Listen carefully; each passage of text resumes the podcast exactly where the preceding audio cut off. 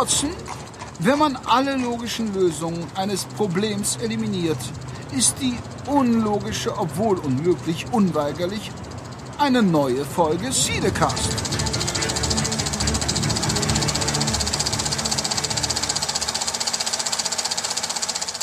Und genau damit begrüßen wir euch heute zu unserer 22. Folge vom Cinecast. Heute mit dabei, wie immer am Mikrofon, ist der Kai, ja, und ich hoffe, wir haben heute alle unsere Hausaufgaben gemacht. Mir gegenüber sitzt das sympathische Gesicht der Gruppe. Der Henrik und ich habe Stimmen im Kopf. Und natürlich äh, unser Mastermind, der Ja, Michael. Und äh, heute wird unser Intro so richtig auseinandergenommen.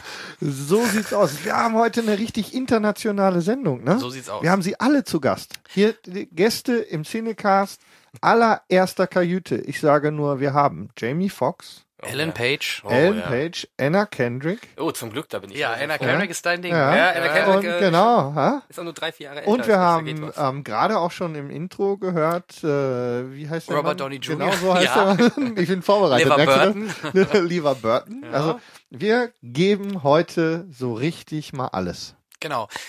Eigentlich schon hatten wir es mal geplant für unsere 20. Runde. Natürlich gerade so eine aufwendige Folge wie heute äh, dauert halt einfach ein bisschen die Vorbereitung, all das, was wir euch heute bieten wollen. Deswegen haben wir es halt jetzt zur 22. geschafft, aber ist ja auch eine super Zahl, schöne Schnapszahl. Und ja, worum geht's? Das Thema können wir ja schon mal anteasern oder das habt ihr wahrscheinlich eh schon gelesen. Es geht heute um Synchronisation, Synchronsprecher. Ganz genau. Und deswegen habe ich auch Stimmen im Kopf. Ja, die hast du aber auch sonst. Ne? Ja, ja. Also von ja, daher ja, ja. Ich ändert habe. nicht viel. Nö, eigentlich ändert sich nicht so viel. Nur sympathischere diesmal. sind andere Ja, ja. Stimmen. Neun von zehn Stimmen in meinem Kopf behaupten, ich wäre verrückt. Ja, Eine summt die Titelmelodie von den Simpsons. okay. Ja, und ähm, bevor wir natürlich zu unseren Gesprächspartnern kommen und auch zu unserem Hauptthema, wollen wir natürlich nicht vergessen, da wir jetzt auch schon wirklich, das waren jetzt auch wieder vier Wochen, oder? Es kam mir ewig vor. Ja, diesmal war es gefühlt sehr lange. Ja, ne? ja. den gefühlt war es ja. extrem lange. Hängt Natürlich, aber, glaube ich, ein bisschen zusammen. Wir schleppen noch so ein bisschen sozusagen die Nachwehen von der großen Pause davor. Ne? Ja. Weil die waren ja auch, die war ja auch recht groß. dann ne? haben wir diesen grippalen Cast. Da genau, da waren wir dann, äh, in dieser Runde sind wir ja jetzt äh, acht, neun Wochen nicht zusammen gewesen. Ne? Ja. Ich freue mich, euch zu sehen, Jungs. Hallo. Ja. Na, ihr?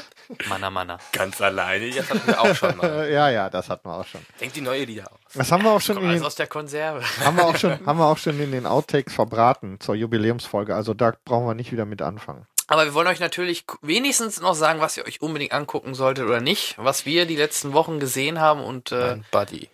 Was wir daran toll fanden. Dein Buddy habe ich zum Glück nicht gesehen. Ähm, Es gibt Dinge, die- Glück gehabt. Lass das T-Shirt an. Oh Mensch. Mann, Es ist so warm hier. ist ja unglaublich. So, okay, also fangen wir erstmal mit unserem schönen, zu, mit unserer schönen Rubrik an. Was haben wir in den letzten vier Wochen gesehen? Zwischen den, zwischen den Zeit. Folgen. Was haben wir zwischen den Folgen gesehen? Ein Review. Genau. Wer möchte anfangen? Wollen wir mit dem Großen anfangen? Ja, würde ich Fang, vorschlagen. fang an. Wer möchte, möchtest du? Nee, mach du den Anfang. Nö, Ich er. bin so auf, okay. Ja. Er macht so selten den Da Anfang. muss Von Jan, mir aus Jan gerne, muss heute. Wie Jan ihr muss euch wieder heute. hier in die Hosen macht, weil er euch nicht Als traut. wenn ich ihr mich schon mal in die Hosen gemacht hätte. Du hast nur die, du hast nur die Shownotes nicht gepflegt, du Nase. Nö, brauche ich ja nicht. Ich weiß ja so Bescheid. Ja, aber wir nicht, deswegen. Schaut mich an, ich bin Jan. Ja, aber Ja, wenn wir jetzt über einen großen Film sprechen, was heißt groß? Also fangen wir mal vorne an. Ich glaube, der Film war bei vielen einfach gar nicht auf dem Radar. Also vor ein paar falsch. Monaten. Radar ist schön in dem Zusammenhang. Ja, ich habe den vorher nicht wahrgenommen. Also ich habe mal, selbst wie der Trailer rauskam, dachte ich mal, ja, okay. Boah, mal gucke, was da kommt, Den ne? Trailer fand ich schon sehr abschreckend, weil für mich war das so ein Hauch Open Water, nur ohne Water. Ja, sowas habe ich auch gedacht. Allerdings erst später. Mich hat die Frau Bullock ein bisschen logischerweise abgeschreckt, da ich nicht der größte Fan, bis, Fan bin. Okay, diese tough, taffe Mädels, das war ganz okay. Kann man sich mal angucken. Hab ich Eine nicht gesehen, Gott mit sei. Frauen habe ich zu Hause, kann ich dir Ja, mal. okay. Äh, leihen. Kannst du mir also mal. Ist, äh, ist echt nicht so schlecht. Also geht derbe zur Sache, sagen wir so. Ähm, aber darum geht's ja gar nicht. Es geht heute um den Film Gravity aus dem Jahre 2013. Äh, ganz frisch raus. Ähm, er ist sehr kurz mit knapp anderthalb Stunden. Aber länger muss er auch nicht sein. Das liegt auch daran, weil die Story halt nicht wirklich äh, so viel hergibt. Aber was will man Das auch war auch erwarten? eine der ne? Geschichten, mit der ich da rangegangen bin. Ne? So, was soll das sein? Genauso wie du gesagt hast. Open Water mit, ich meine, äh, das, das, die Geschichte kann nur in, in zwei Richtungen sich entwickeln, weiter weg oder näher Ja, ran. ran. Das heißt, ähm, äh, weiter weg geht nicht. Also das macht man ja nicht. Wäre ja doof für ein Ende von einem Film. Und dann bin ich, äh, da hatte ich auch gedacht, man, und dann Sandra Bullock. Es ist halt eine One-Man- oder One-Woman-Show in Ja. dem Falle. Also äh, klar, es gibt noch einen Nebendarsteller wie George Clooney, den Clooney George, ne? Oder halt auch den Harris Ed. Aber der Harris Ja, Ed, aber der ist, der ist ja, ja, Darsteller. der ist ja Genau, nur den hört der ist, man den nur. hörst du nur. genau, der spricht nämlich Houston, Mission Control, so wie er es halt auch schon in Apollo 13 gemacht hat. Genau. Das fand ich schon ganz nett. Ich glaube aber auch da äh, ist der Wiedererkennungswert da für unsere amerikanischen und englischsprachigen Freunde wahrscheinlich höher als für die, ich weiß nicht, ob die deutsche Synchro, ich glaube, da wurde sogar auch die gleiche genommen, aber beim, Ja. ich glaube, deutschen bei uns Zuschauer ist das nicht so, ich glaube, auf. der deutsche Zuschauer ist mit Off-Stimmen Ja, nicht so intensiv. genau. Ja, worum geht's? Vielleicht mal kurz die Story umrissen. Ähm, es geht darum, dass die ähm, Biologin oder Bio, irgendwas mit Bio jedenfalls, Bio, Bio. Bio-Bio-Frau Rhinestone, gespielt halt von Sandra Bullock, oben an der, am Hubble-Teleskop, Richtig. ähm, ein, ein, so genau wird's glaube ich, ja, aber es, ein Es ist irgendein wird Computer, irgendein Modul für, der- für das Teleskop Genau. wird installiert, tralala. Äh, Irgendwie, es musste einen Grund geben, warum sie dahin ist. Genau, dabei schwebt dann noch ein, ein Inder mit durch den Weltraum, der die ganze Zeit nur Bollywood hört und äh, naja. Und äh, natürlich dann unser erfahrener äh, Kosmonaut George Clooney. Genau. Matt Kowalski, ja, auch schöner Ja, Name. der ist oder? irgendwie, ja, ja, der ist, ähm, der ist tiefenentspannt und genauso verhält er sich auch. Der ist irgendwie kurz vor der Pensionierung und dreht da so seine Runden und äh, steht ihm gut zu diesem Mhm. Zeitpunkt. Kowalski, nee, der hieß Glubschkowski, ne? Von, Glo- von. Glopskowski oder so. Ja, ja, ich. nicht Kowalski, ne? Nee, Aber Kowalski ist auch so ein typischer- ich kenn von ihn irgendwo hier, noch her. Pur. Die Kowalski-Lieder von Pur. Ach, guck an, ja, irgendwie, irgendwie der Name sagt mir was. Ja, und ähm, natürlich geht das nicht alles gut, ähm, denn es passiert folgendes, dass die Russen natürlich, oder Chinesen? Irgendeiner Chinesen, muss schon, Russen, ich glaube, die Russen. Die Russen ja, die irgendwelche Satelliten abschießen, dabei entstehen Trümmer und die fliegen plötzlich um die Erde. Genau. Und, Und, dabei ähm, entsteht so ein Dominoeffekt. Ja, Der- die gehen erst davon aus, dass sie nicht betroffen sind, deswegen machen sie erstmal heiter weiter. Und dann, upsala, da wurde eine Kettenreaktion äh, ausgelöst und die ganzen Trümmer kommen jetzt auch auf uns zu. Die schaffen es logischerweise nicht mehr so schnell, sich dorthin zu retten und schweben seitdem dann halt ähm, die Bullock und der Clooney George fliegen halt äh, schwerelos im Weltraum. Und äh, die versuchen dann halt zurück erstmal zu einer Station oder dann halt im Endeffekt natürlich irgendwie wieder auf die Erde zu kommen. Und mehr würde ich da zur Story auch gar nicht äh, viel zu sagen. Mm, Ja. Ja, Das ist die Story im Das Endeffekt. ist im Prinzip die Story Genau. und dann geht's drum, wie kriegen wir die Sache wieder in den Griff? Das steht dahinter, mehr ist es nicht. Und man wird halt bei dem Film ex von extrem tollen Bildern verwöhnt. Das darf man, äh, darf man nicht außer Acht lassen. Tolle Aufnahmen. Natürlich kommt alles aus dem Computer, kann man von ausgehen. Selbst die schwerelosen Szenen wurden nicht in, äh, wie bei Apollo 13, wie heißen die Dinger, wo man drin fliegt und dann diese du meinst schwerelosigkeit. Parabelflug? Diesen Parabelflug, genau. Ähm, damit wurde es ja nicht gemacht. Es ist wirklich alles im Endeffekt äh, aus dem Computer entstanden. Die Gesichter wurden mehr oder weniger dann nachher. Oder nur- ein Wassertank. ja, oder im, genau, da gab es ein Bild, haben wir gepostet im Wassertank, aber ansonsten, ähm, aber trotzdem, es sieht halt einfach spektakulär aus. Das 3D ist richtig toll, finde ich. Das, das ist wieder mal ein Film, wo 3D wirklich Sinn macht. Ich bin mittlerweile, ich war ja immer ein langer Verfechter von 3D, aber mittlerweile merke ich selber, ich brauche bei, nur noch bei Filmen, wo es wirklich Sinn, wo es wirklich richtig geil aussieht. Ist jetzt macht. bist du da angekommen, wo wir in Folge 6 uns getroffen haben. Ja. So. Ich bin da doch sehr ermüdet mittlerweile Mhm. geworden von. Ne? Und wirklich nur, selbst beim Hobbit mittlerweile, HFR toll, ja, aber 3D bräuchte ich da auch nicht jetzt zwingend mehr, muss ich ehrlich sagen. Da, da muss mehr kommen. Aber okay, Gravity ist da mal ein schönes Beispiel pro 3D. Ähm, ansonsten, er ist halt extrem spannend gemacht. Man hat wirklich mal, selbst wenn was explodiert, es ist lautlos. Also da haben sie es wirklich à la Firefly so gemacht, dass man im Weltraum halt nichts hört, so wie es auch ist. Ja, Vakuum, keine Geräusche. Ja. Und ähm, allein das ist schon richtig geil, wenn, wenn sie dann im Vordergrund ist und hinten im Hintergrund ersten- alles zerfetzt oder Die was ersten weiß ich. 15 Minuten sind komplett außer dem Score geräuschlos. Ja, und ohne Schnitt. Oder und, auf jeden Fall ohne ja, es kommt Schnitte. einem, es kommt Total einem geil. so vor, als wären die. Das ist eine Sache, die ich an der Stelle, du hast es schon angedeutet, ähm, ein bisschen hervornehmen, äh, hervorheben will an der Stelle. Das gesamte Bildmaterial, die komplette Kameraarbeit von äh, Emanuel äh, Lubezki ist einfach grandios. Es ist wirklich äh, perfekt. Zwischendurch dieses ganze, also ganz am Anfang dieses ähm, diese, nicht nur das 3D, das dadurch entsteht, sondern auch die Emotion, wenn sie sich immer weiter von der Station wegbewegt Die Tiefe. und dabei diese Tiefe entsteht und die Kamera ähm, quasi immer weiter, weiter weg ist und dann erst, wenn langsam Hoffnung aufkeimt, wenn der Funkverkehr wieder einsetzt und die Kamera sich langsam wieder auf sie zubewegt, dann irgendwann in die Bewegung einrastet und dann ganz sanft auf sie zufährt und dann durch das Visier des Helms plötzlich ist man dann an der Stelle in ihrem Helm und das Ganze ohne einen gefühlten Schnitt Mhm. ist, ich war komplett geflasht von, von diesem Teil. Und ähm, Alfonso Cuaron hat mit Gravity dieses Jahr, also zum Zeitpunkt jetzt dieser Aufnahme, meinen Lieblingsfilm gemacht mit Gravity. Also ist mein Highlight in, in äh, 2013. Man merkt aber auch, gib einem Regisseur mal richtig Zeit, dann kann er was ganz Besonderes machen. Also Ja. auch Gravity, glaube ich, hat einen Produktionszyklus von fünf Jahren hinter sich. Ja. Äh, wenn ich dann manchmal andere Filme, die in an einem Jahr, anderthalb Jahre fertig gedreht, fertig geschnitten und alles fertig gemacht werden, da merkt man halt dann doch schon den Unterschied. Das ne? Gehetze, Viel Liebe ne? zum Detail und einfach toll gemacht und man hat einfach Zeit, Sachen auszuprobieren. Was heutzutage auch ein J.J. Abrams, der jetzt unter Zeitdruck ist, weil der Star Wars unbedingt nächstes Jahr Weihnachten rauskommen muss, da kannst du doch jetzt schon von ausgehen, das wird nix. Ja, also zumindest müssen wir die Angst haben, dass Ja. nichts wird, ne? Denke ich. Oder? Kai? Ja. Ja, natürlich. Ja. Ich wollte ihn, also, er sitzt da die ganze Zeit und Ja, ich habe ein bisschen das Gefühl, er schläft uns gleich weg. Nein, nein, ich äh, war in euren äh, Worten Ge versunken. Die gefangen. sind schön, Ja. ne? Ja, Ja. Wenn Also, wir, wenn, so wenn wir sprechen, geniales ist Kai, auch. ja. Ja, ist aber so. Also Wir werden Gravity albern. Ist, Wie, wie hat er dir denn gefallen? Du hast dich, glaube ich, noch nicht. äh, ja, ich fand Gravity auch grandios. Ich hatte selten einen Film, wo ich so sehr mit einem Hauptcharakter mitgefiebert habe und wo ich äh, so ein bisschen äh, wirklich nasse Hände gekriegt habe, weil ich wirklich gespannt darauf war, wie das weiterging.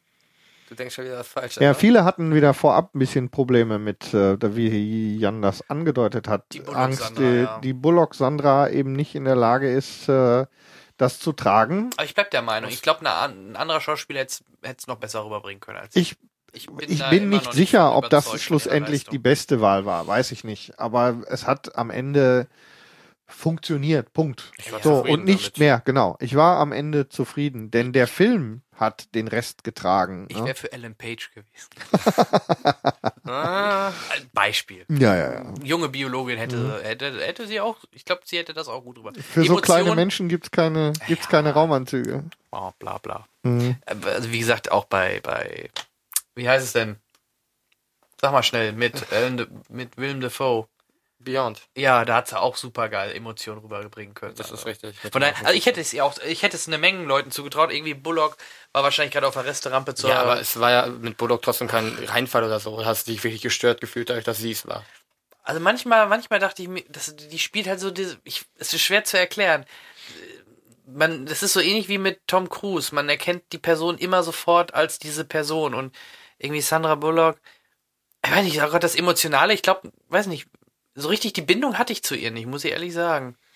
Wie gesagt, ich war dann Ja, eher gut. überwältigt von allem anderen, aber Bullock selber hätte ich mir gerne jemand anders, glaube ich, gewünscht. Also es, ja. ja. es kann natürlich Tut sein, wenn man, wenn man es über, wie gesagt, über den gesamten Film betrachtet, bleibt unterm Strich ein bisschen flach, was der Teil angeht, den sie selber transportiert. Sie hat ihre Höhepunkte, definitiv, in beispielsweise ähm, der die erste Hälfte der Szene im Chin in der chinesischen ähm, Station ist ähm, wirklich gut. Mhm. So. Ja. Ähm, Aber wie gesagt, ich Aber- glaube, das hätte auch jeder andere so halbwegs hingekriegt. Ich So sehe da kein, halbwegs. ich sehe, ja, mir fehlt da einmal, wie zum Beispiel bei Apollo 13 ein Tom Hanks. Ich weiß nicht. Also kann ich jetzt, kann man jetzt nicht eins zu eins vergleichen, aber Mhm. ich glaube einfach, dass andere Schauspieler, begabtere Schauspieler da mehr rausgeholt hätten. Sie ist für mich immer noch so ein, so ein weiß ich nicht. Auch das, das damals, das mit dem Oscar, ich weiß Ich glaube, Naja, sie haben versucht, sie mit dem Oscar ähm, aus dem Geschäft zu, Ja, ne, so nach dem Motto, aber das besprechen wir im, im Bullock-Cast, würde ich sagen. Eindeutig. ja. Also, ne? Gibt's noch was zu sagen zu, also ist der Gravity ist natürlich auch schon reichlich durch die durch die Filmbesprecherei getrieben worden. Ich glaube, wir, ich hatte am Anfang ein bisschen Schiss, ob ich den gut finden darf, ob die Arthouse-Nazis mir verbieten, den gut zu finden. Da habe ich ein bisschen rumgehört und gelesen, die finden ihn alle toll, deswegen finde ich ihn auch toll. Du darfst auch Letztendlich. deine Also ich darf meine Meinung haben, ja, manchmal, du weißt ja, wie das geht. Aber Gut, jetzt haben wir wenigstens für unsere Fans auch ein äh, nazi Ich ja, ja, ja. Ja, Was denn? Irgendjemand hat gesagt, Wollt's wir jemand haben auch im grüßen? Cinecast. nee, will jemanden grüßen? Ähm, wir, es hieß doch, wir haben zu wenig äh, Nazi-Witze. So. Gut, also äh, Gravity, Gravity- für mich ähm, sehr gelungener Film. Ob es jetzt der beste des Jahres ist, da müsste ich jetzt noch mal kurz. Ich habe nicht gesagt, es ist Nee, der nee, beste nee. des Jahres. Ich habe gesagt, es ist mein? Lieblingsfilm so, okay. dieses Jahr. Ja. Also ich denke ja, wir werden eh äh, Ende Dezember, Januar eh nochmal einen schönes, äh, schönen Rückblick werfen auf das Kinojahr und dann bin ich mal gespannt, wo bei mir persönlich, ich müsste mir echt Gedanken erst machen, wo da Gravity landet. Aber es kommen ja auch noch jetzt, ähm, ich sag mal, zwei Highlights mindestens. Ähm, und dann schaue ich mal, wie ich den. Ich fand dieses Jahr, ja, ich manche, ich habe mal gehört, dass viele dieses Jahr so toll fanden vom Film, vom filmischen. Es her. war okay, finde ich. Also für, Die es war ziemlich Hälfte- viel ich gut fand schon, dabei. es gab schon stärkere. Die ja, erste Hälfte war sehr enttäuschend im Gesamten. Viele Ja. große Filme, große Namen, die Aber wie kamen, gesagt, waren sehr schlecht. das würde ich sagen, besprechen wir dann an gegebener Stelle. Ja, das wäre mein Film äh, Gravity und ihr habt ihn ja auch alle gesehen und Absoluter Daumen hoch. Wer ihn noch nicht gesehen hat, Schande. Schande über euch. ja, der lohnt sich wirklich im Ja, Kino. absolut. also wenn ihr einen großen Fernseher habt, habt ihr vielleicht noch Glück oder eine Leinwand, aber sonst auf einem kleinen Fernseher macht er glaube ich echt nur und dann nur noch in 2D, der macht ja nur noch halb so viel Spaß Ja. und, und ohne die Es ist, Akustik. das ist, das ist Der wieder lebt halt von der ähnlich, Technik. ähm, ja, ähnlich wie wir es im letzten Jahr erlebt haben mit Life of Pi, ist das auf jeden Fall ein Kinofilm. Pi. Unter Pi. Ähm, dass wir da auf jeden Fall, ähm, das ist einer, der, der meines Erachtens nach nur auf der großen Leinwand wirklich funktioniert. Ja. genau. Was auch So. wieder ein bisschen schade ist. Ich bin jetzt gespannt, was ihr euch noch so angeschaut habt. Henrik. Soll ich? Ja. Okay. Ich habe noch einen Lieblingsfilm. Ich habe auch noch einen Film, den man auf jeden Fall, auf jeden Fall gucken muss. Ich musste mich jetzt ein bisschen entscheiden nach meiner. Ihr habt ja gesehen, was ich für Filme eingetragen habe. Mhm. Und ähm, da muss ich mir einen raussuchen, den ich auf jeden Fall unseren Hörern empfehlen möchte. Und das möchte ich tun, indem ich den vermutlich nach meinem Gefühl besten Thriller seit langem empfehle. Bin ich gespannt, ja. Ich habe nicht gesehen. Ich Und zwar ähm, ist in diesem Jahr von einem mir bis dahin völlig unbekannten Regisseur, nämlich Dennis Villeneuve, Prisoners in die Kinos gekommen. Ähm, Villeneuve. Ist das ein Kanadier? ja, der ist Na Kanadier. Alle Villeneuve sind Kanadier. Muss ja. Ja. Ähm, und zwar geht es äh, in den Hauptrollen besetzt mit äh, Hugh Hackman und Jake Gyllenhaal um die ähm, Entführung zweier Mädchen am Thanksgiving, äh, Thanksgiving Tag in einer amerikanischen Kleinstadt oder Vorstadt müsste man es wahrscheinlich sagen. So richtig lokalisiert wird man, glaube ich, gar nicht. Das spielt aber auch überhaupt gar keine Rolle. Ähm, ich hatte am Anfang ein bisschen Probleme, weil ich, also ähm, reinzugehen, dran zu gehen an den Film, weil ich kein so großer Jake Gyllenhaal-Fan bin. Ich habe so ein bisschen, ähm, ich weiß nicht warum, aber irgendwie will ich nicht so richtig warm werden. Und der Film ist für einen Thriller auch noch unverschämt lang. Also weit über zwei Stunden.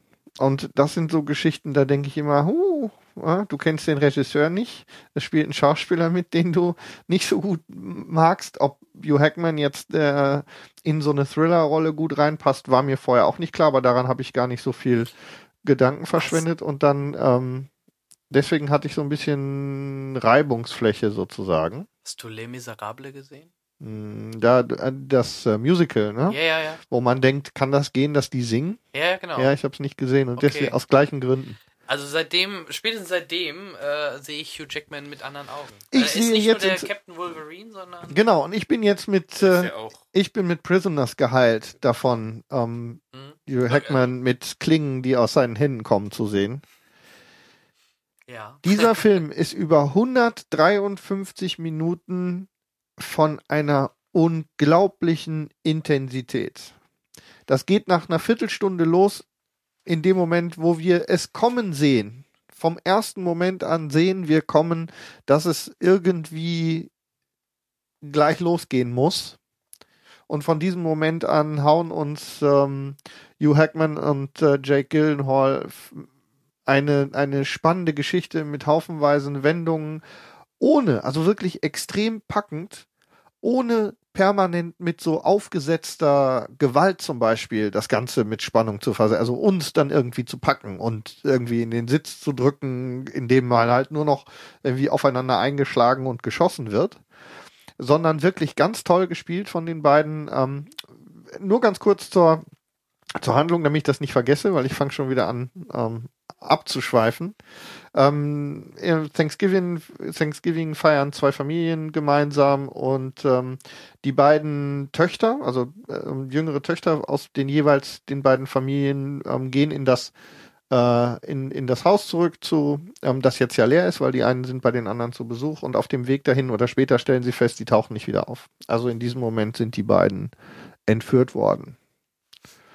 Und ähm, von da ab begleiten wir den, ähm, den Keller Dover, der, gespielt von Hugh Hackman, ähm, als Vater, der ähm, so ein bisschen ähm, so klassisch derb amerikanisch auf alle Besonderheiten, die man so haben kann, vorbereitet ist. Er hat einen Keller vollgestopft mit Waffen und mit, also so nach dem Motto, wenn der Krieg kommt, dann bin ich vorbereitet. Das ist so ein derber, ähm, so ein derber Typ. Und der macht sich auf, um den, um den äh, Entführer ähm, zu finden und damit seine Kinder zu befreien. Und wir begleiten ihn jetzt über eine Woche, in der die Kinder eben nicht wieder auftauchen und er sich durch die Verdächtigen wühlt, begleitet eben von, von dem Detective Loki, gespielt von Jake Gyllenhaal. Ähm, und darum entspinnen sich äh, verschiedene Wendungen. Die beiden ähm, äh, sind sich unterwegs auch nicht besonders grün. Und ähm, ich bin ähm, immer wieder unterwegs begeistert, wie es Villeneuve schafft, unterwegs mir immer einen zu präsentieren, der auf jeden Fall es sein muss. Der nur vielleicht dumm genug ist, es nicht zu sagen. Und je weiter sich dieser Film dreht, ähnlich wie das in Side Effects war, schwingt das so langsam rum und man denkt, nein, nein, das kann der. Der kann das, egal wie es ist, er kann es nicht gewesen sein. Und dann sagt er wieder, doch, du warst es. Und wir sind wieder da, dass wir denken, ja doch, der war, der muss es gewesen sein. Und am Ende war es dann eben halt doch wieder irgendjemand anders. Also wirklich 153 Minuten, wirklich super Spannung. Ich war total begeistert. Bester Thriller ever. Soll, ich will Ever. nicht, ever, also, ja, Oder ever. Entschuldigung, ich nehme mich wieder zurück, aber seit langem. Okay. Wirklich seit langem, okay. wirklich mal. Eva wäre schon. äh, Ja, Eva wäre hart. Ja, ja, Eva wäre ein bisschen weit. Ich, ähm, wie gesagt, ich bin ziemlich begeistert. Deswegen ähm, Jo. muss ich mich da ein bisschen zurücknehmen, aber auf jeden Fall gucken. Wirklich. Absolut. Ist für mich dann so ein typischer Kandidat, den auf äh, Blu-ray. Den kann man sicher, weil er ist, ähm, kommt ja ganz ohne, ähm, Schnickschnack, ja. ohne Schnickschnack daher. Ähm, das ist auf jeden Fall ein Blu-ray-Kandidat Ja. für, für einen wirklich äh, tollen Samstagabend, wenn man mit den mit den Kumpels zusammensitzt und mal einen richtig spannenden Film sehen will. Auf jeden Fall tolles Ja. Kino. Also von mir zwei Daumen hoch für Prisoners. Okay. Vielen Dank, lieber Henrik. Du hast ihn auch nicht gesehen, ne? Nee, ich habe ihn nicht gesehen. Ich Nein. hatte an einem Tag die Wahl zwischen Prisoners oder leckerem italienischen Essen. Ich habe mich für das Essen entschieden. Ah, Fehler gemacht. Hätte man auch kombinieren können. Na, Hätte ja, wer man noch weiß, was nach dem Essen noch bei, für ihn dabei rauskommt. Ja, ich war ja auch jetzt einfach nur die Entscheidung in dem Moment. ich war zufrieden mit dem Essen. Okay, dann ist dann ist alles gut. kein Dann, ganz ist kompletter Reinfall. dann musst du Bei mir aber jetzt, ja, oder? Nee, dann musst du mir aber jetzt versprechen, Prisoners nachzuholen. äh, werde ich definitiv. Apropos. Knickknack, hast du einen Film für uns? Ja, das hat aber auch. Ach ja, eilig. Äh, ja, ich hätte auch noch einen Film. Ähm, ein Film, den ich jedem nur empfehlen kann.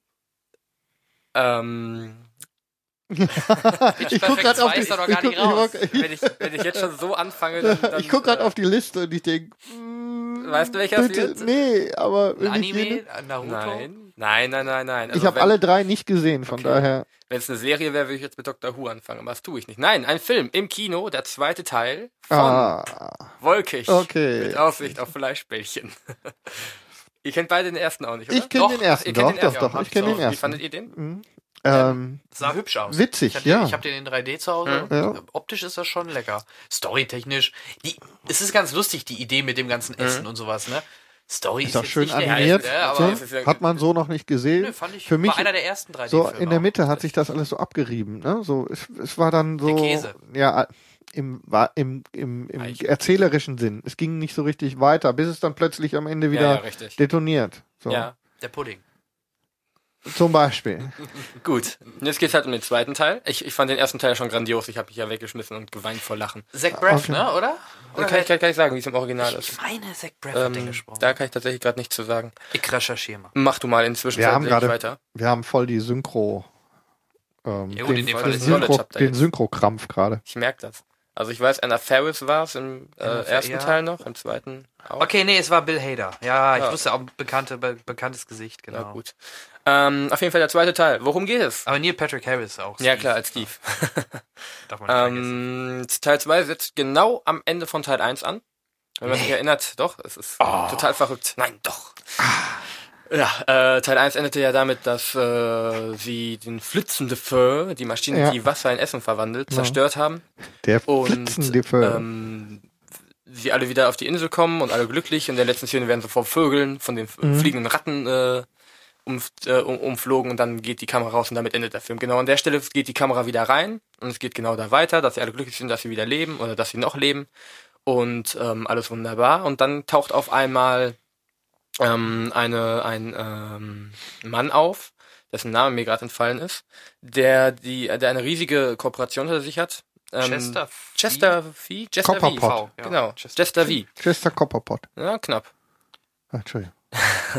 Äh, Chester, Chester V, der ähm, eine riesige äh, ja, Fabrik unter sich hat und eine riesige Denktronauten äh, nennt das. Das sind halt Menschen, die die Welt verbessern, die entwickeln äh, immer wieder neue äh, Essensriegel, die den Körper neu aufrecht halten und äh, gut Energie geben, bla bla bla. Der will auf jeden Fall jetzt die Insel freiräumen für die Bewohner und ähm, verfrachtet die so lange in äh, seine Heimatstadt San Los Miguel. Los Santos. Ja, fast. Los Santos wäre. Uh. Äh, da gehen sie dann hin. Das Ganze kurz äh, drumherum geredet. Ähm, auf jeden Fall gehen sie irgendwann auf die Insel zurück und ähm, müssen erfahren, dass das Essen, die Essensreste, die übrig geblieben sind, äh, sich weiter mutiert ist äh, zu lebendigem Essen. Das heißt, das Essen wurde zu tierähnlichen Wesen wie Schrimpansen oder Fritantulas, Takodil. ein Takodil, genau. Nicht vergessen. Ähm, Oder eine Erdbeere. Ähm, eine laufende Erdbeere. Und ähm, der flitzende Föhr hat diesen Abschluss halt überlebt und hat halt weiter produziert und daraus ist dann eine äh, Jurassic Park ähnliche äh, Welt entstanden mit Dinosaurier ähnlichen Wesen und äh, sehr schön anzusehen. So viel zur Story. Viel muss, muss man zur Story gar nicht sagen. Es geht dann halt darum, die Insel freizuräumen und der Gewissenskonflikt, will man die Tiere töten oder nicht. So. Was diesen Film mal wieder besonders macht, ist der extrem beinahe schon abgedroschene Humor. Also wer den ersten Teil gesehen hat, der Humor, der da teilweise geboten wird, der ist schon verdammt plump und verdammt ähm, Das war das Wort, das mir eben gefehlt hat. idiotisch. Äh, da ist äh, sehr, wenig Substanz. ja, nicht niveaulos, aber schon ähm, irgendwie so nichts Greifbares. Es sind dumme Sprüche primär, irgendwelche Wortwitze, die gut reinpassen. Ähm, es ist schon sehr hilarious. Und ähm, genauso macht der zweite Teil auch. Der spielt auch viel mit Wortwitzen rum, ähm, hat dumme Situations-Slapstick-Momente und jeder, der so ein bisschen Kind noch in sich hat, wird da definitiv auf seine Kosten kommen und lachen. Weil der Film natürlich auch, ja, Jan, Mensch, hör doch mal auf. Nicht mach doch so albern. Du bist Du, immer so du, du stellst respektlos. doch den Film vor. Du Ja, sagst mir, ich wäre Den Film, albern. den ich wirklich gut finde. Ja, ja. Der liegt mir am Herzen. 6,5, ne? Ja? Natürlich. Ja, gut, Unsere Filme hier IMDb 8, alles ist. ja, hier Es die ist halt unterm Strich ein. Kinderfilm, hey. Ja, ja. Ähm, macht, ich fand es äh, auch, ich war natürlich in der Kindervorstellung drin. Natürlich. In der Preview, ich konnte es nicht warten. Abends kommst du auch nicht rein. Ja. und äh, selbst die Erwachsenen, die drin mitlagen, haben oft genug gelacht und äh, hatten ihre Momente und sind Ja, auf ihre logisch. Kosten gekommen. Es ist halt bei den Filmen meistens so, dass noch was für die Erwachsenen drinsteckt, was die Kinder dann halt nicht richtig verstehen. Hey, Bauer sucht Frau ist auch grottig, aber trotzdem gucken es alle und haben ihren Spaß. Ja? Also, Das ist schon ein sehr gemeiner Vergleich. ja. Jetzt nicht kommt aber noch alle. meine Ich Kardinalsfrage. bestehe darauf, hier festzuhalten, Okay, nicht alle außer alle. Hendrik. Ähm, jetzt meine Kardinalsfrage an dich. Ähm, gibt es denn äh, Fleischbällchen? In dem Film? Ja. Nein. Warum nicht? Weiß ich nicht. Es ist ja Gab es nur- denn im ersten Teil welche? Da Ja. gab es. Hamburger. Da war es der Meteor. Es Ah, hat- richtig, genau, es, genau, Es heißt genau. ja wolkig mit Aussicht auf Fleischbällchen. Deswegen wollte ich jetzt halt wissen, ne? Gibt es denn wenigstens leckere Fleischbällchen? Ich glaub- ist es halb halb? Ist es Rind oder Schwein? Ach, ist Jan wirklich schwer zu- Michael. Lass ihn doch seinen Spaß. Ja, lass mich doch. Ich glaube, nein, es kommen keine Fleischbällchen aktiv Geh wieder vor. ins Prison. Na, Das Ganze verliert hier gerade ein wenig an Gravity. Mhm. genau. ja, es Okay, da wir auch dunkle Zeit Wolken haben. auf. So, ja, ja. Wir- Jetzt haben wir alle Filme. Ja, toller Film. Kann ich nur empfehlen. Jan drängt Aber hier so 3D durch ist und- gut, ja? 3D, ja. ja. Gibt's Pop-Outs? Weil gerade so ein Scheiß bietet sich ja Pop-Outs Richtig, an. es hat sich angeboten, auf 3D haben sie relativ die wenig erste- gemacht. Ja, verstehe ich nicht. Warum? Warum? Weißt du, wenn man schon so, so ein Eye-Candy-Film mit, mit Früchten und Obst und Gemüse macht, warum da nicht richtig auf die Kacke Ja, und den Leuten das Zeug, ja, arbeiten? den Leuten das Zeug um die kriegt doch Ohren hauen im wahrsten. Sinne. Stimmt, selbst Ja. Haribo kriegt dann. Ja, ich Ja, weiß nicht, warum sie es nicht machen. versteh ich nicht. Hätte sich auch angeboten, gerade auch Animationsfilm allgemein. Ja, gerade da kannst an. du es und den und so einem so einem Farbenspektakel verzeihst du es doch auch an, wenn wenn sie es an der einen oder anderen Stelle übertreiben. Scheiß drauf, Ja. genau, ja. So, Also, ich meine, wir beschweren uns bei jedem, bei jeder Gelegenheit über zu viel und zu wenig 3D in, in, in Filmen, die ernst genommen werden wollen. Ähm, bei sowas, also, meine, natürlich darfst du das nicht die, den kompletten Film über, ähm, aber wenn du zwischendurch wirklich mal so richtig auf die Kacke haust damit, ähm, schadet doch nicht. nee, aber das bleibt im, im, in Erinnerung und man sagt, hey, das war ein guter 3D-Film. Es ist doch ja, so. ja.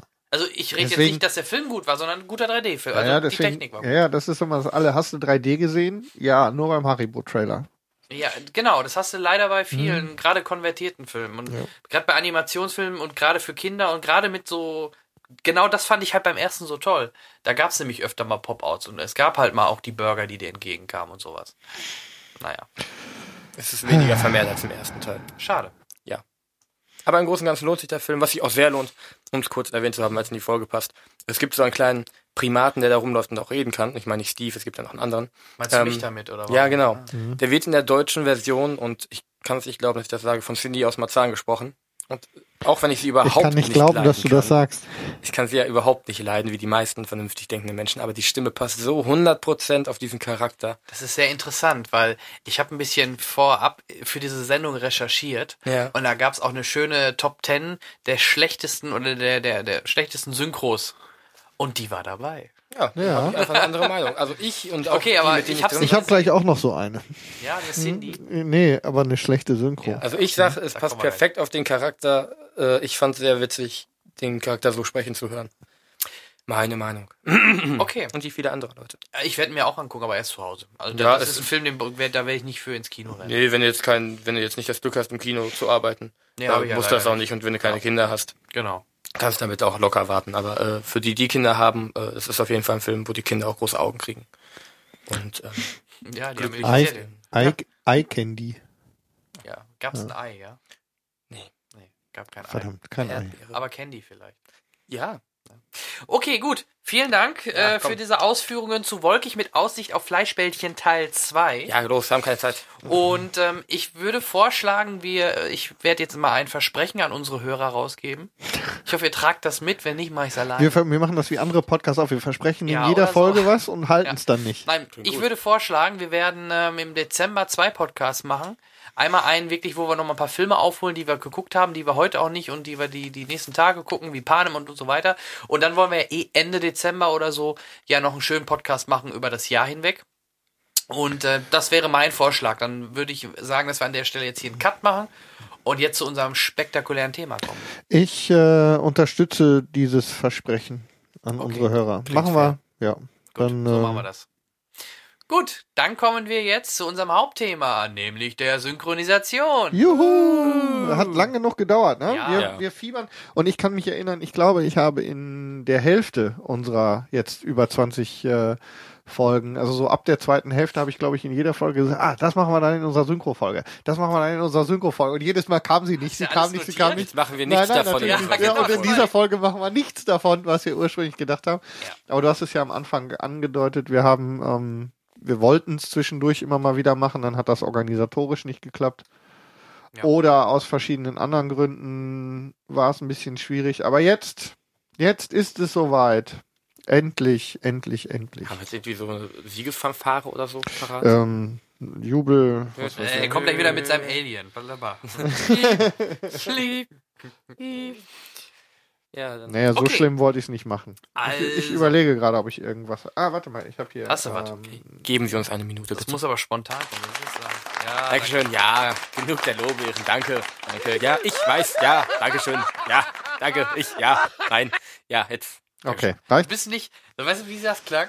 Ja. Wie Thomas Gottschalk. Ich ja? weiß. Ah, jetzt, ah, mal lieber. Jetzt mein? Lieber. Jetzt hier. Ja. Mensch. Ach, Jan, moderiere uns doch mal was zur Synchronisation. Mach's Genau, wir Mach's fangen uns. mal an. Ähm, Deutschland. Gibt Ein es. Land der Denker und Dichter. Und der Synchronisatoren. Ist das Genau. der falsche Augenblick für Nazi-Witze? Und ähm, ich denke, unser Land ist dafür bekannt, dass wir eine oder mit Sicherheit die beste Synchronisation haben überhaupt. Wenn man mal unsere Nachbarländer betrachtet, wie das schöne Holland oder auch äh, Frankreich, da haben die meistens ka oder kaum Synchros. Also wir sind zumindest eins der wenigen Länder in Europa, die so gut wie 100 Prozent ähm, synchronisierte Fassungen in den von internationalen Filmen in den Kinos haben. Das ist die ungeschminkte Wahrheit. ja, ich fand auch die Synchro von Seatis sehr gut gelungen. Also das war ja, es war wirklich grandios, die zwei, fünf, Zwei Sätze sieben, vorne, zwei Sätze ja, hinten. Ja. Wir sind, glaube ich, Ähm, aber auch das Land, das am meisten über die Synchronisation, die wir so gut haben, äh, herzieht und sagt, wir sind so schlecht. Und wir verfügen über ein unglaubliches Maß und vor allem eine unglaubliche Menge an geschulten und gut ausgebildeten Schauspielern innerhalb dieses Bereiches und trotzdem sind wir Ja. nicht zufrieden. Es Richtig. ist doch wirklich. Das Englisch Original ist aber besser, ja, warum Ähm, wird's Englisch? Genau, das wäre eine Frage, ähm, die ich äh, an euch hätte. Hätte sie an einer anderen Stelle gestellt, dann mache ich jetzt. Pardon. Uns werden ja auch von den ähm, schon öfter genannten Arthouse-Nazis ähm, immer wieder so Sätze um die Ohren gehauen. Alles, was nicht OV ist, taugt alles nicht. Und äh, so, wie seht ihr das? Was ist, was ist mit Müsst ihr unbedingt alle Filme in OV sehen Also, oder nicht? Ich für meinen Teil habe es ganz selten, dass ich unbedingt was in OV sehen muss. Ähm, jetzt bei mir auch wieder primär bei Serien. Es gibt kaum Serien, bei denen ich das starke, unglaublich starke Verlangen habe, es, es im OV zu sehen. Und es gibt, ich glaube, zwei, drei Serien nur in meinem kompletten Laufbahn des Serienguckens, die wo ich sage, dass die deutsche Synchronisation schlecht ist oder dass sie, dass ich sie nicht gut finde. Und ähm, ich, ich kann nicht nachvollziehen, warum immer so viele darauf erpicht sind, dass wenn es nicht OV ist, ist es scheiße. Ähm, ich weiß nicht, woher der Gedanke kommt und wie der vertreten wird, weil ich höre auch nie eine vernünftige Argumentation dahinter. Das sind aber auch, das ist nur ein kleiner, kleiner Bereich, die das machen. Das sind so die, die Nerds, die auch bei uns, also in, in unseren Fil Gilden oder Filden so rum. Gefilden heißt ne? es. Gefilden. Mach's zusammen, Genau, dann passt. dann passt Gefilde. es. Gildenfilden. in Gildenfilden. unseren Gilden. Ja. Nee, also das sind halt wirklich nur ein kleiner Teil, die halt auch, wie wir, eher da mal im Internet darin rumwursteln und so weiter. Die 90 Prozent der Masse der Deutschen, die würden nie auf die Idee kommen, da was im englischen Original zu gucken. Ja, klar. Ja, siehst du an unseren Kinos, sonst würde Mhm. doch viel mehr OVs gespielt. Wo spielen sie OVs? In großen Städten wie Berlin oder so, wo du halt natürlich auch etwas internationaleres Publikum zum Teil hast. Ne? Ähm, bei mir ist es halt auch so, Synchronisation, äh, es ist einfach für mich, ich kann zwar Englisch, ich gucke mir auch ein OV mal an, es ist einfach angenehmer, wenn du es in Deutsch guckst. Du musst dich nicht, weil ich muss mich jedenfalls, wenn ich was in Englisch gucke, schon konzentrieren und gut aufpassen, verdammt gut aufpassen, damit ich wirklich alles folgen kann.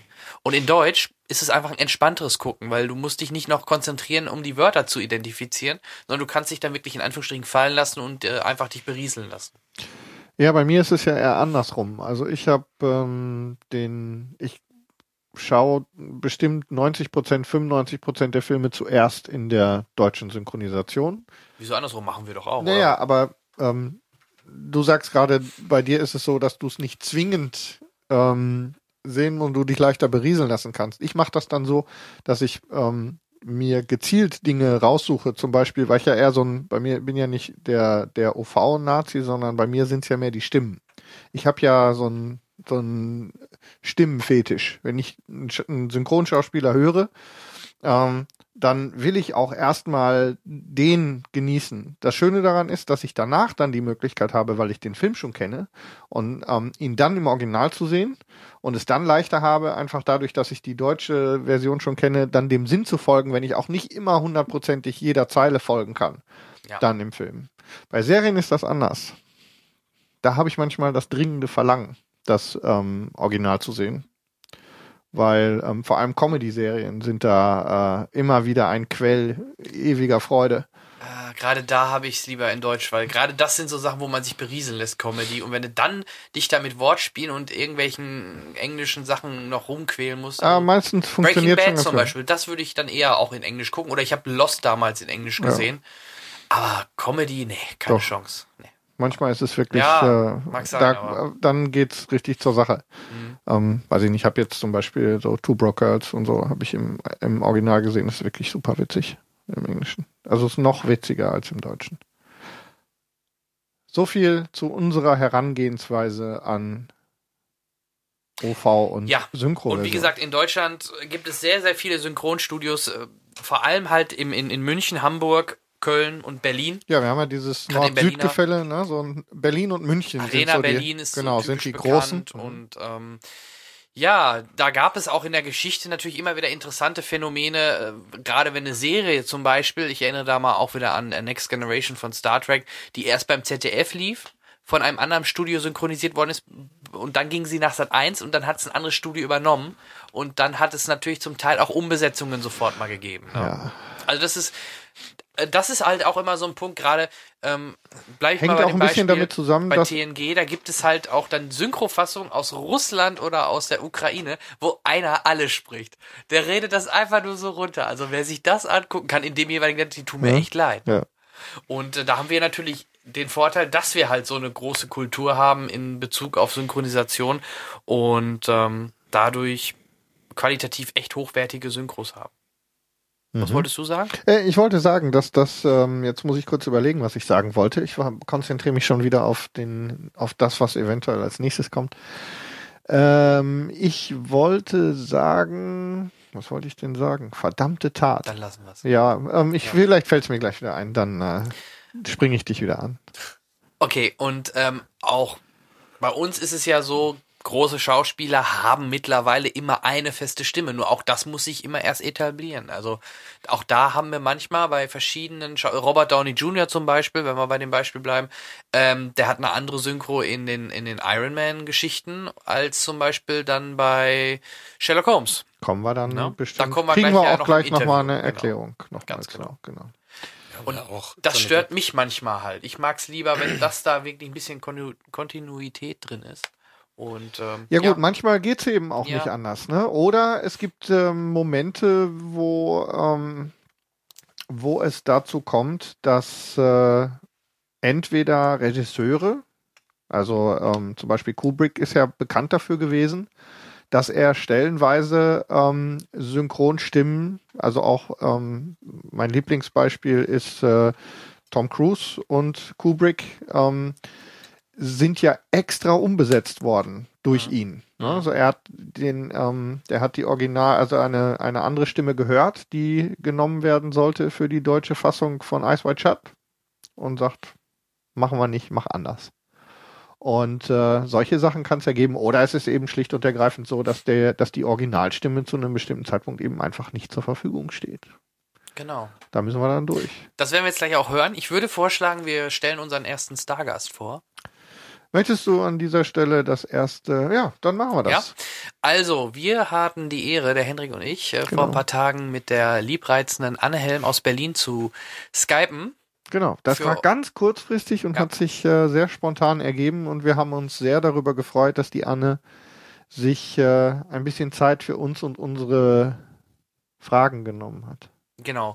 Ich denke, für die meisten unter euch bekannt als, das können wir ja ruhig schon vorab sagen, als Ellen Page. Genau. Und als, wie heißt die Anna Dame aus? Kendrick. Kendrick. Genau, genau, Kendrick. genau.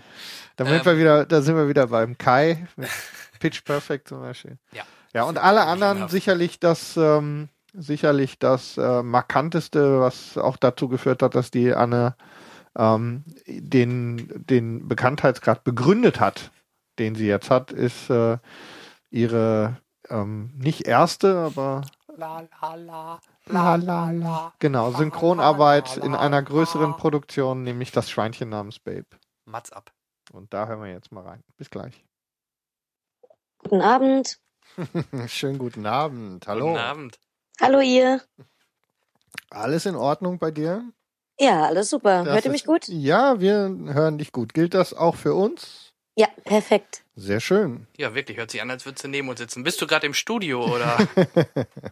Nö, ich sitze eigentlich nur vor meinem MacBook Air. ich würde sagen, wir fangen einfach mal an und äh, sprechen mal zuerst über, über die Synchronarbeit.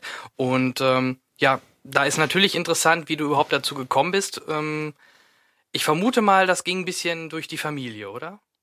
Ganz genau. Das ist ja bei vielen Sprechern meiner Generation so, dass man ja auch Kinder braucht zum Sprechen für Kinderrollen. Und mein Vater war Lehrer an der Schauspielschule damals. Und da hat ein Regisseur Kinder gesucht und da hat er gesagt, ich habe drei, ich bring die einfach mal mit.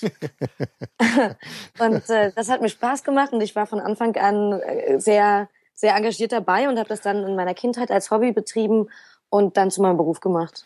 Menschenhandel im Synchronhandwerk. Ich bin entsetzt. Ja, ja, ganz schlimme Sache. Und das von jemandem, der auch äh, durchaus aktiv ist, auch im Synchrongeschäft, ne? Denn Vater macht da ja auch das ein oder andere. Ne?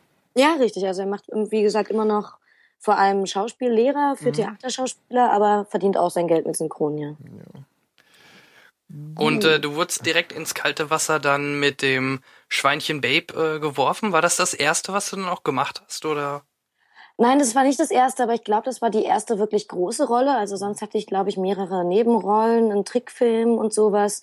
Aber das war dann, glaube ich, das erste wirklich richtig große Kinoprojekt. Und da ist es dann auch äh, richtig äh, ja abgegangen, würde man heute sagen. Ne? Das war so auch so ein bisschen der Türöffner für das, was danach kam, oder?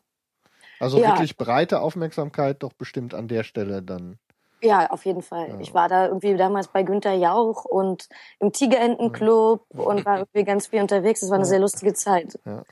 Und ähm, dieses äh, ja jetzt auch von uns wieder rausgekramte Schweinchen namens Bell, nervt das irgendwann, ähm, dann da immer wieder drauf angesprochen zu werden. Ich meine, du machst viele tolle Projekte, wenn man so mal liest, was so geht. Und alle fangen immer wieder mit dem Schweinchen an. Eine Zeit lang hat mich das gestört, vor allem so in der Pubertät, wo man ja mit dieser Kindheitsgeschichte nicht mehr so in Verbindung gebracht werden möchte. Und da hatte ich auch das Gefühl, dass es eher hinderlich als förderlich war, wenn man eben gerade ne, versucht, sich erwachsen zu etablieren. Da hat mich das eine Zeit lang gestört, aber jetzt denke ich, ach, wenn die Leute das immer noch begeistert, ich finde, das war ein toller Film und ich glaube, ich habe da einen guten Job gemacht. Auf jeden Ähm, Fall. Insofern stört mich das nicht. Es ist eher so, wenn äh, ich mit, mit Menschen über Politik spreche oder über andere Themen wahrgenommen werden will, dann nervt es manchmal ein bisschen, aber äh, ist ja nichts, wofür man sich schämen muss. Ja, da greifst du mir auch wirklich einer Frage schon voraus. Dann stelle ich sie jetzt einfach an der Stelle.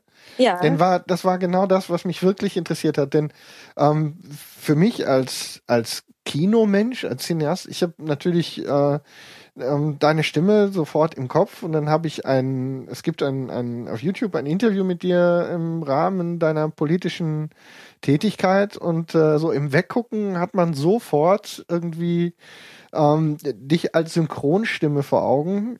Ähm, und wenn du wirklich Dinge zu berichten hast, die dich bewegen, auch politisch, ähm, nervt das nicht, wenn die Ohren aufgehen, weil viele Leute kennen dich wahrscheinlich nicht wirklich ähm, vom, vom Gesicht her und du machst den Mund auf und das erste, was die Leute sagen, ist Stutzen und das eigentliche, der eigentliche Inhalt geht verloren. Ist das schwierig?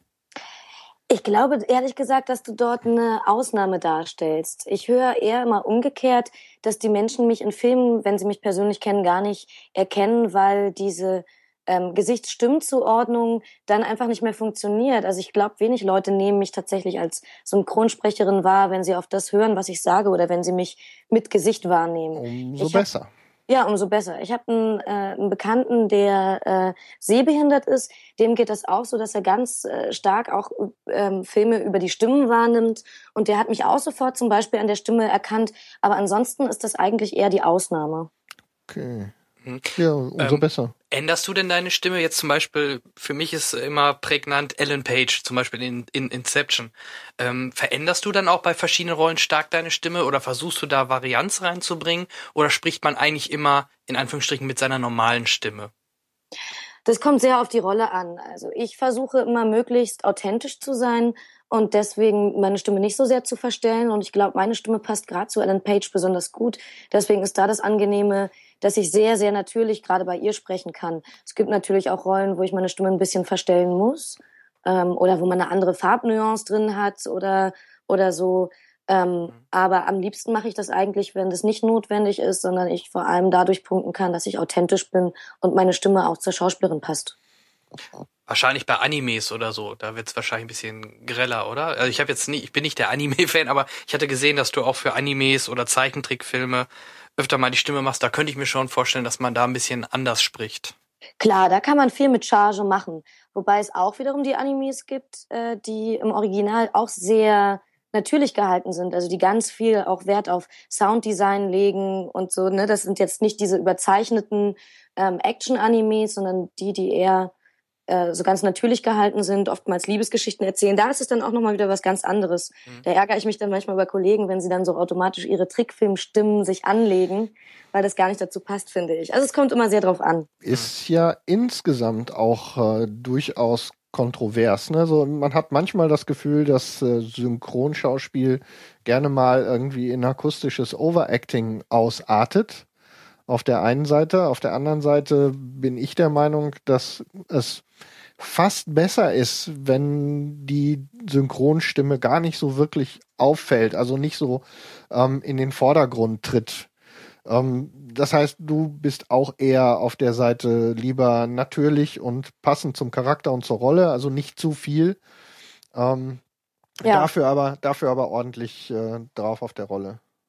Genau, da bin ich absolut deiner Meinung. Ja. Das ist, äh, ich habe das Gefühl, dass es liegt oftmals auch, wenn nicht besonders viel Wert auf Qualität gelegt wird oder nicht viel Geld für die Synchro ausgegeben wird, dann passiert es sehr schnell. Man muss in einer sehr kurzen Zeit sehr viel abarbeiten mhm. und dann benutzt man einfach genau die Lache, die man sich so antrainiert hat, die abrufbar ist und äh, achtet gar nicht mehr auf den Originalschauspieler, in welcher Art er oder sie vielleicht lacht und mhm. äh, dann wird das so runtergearbeitet und da hat man oftmals dieses ja, dass die Sprecher dann eben all ihr Schauspiel in die Stimme legen und diese, wo, wo das dann diesen Overacting-Effekt bekommt. Mhm. Ähm, ja, das ist für mich äh, kein, kein Merkmal für Qualität. Das mag ich auch nicht so gern. Da sprichst du einen Bereich an, der mich auch äh, nochmal interessieren würde. Du bist ja jetzt auch schon fast 20 Jahre dabei, wenn man mal so alles zusammennimmt.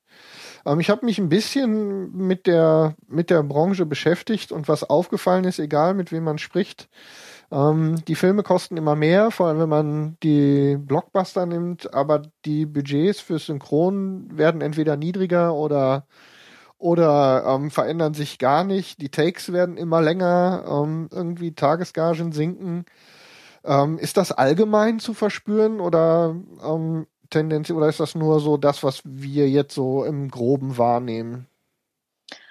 Ähm, ich glaube, das ist schon durchaus ein Trend, ja. Äh, ich glaube, dass grundsätzlich in der Post-Production sehr viel eingespart wird, was ähm, meiner Meinung nach unter anderem daran liegt, dass die Spanne, bis man einen Film rausbringt, immer kürzer wird, in der man damit noch Geld verdienen kann. Also während, früher Monate später erst weltweit die Filme ins Kino gekommen sind, nachdem in Amerika die Premiere war, äh, ist jetzt natürlich eine große Gewinnspanne dann verloren, wenn man sich dafür so viel Zeit lässt. Und ich glaube, das gehört mit zu den Gründen, warum kein Geld mehr in die Post-Production gesteckt wird. Ja, aber insgesamt, also auch jetzt mal speziell beim Synchron zu bleiben, ist das doch auch nicht wirklich, ich weiß nicht, ähm, so A-Movies, ähm, 1000 Takes und dann musst du innerhalb von einer Woche so eine Hauptrolle runter synchronisiert haben. Ich meine, das ist doch auch insgesamt nicht das, was man will, oder? Nö, bestimmt nicht. Also ich höre ja auch immer wieder von Leuten, die äh, so wie ihr durchaus auch Synchronarbeit wahrnehmen und kritisieren. äh, dass sie das, dass sie das merken, wenn viel eingespart wird, wenn äh, Schauspieler umbesetzt werden, weil man sie sich nicht mehr leisten kann, äh, dass das kritisiert wird. Also ich hoffe auch, dass das äh, wahrgenommen wird von den Verleihen. Äh, ich mache auch viele, viele Sachen, die, wo die deutschen Verleiher sich sehr, sehr viel Mühe geben und auch in sehr direktem Austausch mit den Originalregisseuren sind und das sehr ernst nehmen. Mhm. Aber das sind oftmals doch, doch überraschenderweise eigentlich eher die kleineren. Ähm, zum Beispiel so ein Film Pitch Perfect hast du auch ähm, letztes Jahr, glaube ich, synchronisiert. Ähm, wie viel Zeit hat man denn für, für so einen Film und wie viel früher bekommt ihr denn das Material, also vor dem Start? Normalerweise bekommen wir Sprecher das Material überhaupt nicht zu sehen. Äh, entweder, wenn es jetzt so ein, wenn es jetzt so ein Blockbuster ist, dann wird aus Urheberrechtsgründen können wir uns das entweder in so einem Vorführraum ansehen, wo wir dann unser Handy abgeben müssen und so weiter. Mhm. Ähm, ja. Manchmal gibt es aber auch die Situation, dass wir tatsächlich nur die einzelnen Akte bekommen, also niemals das ganze Material von dem Film am Stück äh, da haben. Und äh, dann ist es so schwarz geblendet und man kriegt nur die Münder zu sehen, auf die man dann sprechen muss und kennt den oh Zusammenhang nicht mehr. Das schränkt natürlich die Möglichkeiten zu spielen und dem Film gerecht zu werden massiv ein. Aber das ist dann äh, so die Paranoia, die Raubkopier-Paranoia, oh die da oh je, manche oh Verleiher haben. Ja. ja gut, nicht am Stück kann ich ja noch verstehen oder dass man dann vielleicht auch was ausschätzt, aber Gesicht oder die Mimik des Schauspielers müsste man meiner Meinung nach schon äh, noch ein bisschen sehen, damit man auch äh, das passend dann zum Ausdruck bringt, was auch der Schauspieler in dem Moment sagen will. Dadurch leidet ja auch meistens der Ruf jetzt bei ähm, bei Film ist es vielleicht noch ein bisschen weniger bei der breiten Masse, aber gerade bei Computerspielen, die du ja auch zum Teil auch schon mal synchronisiert hast, da gehen ja die Meinungen deutlich stärker auseinander und die meisten schwören aufs OV, um nicht auf die synchrone, äh, synchronisierte Fassung. Ja, das stimmt. Ich, da ist es allerdings noch nie wirklich besser gewesen, habe ich das Gefühl, sondern ähm, das wird immer noch so missliebig behandelt. Ich glaube, denn da ist vielen Menschen in Deutschland noch nicht klar, dass das längst eine eigene Kunstform ist und dass man das nicht mehr so runterarbeiten kann äh, oder dass es auch von, von, von der Grafik immer weiter abfällt, wenn man das in der Qualität beibehält, wie das zurzeit gemacht wird. Also es ist ja teilweise so, wie jetzt äh, auch das Spiel, in dem ich Alan Page leider nicht gesprochen habe. Ähm, genau, da wollte ich auch da, noch da Wir haben ja ein bisschen drauf hingeleitet. ja, ja, schon. Ähm, äh, ja, das, äh, das sind dann also die Momente, wo ich sage, schade. Äh, ich glaube, da verpasst die Branche massiv was, wenn sie nicht anerkennt, dass Fans doch eine sehr große Leidenschaft auch fürs Detail haben und das durchaus wahrnehmen, ob man sich dort die Mühe und die Zeit nimmt und sich eben auch vernünftige Schauspieler das kosten lässt, solche Spiele zu synchronisieren. Ja, man hat ja eine, eine Synchronstimme genommen. Ich weiß nicht, ob es die, äh, ach, Manja Döring war es. Die hat auch schon in einem, dem einen oder anderen Film, Peacock, Hard Candy oder so, hat sie die auch schon mal synchronisiert. Also sie ist ja scheinbar auch jemand, die auch ab und an mal für die Ellen Page genommen wird. Wonach entscheidet man das denn? Äh, oder sagt man nicht hier die, äh, man, man versucht doch schon immer die gleiche Stimme für den Schauspieler zu nehmen, oder ist das nicht so? Es gibt dafür nicht so strikte Regelungen. Ähm, normalerweise ist das so, oftmals werden die Sprecher nach Rollen besetzt. Also da guckt man gar nicht so sehr auf den Originalschauspieler, es sei denn, es ist ein Bekannter, sondern man guckt auf die Rolle und denkt, ach hier, das ist so ein bisschen so eine, die hat so eine herbe, rotzige Art, da passt Anne ganz gut drauf. Dann nehmen wir jetzt Anne für. Und dann spielt die Schauspielerin in einem anderen Film vielleicht wieder was ganz, ganz anderes und dann fällt einem als erstes eine andere Sprecherin ein.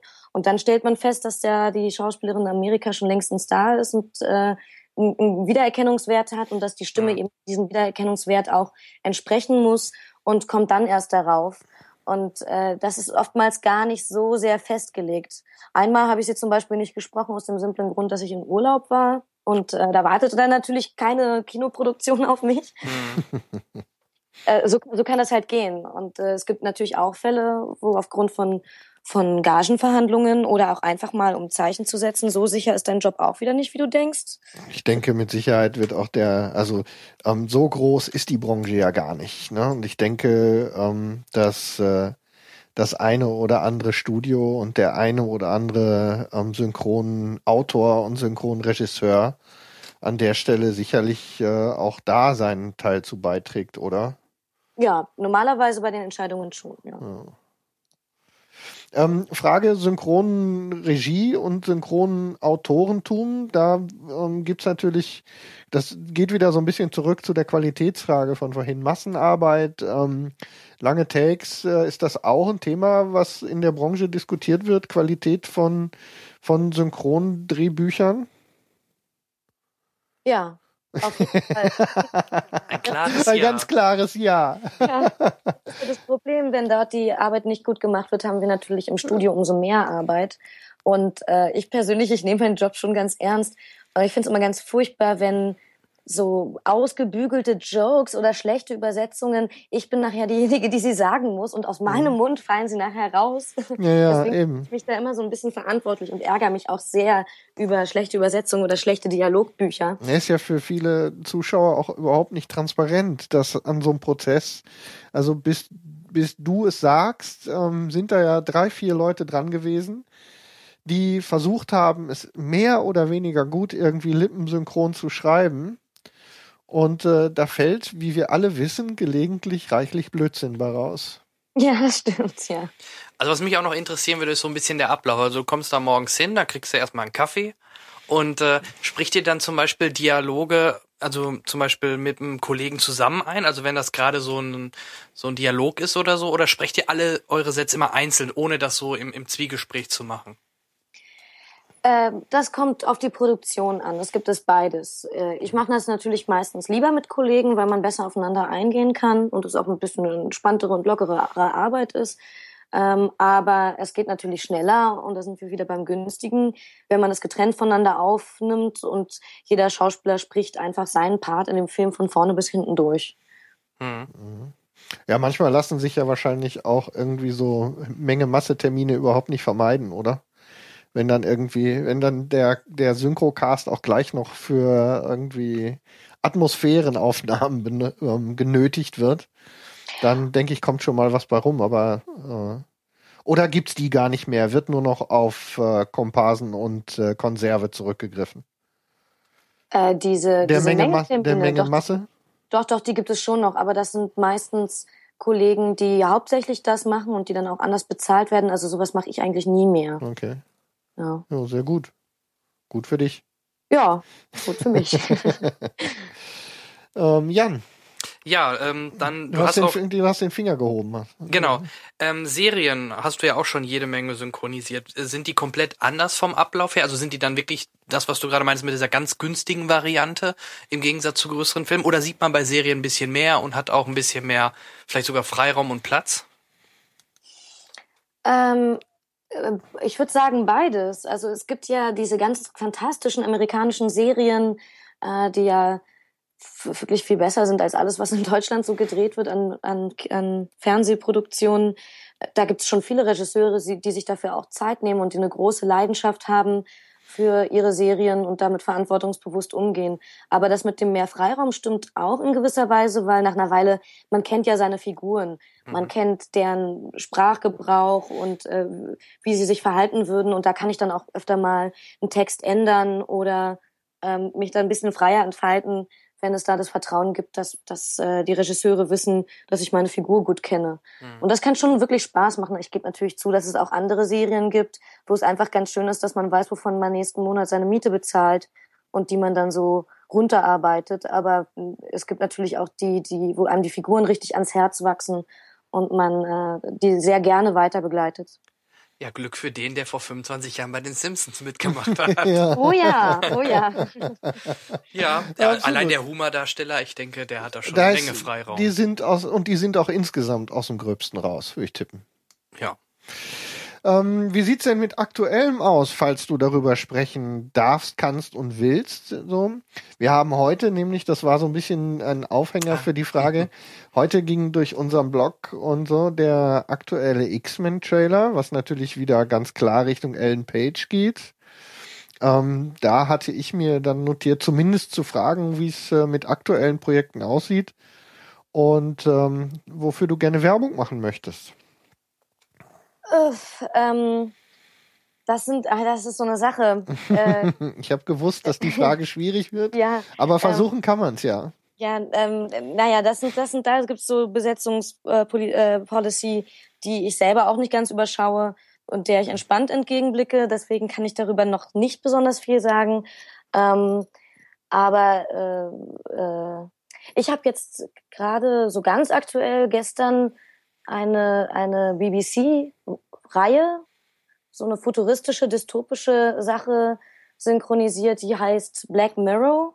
Und äh, die ist ziemlich klasse. Die hat so ein bisschen was von, äh, von Brave New World mhm. und ist sehr, sehr, sehr gut gespielt und äh, hat so eine auch so einen Touch von sehr aktueller äh, Kapitalismuskritik. Und das kann ich sehr empfehlen.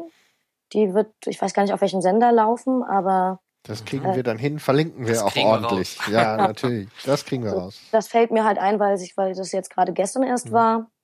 Und ansonsten lass uns sehen, was die Zukunft bringt. Ich hatte ja jetzt gerade in letzter Zeit viel anderes zu tun und habe deswegen mich so ein bisschen reduziert auf die laufenden Serien, die ich habe mhm. und nicht mehr so viel neue Projekte gemacht. Okay. Ähm, viele deiner Kollegen, ähm, zum Beispiel auch ein guter Freund von unserem Podcast, der Charles Rettinghaus, der geht auch immer mehr dann auch ins selber Schauspiel. Ähm, hast du da auch was geplant, also geplant oder hast du auch vor, mehr als Schauspieler selbst äh, aktiv zu werden? Jetzt nicht unbedingt bei Berlin Tag und Nacht oder so, aber vielleicht doch was Anspruchsvolleres?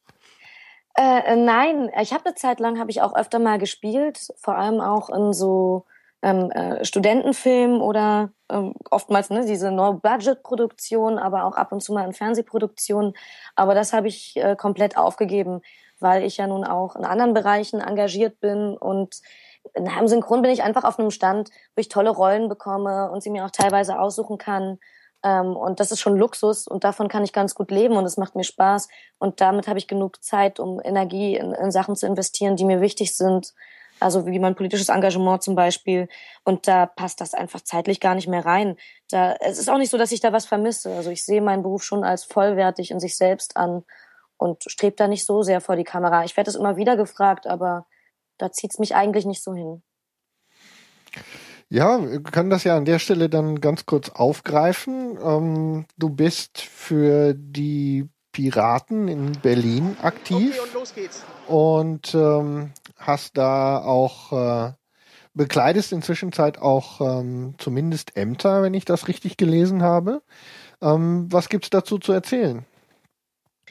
Ja, also ich bin in Neukölln in der Bezirksverordnetenversammlung bei beim Bürgermeister Buschkowski, sitze an der Piratenfraktion mhm.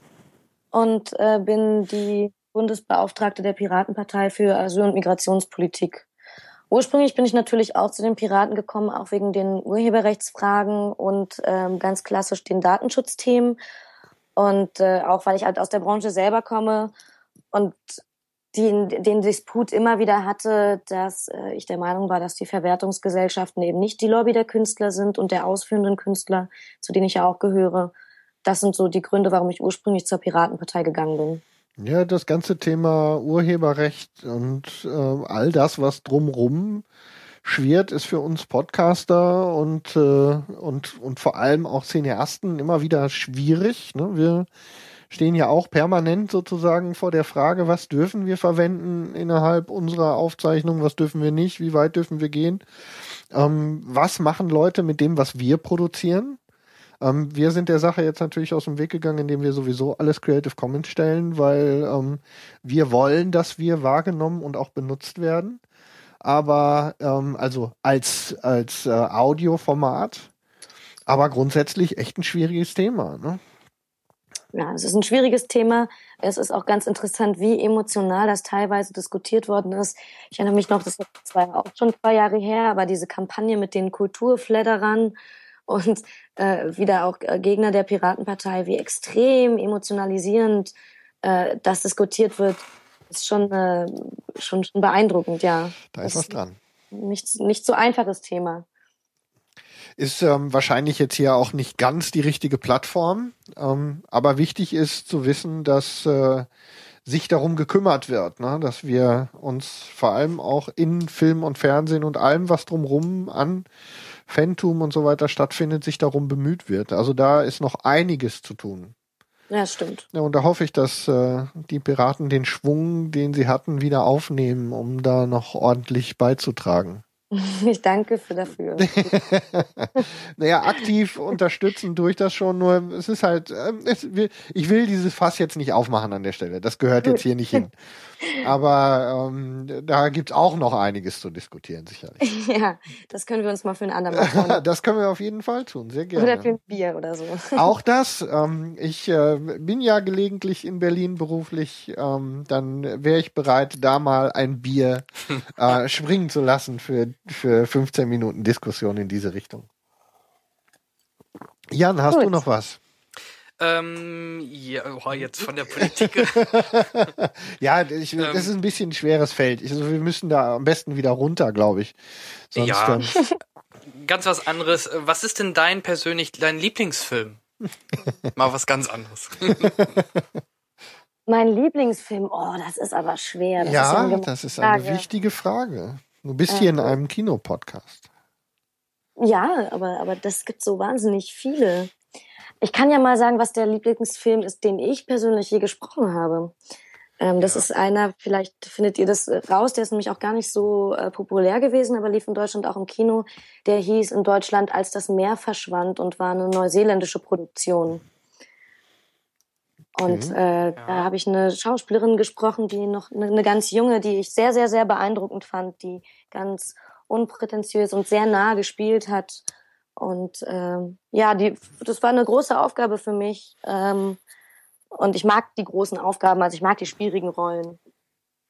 Und den Film kann ich zum Beispiel nur empfehlen. Das äh, werden wir dann mal ordentlich verlinken, damit da alle ähm, sich das äh, zu Gemüte führen können. Ja, mal anschauen. Ich äh, kenne ihn nicht. Nee, ich kenne ihn auch nicht und ähm, auf, kommt gerade auf meine Watchlist sozusagen.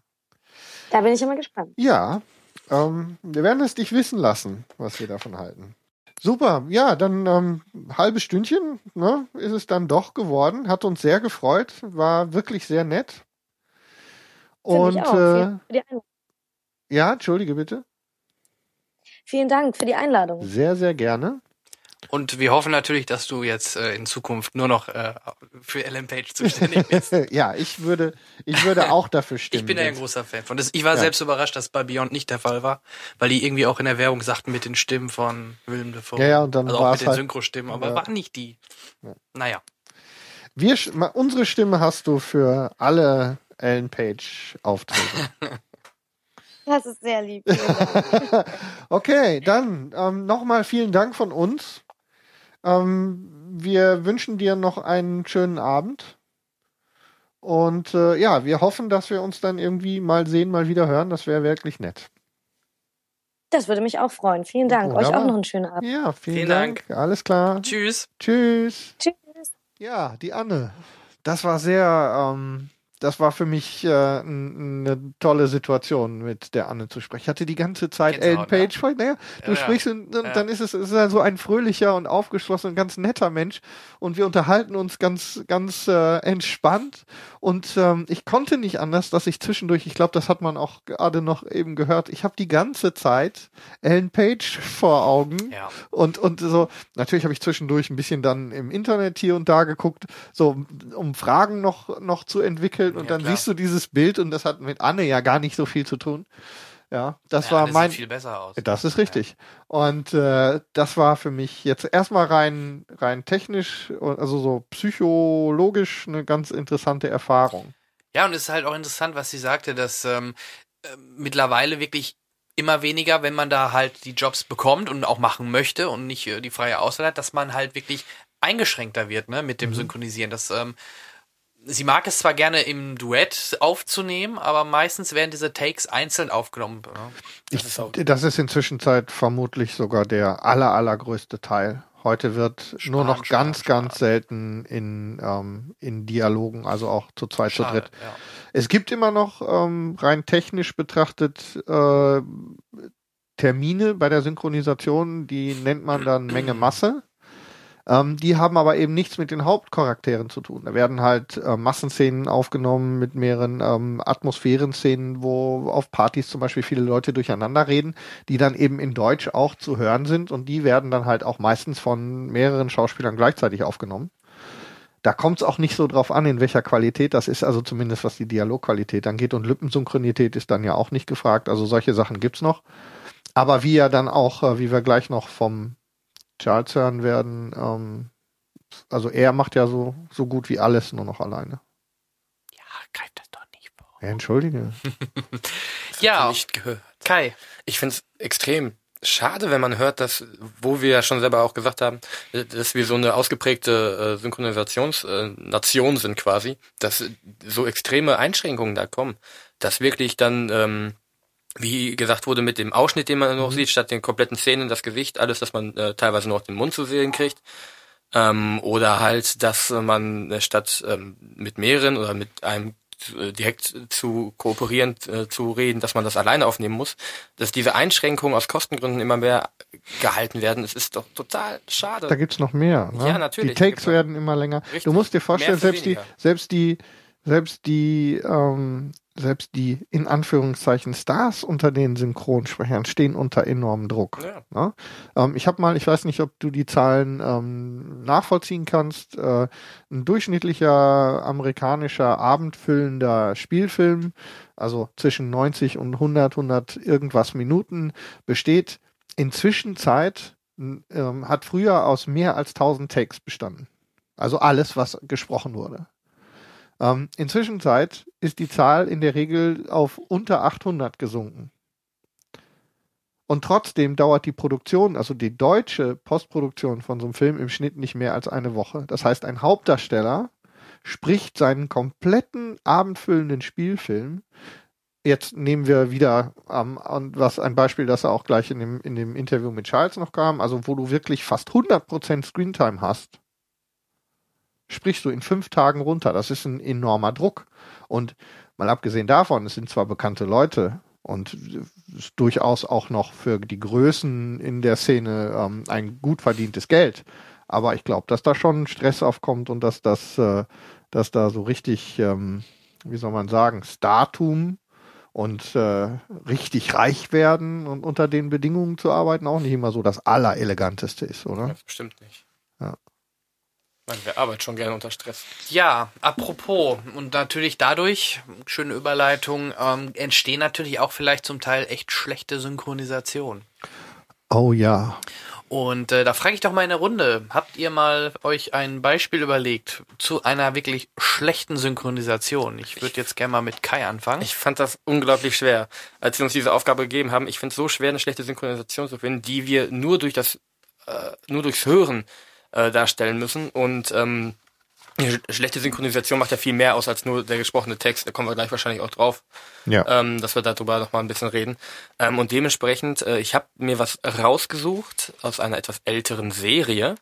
Äh, war relativ leicht zu finden, findet man auch auf bekannten Quellen äh, eine, eine Zusammensetzung von mehreren sagen wir, ikonischen Sprüchen äh, der entsprechenden Serie. Und ich denke, da hören wir jetzt erstmal nur rein. Das machen wir. What's up? Was machen wir denn jetzt? Noch ist nicht aller Tage Abend, hörst du, Robin? Ich weiß, ich weiß, und ein rollender Stein setzt kein Moos an. Richtig, und Geschehenes kann man nicht ändern. Aber das sind abgedroschene Klischees. Wirklich, Robin, ein solches Ende hätte ich mir nie erträumt. Das Leben ist ein Becher voller Überraschungen bis zum letzten Tropfen. Es gibt eine alte Weisheit, Dick. Gesund im Geist, gesund im Körper. Ein lohnendes Ziel. Hör zu, das Glück kommt immer zu denen, die es suchen, Robin. Eine gute Lektion, Robin. Geh nie ohne Zweitschlüssel aus dem Haus. Wie wenig wissen wir über die Zeit, Alfred. Ein einsilbiges Wort, äh, ein Nomen, ein Lachen von gestern, von morgen getrennt. Ja, genau. Das ist äh, Für die, die es nicht erkannt haben, äh, es war aus Batman hält die Welt in Atem. Eine kleine Zusammensetzung mehrerer dieser und das ist schon Sprüche. anstrengend Ja, ne? die Serie allgemein Ja. ist verdammt anstrengend. Und ich glaube, man hat relativ eindeutig gemerkt, was, was so schlecht daran ist. Also einmal vom, komplett davon ab, dass die Serie schon einige Jahre auf dem Buckel hatten. Damals der Standard natürlich ein komplett anderer war als heute. Ähm, waren aber auch einfach ähm, die, die, die Sätze, die sie, na, Ja, das war. Müssen. Ja. Einfach ignorieren. Okay. Ähm, die, die Sprüche, die teilweise rausgekommen sind, oder auch die Betonungen, die gesetzt wurden, ähm, es, es klingt teilweise für mich äh, etwas overacted ist in dem Fall der falsche Begriff. Ähm, Ja, stimmt. Overvoiced? Es ist, ja, ja, es ist einfach, ähm, es ist einfach auch irgendwie ähm, wie mit einem, wie mit einem stumpfen Bleistift mal eben so hingeschrieben. genau. Ich glaube, es ist so, ähm, sie sind daran gescheitert, dass sie, ähm, dass sie versucht haben, ähm, mit äh, äh, trotz versuchter Lippensynchronität der Figur Tiefe zu geben, die da nicht drin war. ja. Und das ist mit diesem, ähm, mit diesen, mit den Dialogen, die immer mit steifem Rücken gesprochen sind. Richtig. Ja, und, und so war die Serie ja nicht. Ähm, das äh, macht das Ganze auch nochmal unfreiwillig komisch. Kennst du denn das Original, Kai? Die Serie. Hm? Hast ja. du mal in Englischen gehört? Nee, ja doch, äh, ja, ähm, klar, aber ich weiß ja nur, dass Adam West jetzt auch nicht der begnadete Schauspieler ist und ich meine, Knapp es war Du auch sprichst immer, ein großes Wort es gelassen war aus. auch immer wohl extra, es war ja extra so ein bisschen trashiger gehalten. Mhm. Da ist jetzt die Frage, da müsste man halt mal recherchieren, ob wirklich, ob die Synchro nicht vielleicht auch extra so ein bisschen äh, so, so gemacht worden ist, wie sie ist, weil das sorgt natürlich für diesen Trash ein bisschen dabei. Ich fand, ich fand, also ich, ich, ich hätte das gar nicht, ich glaube, ich wäre nie auf die Idee gekommen, das als schlechtes Beispiel zu nehmen. Äh, Deine Argumentation ist okay, aber für mich war das halt immer so. Also für Ja, ja, mich, natürlich. extra so trashig und die, die Sätze und äh, ja, Also das Ich Problem, nicht. ich, kann, ich kann, glaube ich, die Reak also den, den Grund kann, den Kai hatte, um das auszuwählen, kann ich nachvollziehen. Das ist das, was ich gesagt habe. Die Serie kommt im Deutschen, wie gesagt, ich habe nur, es ist lange her. Ich habe mich genau mit diesem Beispiel eben nicht beschäftigt jetzt.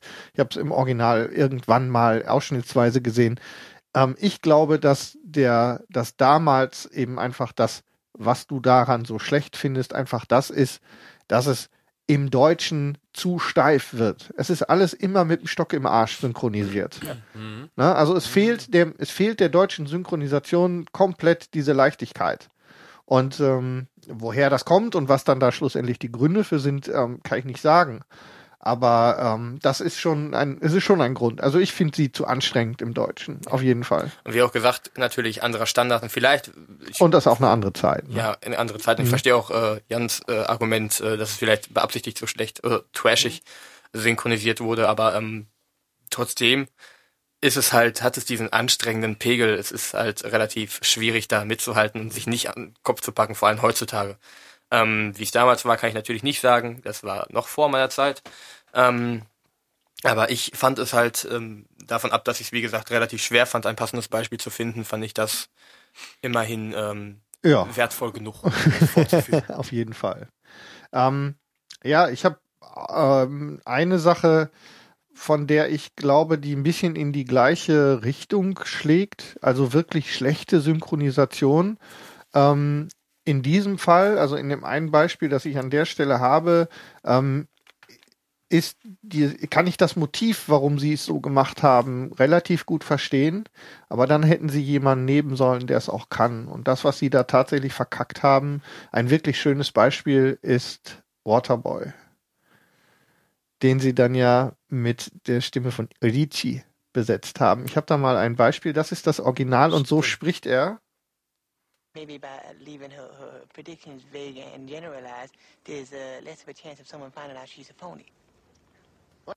Ja, das ist, ähm, es ist tatsächlich debil und genauso ist es auch angelegt. Ähm, ich habe nicht das gleiche Stück dazu im, ähm, in der, ähm, wo habe ich es, wo habe ich es? Ah, jetzt ähm, habe ich mir irgendwie meine ähm, ähm, deutsche Synchro gerade. ist ja, können wir dann, während du suchst, mal Ja, ja. Mir ist gerade, mir, Ist ich habe gerade einen, Knob, ne? ich habe mit Matze Knob, ich habe mir gerade einen, einen, äh, einen Tab geschlossen. den Auch ich- da die Frage, warum nimmt man nicht die Standardsynchro von Adam Sandler? Warum muss man da einen Promi rein? Ich glaube, es war einfach die Idee, er hatte da so sein, sein, sein Kommen, sag ich mal. Und Das er war Super. Ricci-Zeit, Ja, ja, ne? Super Ricci-Zeit, Mhm. genau. Und äh, er war einfach wahrscheinlich unglaublich günstig da und sie dachten, sie hätten damit ein- einmal Ja. Geld gespart und einen Kultfaktor. Ich glaube, günstig ist, glaube ich, da gar nicht das Ding zwingend gewesen. Ich glaube eher einfach mit dem Namen, mit einem bekannten Namen Werbung machen. Ja? Da, da kommen wir auch gleich noch zu meinem Beispiel, so Sachen oder wie, wie Ben. Dieser Schnulzensänger bei Kindern oder Jugendlichen sehr beliebt, genau. Der hat auch mal irgendwo was synchronisiert bei, bei Robots oder irgendwie, nee, da war Sarah Connor oder so. Ja, Auf jeden Fall, da, da will man doch nur mit dem Namen Werbung machen. Ja, Egal wie schlecht oder bescheiden die synchronisieren. Da kommen wir nachher auch noch im Interview dazu. Andere lernen das richtig und sind Synchronschauspieler. Genau. Und dann kommen da irgendwelche Fuzzis, Sänger daher und sollen dann was synchronisieren. Genau, ich habe noch, ich habe also jetzt eben das Beispiel für die deutsche Besetzung damit Matze Knob. Ähm, Ja. Das klingt dann so. Ein wundervoller Student und Athlet. Und ein wundervoller Freund. Ladies and Gentlemen, Bobby Boucher! Die Synchronstimme eines Schauspielers, der das kann.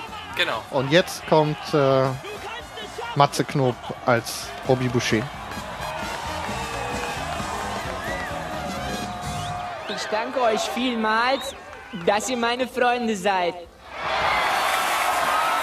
Du kannst es schaffen! Ich möchte die Verlegenheit benutzen und euch erzählen, dass meine Mama nicht weiß, da, dass ich Footballspieler bin. Ver, ver, verratet meiner Mama bloß nicht, dass ich Football spiele. Das wäre das Beste. Das soll lustig Das, sein. das ist nicht, das ist, das funktioniert nicht. Das klingt scheiße. Ja. Ja? Und, ähm, und es ist super Richie. Es ist super Richie als Bobby Boucher. Ähm, natürlich ist der Bobby Boucher beschränkt im, im, in diesem Sinn. Aber nicht so. Aber nicht so. Ja, nicht wie Matze Knob. ja. ähm, nur um Boah. das abzuschließen, Ähm, weil ich es gerade an der Stelle, weil es gerade so schön passt, ähm, dann verschieße ich mein Pulver, was das angeht. Hau an raus, der Stelle schon. Ich habe noch ein schönes Beispiel dafür. Ähm, ich mach mal ein Ratespiel draus. Ähm, ich spiele mal ganz kurz das Original, das ich meine. Ähm, ist äh, im Original nicht Englisch. Su misión incluye desplazamientos, supervisión y embalaje preciso del instrumental, así como chequeo y control del nuevo emplazamiento. Porque sois el super y nosotros agentes secretos, que si no parecería que nos está encargando una mudanza de mierda. Das ist das Original. Und zwar ist das Spanisch. Clever und smart. Ähm, in der Realverfilmung besetzt mit ähm, Schauspielern, die stimmlich und, ähm, und auch als, als ähm, Realschauspieler ähm, äh, im fortgeschrittenen Alter sind. Also wirklich ähm, 50-Jährige. Und so klingen sie ja auch. Und richtig verkackt haben sie es in der Synchronisation dann mit dieser deutschen Fassung. Ihr Auftrag umfasst den Transport, das Controlling und die sichere Verstauung der Geräte sowie die genaue Inspektion des neuen Standorts. Wenn Sie nicht Mr. L wären und wir nicht Agenten, würde es sich fast so anhören, als hätten Sie uns mit einem ganz beschissenen Umzug beauftragt. Ist exakt die gleiche Stelle und besetzt den Film mit Erkan und Stefan. Keine weiteren Fragen, eu euer Ehren. Sechs Sätzen. Was war das für ein Film? Das ist clever und smart. Ach ja, den habe ich nie gesehen. Das ist, das ist so fürchterlich. Hm. Ja, ja. Ich meine, ich glaub's nicht mal, wenn ich den sehe. Der Typ ist 50 Jahre alt und, und Stefan spricht, die- da kriege ich zu viel. Das geht nicht. Das kannst du nicht machen. Ja. Also es ist wirklich, äh, das sind so die Beispiele, die mir so eingefallen sind, wo es mal so richtig in die Hose gegangen ist. Ähm, weil die sind ähm, ikonisch sozusagen, ikonografisch für, für ähm, Fehlbesetzungen. Und dann damit eben halt auch tatsächlich das Original ähm, in die, wirklich in die Tonne verfrachtet. Jan, du siehst so konzentriert aus. Worauf möchtest du hinaus? Ja. Er sucht gerade nach. Ja, ähm, lustigerweise hatte ich auch die, die Waterboy-Geschichte, aber ich habe mir. Entschuldige bitte. Nee, ist ja lustig, dass du genau auch das genommen hast. Ähm, aber ich habe da noch was anderes. Äh, nicht Cindy aus Marzahn, aber vom Fleischbällchen. Ich hätte da nämlich sonst noch im Angebot, ähm, ich spiel's mal einfach ein, ähm, wenn das gleich klappt hier. Wir, Technisch. Ne? Mhm. Du hast Saft auf dem Kanal. Du kannst loslegen. Ich hoffe, es hört man gleich.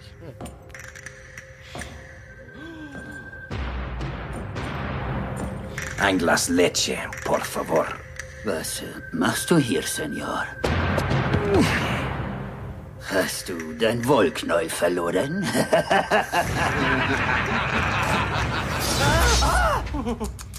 Ihr macht den Kater wütend.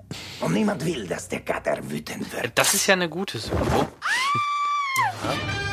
Ach so, die meinst du. Ich kenne den Film sogar. Ja. Ich beschütze die Hilflosen. Ich kenne auch das Ich Original. der gestiefelte Kater. Ja, das Original war Antonio Antonio Banderas. Banderas, genau. Und der ist gut. Benno Fürmann, glaube ich. Ja. Ja, der macht das auch gut. Kann man nichts gegen sagen. Ich, ich hoffe, es kommt jetzt gleich. Du bist auch vorbereitet. Ja, ich, ja, ich hatte was anderes, deswegen muss ich jetzt Na, ist, ja improvisieren. kein, ist ja kein Problem. Ist ja gut, ist ja gut. Und dann bin ich das. Deswegen. Gestiefelter Kader. Die Legende erzählt von einem uralten Schatz. Seit Jahrhunderten versteckt und bewacht von Riesen in einem Schloss über den Wolken. Heilige Guacamole. Und wer den Schatz findet, den erwarten ist, Reichtümer, äh, die unvorstellbar sind. Zeig ihm die goldenen Eier. Nein! Hm? Bitte, ich habe genug gesehen. Keine Sorge, ich beschütze dich. Du mich? Und wer beschützt dich? Ist es wahr, dass Katzen immer auf ihren Füßen landen? Nein! Das Gerücht verbreiten nur Hunde! Fürchte mich, wenn du dich traust. Ich hasse Katzen. Nee, Du der kommt dann nicht. Auf Humpty Dumpty ich wollte auf ne? Humpty Dumpty. Der hat im Trailer aber auch eine andere Stimme noch gehabt. Auch das noch. Der Warum wird, im, der wir wird im Original von Zach Galifianakis gesprochen, Genau. ne? Und im Und äh, Deutschen von Elton. Elton. Und das ist mal so richtig kacke. Genau. Das ist sehr Stimmt, das ist ein, ja, das ist ein, ähm, das ist ein tolles Beispiel, Jan. Schade, dass das jetzt gerade nicht so passt. Ähm, stimmt, weil ich gerade noch, während ich es hörte, ich habe das Original gesehen. Mhm. Und ähm, Zach Galifianakis, Selma Hayek und äh, Antonio Banderas, ähm, super. Achtung, jetzt kommt noch mal was. Ja, ist, glaub, wie gesagt, im Notfall sagt er das, sagt er das, das passend. Ja, das spielt einfach. Ja, mal gucken. Man hört auf jeden Ja, also Fall. ich spreche ja äh, den Humpty Alexander Dumpty, das ist ein Ei. Ich Ja, weiß okay, nicht, warum ich ausgerechnet ein Ei sprechen soll, vielleicht aufgrund der Bauchform. Äh, aber Ich es muss nur seine Stimme Aber es hören. reicht schon. Mhm. Also er hat wirklich diesen Ja, Humpty Dumpty er ist gesprochen. Auch, weise Auch da, ist am Anfang der Elton hat sehr, sehr nichts, traurig. A, nichts mit Schauspiel zu tun. So viel ich weiß auch noch nicht wirklich was mit Synchronisation. Mhm. Und ähm, der spricht dann so eine Figur, die sonst im Original von einem Schauspieler wie Zach Galifianakis und gleichzeitig Ja, Comedian halt. Genau. Und du siehst halt eben auch, was das ausmacht. Ähm, mir ist nicht bewusst, ich habe jetzt nicht nachgeguckt, aber ich glaube, Benno Fürmann hat keine keine spanischen Wurzeln. Nein.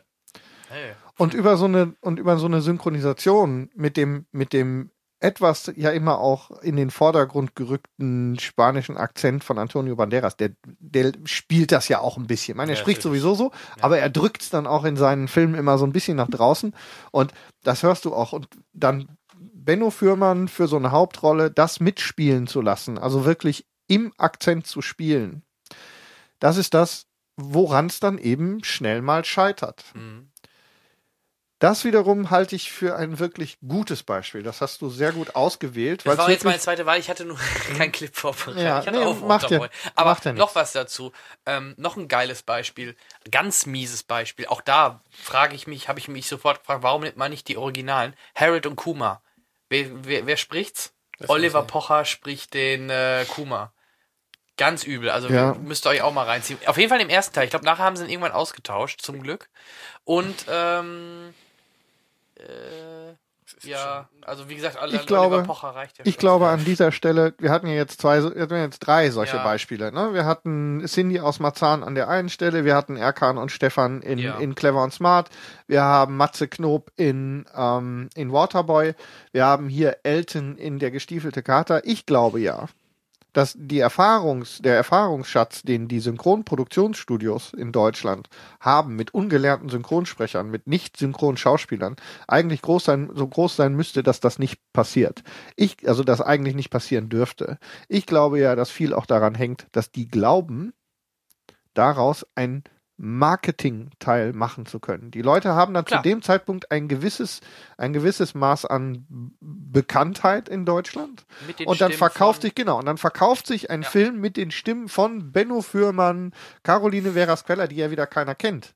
Aber Elton und bla bla bla bla bla oder Erkan und Stefan und so weiter verkaufen sich dann. Ist aber zum Glück wieder weniger geworden. Ne? Das war ja, vor ein ja. paar Jahren mal so das echt wird, ein Hype. Genau, und in. Zwischenzeit.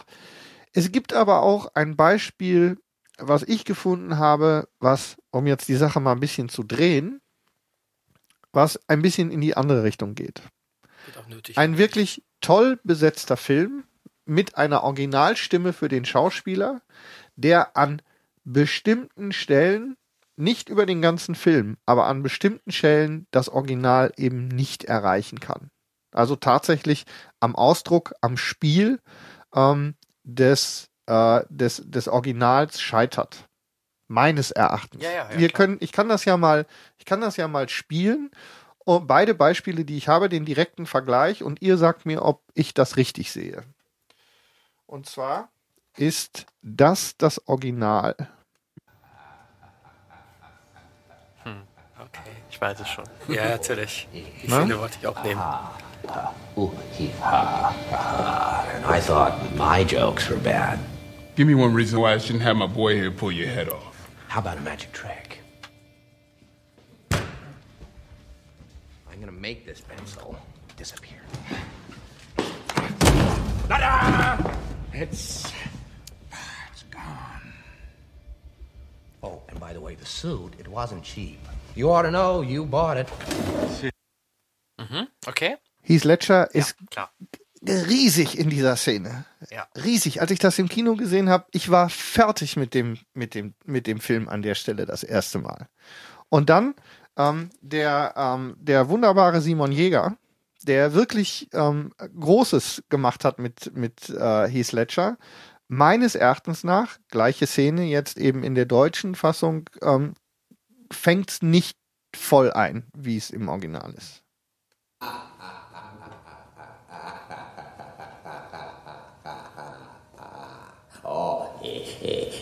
aha, ha, hu, hi, aha. Und ich dachte, meine Witze wären schlecht. Sag mir einen Grund, warum ich ihm verbieten soll, dir den Kopf abzuschlagen. Wie wär's mit einem Zaubertrick? Ich lasse diesen Bleistift verschwinden. Tada! Er ist verschwunden. Oh, und übrigens, der Anzug, der war nicht billig. Solltet ihr wissen, ihr habt ihn bezahlt. Er ist die ganze Zeit wirklich nah dran.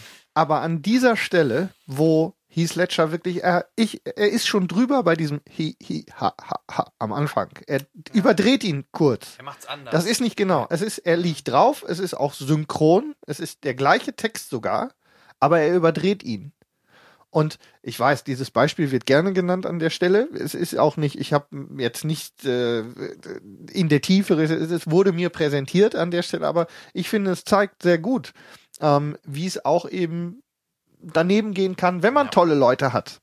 Weil der Simon Jäger, den ähm, ist nun wirklich eine tolle Stimme, da kann man nun echt nichts gegen sagen. Und der trägt den Heath Ledger in Deutsch ähm, großartig. großartig. Ja. Aber dieses ist ein Beispiel, was ich glaube, wo es eben, wo er ihn nicht zu packen kriegt, richtig. Vielleicht, vielleicht lag es auch da dran, dass er da auch wirklich vielleicht wenig vom Film sehen konnte oder so. Ne? Das, Ich weiß nicht, wie sie es produziert weiß, haben. Das ne? müsste man. Genau, Ja. dass ihm da in dem Moment diese äh, Bindung fehlte. Ein Schauspieler, der das spielt, in dem Moment in der Mask, der, der ist ja ganz anders involviert in der Szene als jemand, der im Studio sitzt und das synchronisiert. Vor allem Heath Ledger, der sich ja wirklich extrem auf die Rolle vorbereitet hat. Ja, Äh, richtig. irgendwie abends in seinem Hotelzimmer gekauert hat und sich da irgendwelche Sachen selber vorgekritzelt hat und so. Ähm, Ja, ist halt die Frage. Ne? das- Das, ich ist- glaube, das das kriegst du dann als Synchronsprecher, als Synchronschauspieler. Richtig. Da kannst war- du nicht hinterherarbeiten. Er war, Richtig. er war, ähm, Simon Jäger war immer sehr nah dran. Ja, also So, das Szenenweise auch war er ein bisschen Und- angenehmer, fand ich. Bitte? Ich fand Simon Jägers Szenenweise auch angenehmer.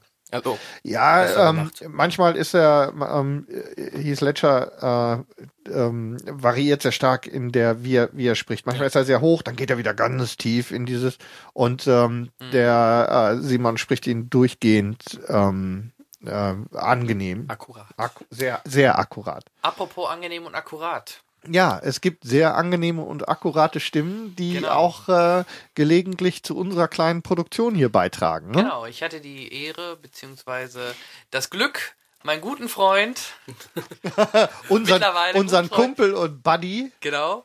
Donner Buddy äh, Charles Rettinghaus äh, mit ihm ein kleines Interview führen zu dürfen.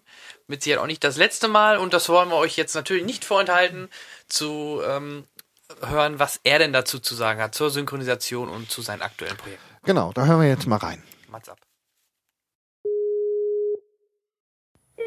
Hallo, hallo. Ja, hallo.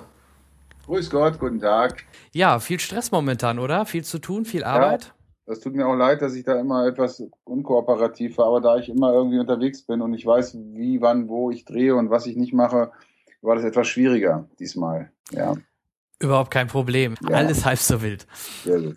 Ähm, Ja, ich wollte ganz gerne einfach mit, mit dir ein paar Fragen äh, über Synchronisation besprechen und natürlich auch gerne über deine aktuellen Projekte. Mhm. Ähm, wir haben nämlich in der nächsten Folge nämlich das Thema Synchronisation, das haben wir extra ein bisschen weiter nach hinten geschoben. Mhm. Wir haben noch von der Anne Helm auch ein Interview äh, machen dürfen mit der Anne Helm, äh, Kollegin, die kennst du mit Sicherheit, Ja, oder? Na sicher. Ja.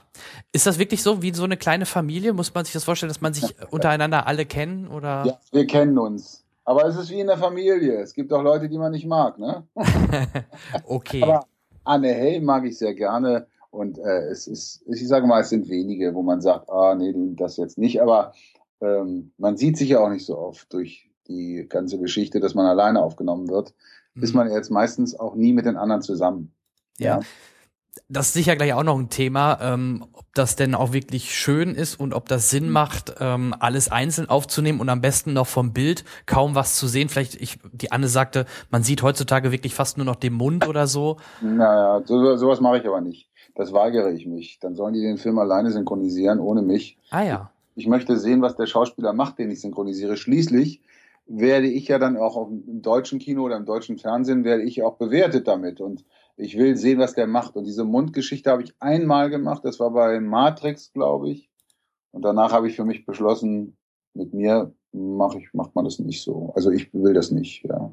Ja, also die gehen dann sogar auf diese Wünsche ein oder sagen die von vornherein, nö, ist nicht, dann halt nicht, oder? Äh, ich sag's mal so, äh, es ist dann nicht, ne? Weil ich glaube, auch das werden sie irgendwann kopieren, weil das geht ja so nicht. Ähm, ich sag mal so, ähm, das Loch ist ja nicht bei uns. Wenn das Ding im Internet landet, keiner von uns geht hin und haut das Ding irgendwo ins Netz und sagt, hurra, hurra, ich habe den neuen James Bond-Film, guckt euch den mal alle an. Das ist ganz woanders. Und das wird immer wieder stattfinden. Ja. Ich sage mal, das ist nichts anderes als jetzt gerade wieder in Amerika, wenn einer mit einer Waffe da durch, durch die Kontrollen schlendert und dann rumballert. Äh, wenn jemand was machen will, erreichen will, dann, dann wird er das auch erreichen, weil das Netz äh, ist groß und man kann es überall irgendwo, sag ich mal, ablegen. Aber keiner von uns würde das machen. Bestimmt nicht. Ja. Ja. Also was ich mir vorstellen könnte bei einigen Projekten, dass man einfach das klassische Spoilern halt vielleicht untersagen will. Oder ich weiß bei Breaking Bad jetzt bei den letzten Folgen, die, die sollten eigentlich fast zeitgleich in Deutschland rauskommen, Mhm. hat sich nach hinten geschoben, weil die Amerikaner die Folgen nicht vorab halt rausrücken wollte, weil sie halt Angst hatten, dass Informationen über das Ende der Serie halt im Internet verbreitet werden. Mhm. Das verstehe ich ja auch. Aber wir zum Beispiel als Schauspieler, das ist beim Drehen ja nicht anders und beim Synchron auch sowieso. Wir unterschreiben ja genau diese Verträge, dass wir nichts darüber erzählen dürfen, was da passiert und was, was, was. Und das tun wir ja auch nicht. Und wir alle, die in diesem Gewerbe arbeiten, halten sich da auch dran. Ja. Und wie gesagt, wenn das rauskommt, dann ist das ein ganz anderer Weg, ja. Ja. Wie bist du eigentlich zur Synchronisation gekommen? Das war 1986, glaube ich, war das, 85. Da habe ich Theater gespielt in Hamburg. Ich bin, eigentlich aus Hamburg. Und da hat mich damals der Synchronregisseur Wilfried Freitag, ein ganz großer war das, leider ist er nicht mehr da, also nicht mehr unter uns, ähm, mehr oder weniger entdeckt, fand mich, fand meine Stimme sympathisch, fand, fand mich gut und meinte, Mensch, hast du nicht mal Lust, da mehr zu machen? Ich habe dann gesagt, du, ich weiß gar nicht, ob ich das wirklich kann, aber klar, warum nicht? Und so gesehen war das meine Rettung, weil ich wäre als Schauspieler gleich untergegangen, weil da habe ich nicht viel zu tun gehabt. Jetzt theatermäßig drehen gar nicht. Und Synchron hat mir mein Leben verschönert und auch, dass ich eben auch so ein Leben führen kann, wie ich das heute tue. Ja. Siehst du dich denn heutzutage mehr als Synchronsprecher oder mittlerweile auch als Schauspieler? Ich habe mich von Anfang an als Schauspieler gesehen, weil deswegen bin ich auf die Schauspielschule gegangen und habe das auch, auch studiert. Ähm, bin zwar eine drei Wochen vor der Prüfung bin ich von der Schule geflogen, weil ich mich geweigert habe, äh, eine Aufführung mitzumachen, die absurd war, also von der Inszenierung schon her. Wir haben uns eigentlich alle geweigert, aber wie das so ist, keiner hält so richtig durch. Die meisten springen wieder ab und ich bin aber der Einzige gewesen, der gesagt hat, nein, ich ziehe das durch und wurde dann runtergeschmissen. Ja, und äh, dann habe ich Theater gespielt in Lübeck, in Hamburg, Berlin, Schauspieler. Ich war, ich wollte mal Schauspieler werden. Und das Synchron, sage ich mal, es gibt ja im Synchronbereich, genau wie heute auch beim Drehen, es gibt Schauspieler, die da spielen und es gibt Leute, die keine Schauspieler sind, die da spielen. Und beim Synchron ist es genauso. Es gibt Synchronschauspieler, kann man sie bezeichnen oder wie auch immer. Und es gibt Synchronsprecher, wo ich sage, das Wort sprechen ist eigentlich da falsch, weil wenn man nur sprechen würde, würde das gar nicht funktionieren. Wenn ich zum Beispiel die Nachrichten ansagen würde oder so, wie man die Nachrichten ansagt, damit will ich aber nicht das schmälern, das könnte ich nicht. Ich bin kein Nachrichtensprecher. Nur, wenn man das so sprechen würde, das ist ja Sprechen, Mhm. dann ist da gar nicht mehr zur Figur passen. Deswegen muss man schon schauspielerische Fähigkeiten haben, um das auch umzusetzen, was die Schauspieler, die wir ja synchronisieren, da machen. Mhm. Ähm, wenn du dann so Sachen einsprichst, ähm, hast du da auch Möglichkeiten, ähm, noch ein bisschen was zu variieren oder musst du wirklich die Sätze eins zu eins so sprechen, wie sie dort stehen? Nein, ich gebe die, ich gebe meine persönliche Note oder meinen persönlichen, wie man bezeichnet, meine persönliche, ja, Note, kann man sagen, gebe ich damit rein, weil ich bin ja kein Stimmenimitator. Ich kann das nicht eins zu eins, so wie Robert Downey Jr. das spricht oder spielt. Ich bin nicht Robert Downey Jr., leider nicht. Ich wäre es gerne. Ich finde, das ist ein super, super toller Schauspieler. Das gleiche gilt für Jamie Foxx. Nein, äh, ich gebe das mit meiner Fähigkeit, die ich habe, mit meinem, in meinem Rahmen, gebe ich das, versuche ich das äh, so wiederzugeben, dass das glaubhaft genug ist, um dann eben im deutschen Kino dann auch gesendet zu werden und man nicht sagt, oh Gott, ist das schlecht synchronisiert oder das passt ja gar nicht. Das versuche ich. Und Ja. das hängt natürlich auch von dem Regisseur ab, der den Text gemacht hat oder der Autor. Aber beim Kino, im Kinobereich funktioniert das ziemlich gut, weil ich sag mal, da arbeiten schon gute Leute. Mhm. Ähm, apropos ähm, Robert Downey Jr., ähm, vielleicht kannst du ein bisschen Licht mal ins Dunkle bringen. Wie kommt es, dass zum Beispiel der Iron Man von jemand, also der, da spricht ja jemand anders ihn, als zum Beispiel jetzt bei Sherlock Holmes? Ja, das ist mein Hochgelobter, den ich wirklich, wo ich sage, toller, toller Kollege, toller Schauspieler, toller Sprecher. Tobias Meister synchronisiert ihn in Iron Man. Mhm. Und das war ganz einfach. Äh, der Verleih, ich glaube, es war Concord, und äh, fand meine Stimme nicht passend auf diesen Schauspieler und äh, wollte mir dann, dass ich Probe spreche. Äh, und das habe ich aber nicht gemacht, weil ich habe gesagt, ich habe den so oft gesprochen und man kann sich das alles anhören und entscheiden, ob das passt oder nicht. Und dann hörte ich noch, ich wäre nicht lustig genug. Und dann habe ich gesagt, gut, vielleicht habe ich jetzt wirklich keinen Humor, dann lassen wir das. Und dann haben die mich umbesetzt. So ist es leider. Was natürlich traurig für mich ist, ich spreche ihn ja immer in allen Filmen drumherum. Und in Iron Man, der ja nun auch sehr erfolgreich ist, dass ich nun nee, jedes, so jetzt in diesem Interview immer erklären muss, ach, warum nicht und wieso nicht. Äh, es ist natürlich schade, wenn man dann irgendwie nicht die Kontinuität hat mit seinem Schauspieler, aber das gibt's so. Das ist öfter mal passiert. Gab es bei Jean-Claude Van Damme auch schon mal, weil Mhm. Firma in Hamburg der Meinung war, sie äh, zahlen mir nicht die Anfahrt und kein Hotel und auch nicht meine Gage. Und ich sollte am besten mit einem Rucksack und einem Zelt kommen. Und wenn Gage, da sollte man vielleicht dann, weiß ich nicht was. Und da habe ich gesagt, dann machen wir es eben nicht. Aber das, das ist der Lauf, das ist ja wirtschaftlich alles okay und richtig so. Jeder versucht irgendwie zu drücken oder auch nicht. Mhm. Ne? Deswegen sage ich, hm, das ist so. Und äh, ich nehme das auch nicht mehr so zu Herzen. Ja, ich finde auch gerade bei so prägnanten Stimmen, da fällt es halt besonders auf. Ich kann mich noch dran erinnern, Stirb langsam drei. Mhm. Da hatte Bruce Willis ausnahmsweise mal eine andere Stimme. Genau. Und es wirkt immer noch befremdlich, wenn ich den Film sehe, muss Das ich ehrlich nicht. sagen. Es ist ja auch so, ich sage mal, ich bin ja nun kein Redakteur und kein Supervisor und kein, kein Firmenbesitzer, aber ich äh, kenne mich ja nun auch dadurch, dass ich das schon lange mache, aus.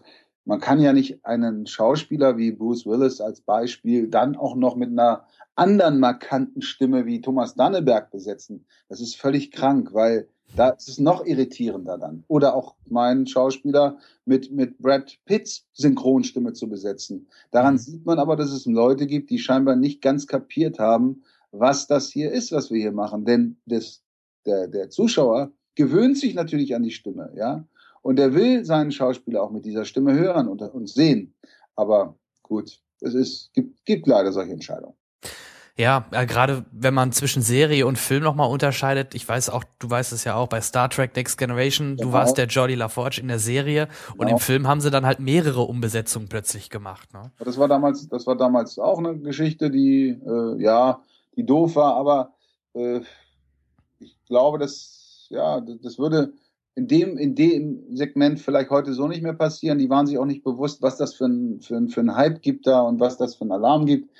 Aber ähm, ja, das war auch eine Entscheidung eines Einzelnen mehr oder weniger. Mhm. Und äh, das muss man aber auch akzeptieren. Man muss, wenn man sowas spielt, wie ich das in diesem Moment gemacht habe, muss man das akzeptieren, nicht die beleidigte Leberwurst spielen, das Leben weiter. Und es gibt ja auch noch andere schöne Dinge, die man dann machen kann. Ja, ist richtig. Ähm, hast du denn eine Lieblingssprechrolle? Ja, ich, also ich synchronisiere wahnsinnig gern Robert Downey Jr. Das ist für mich der, einer der, sage ich mal, für mich die Leute, von den Leuten, die ich spreche, einer der geilsten Schauspieler, einer der tollsten Schauspieler.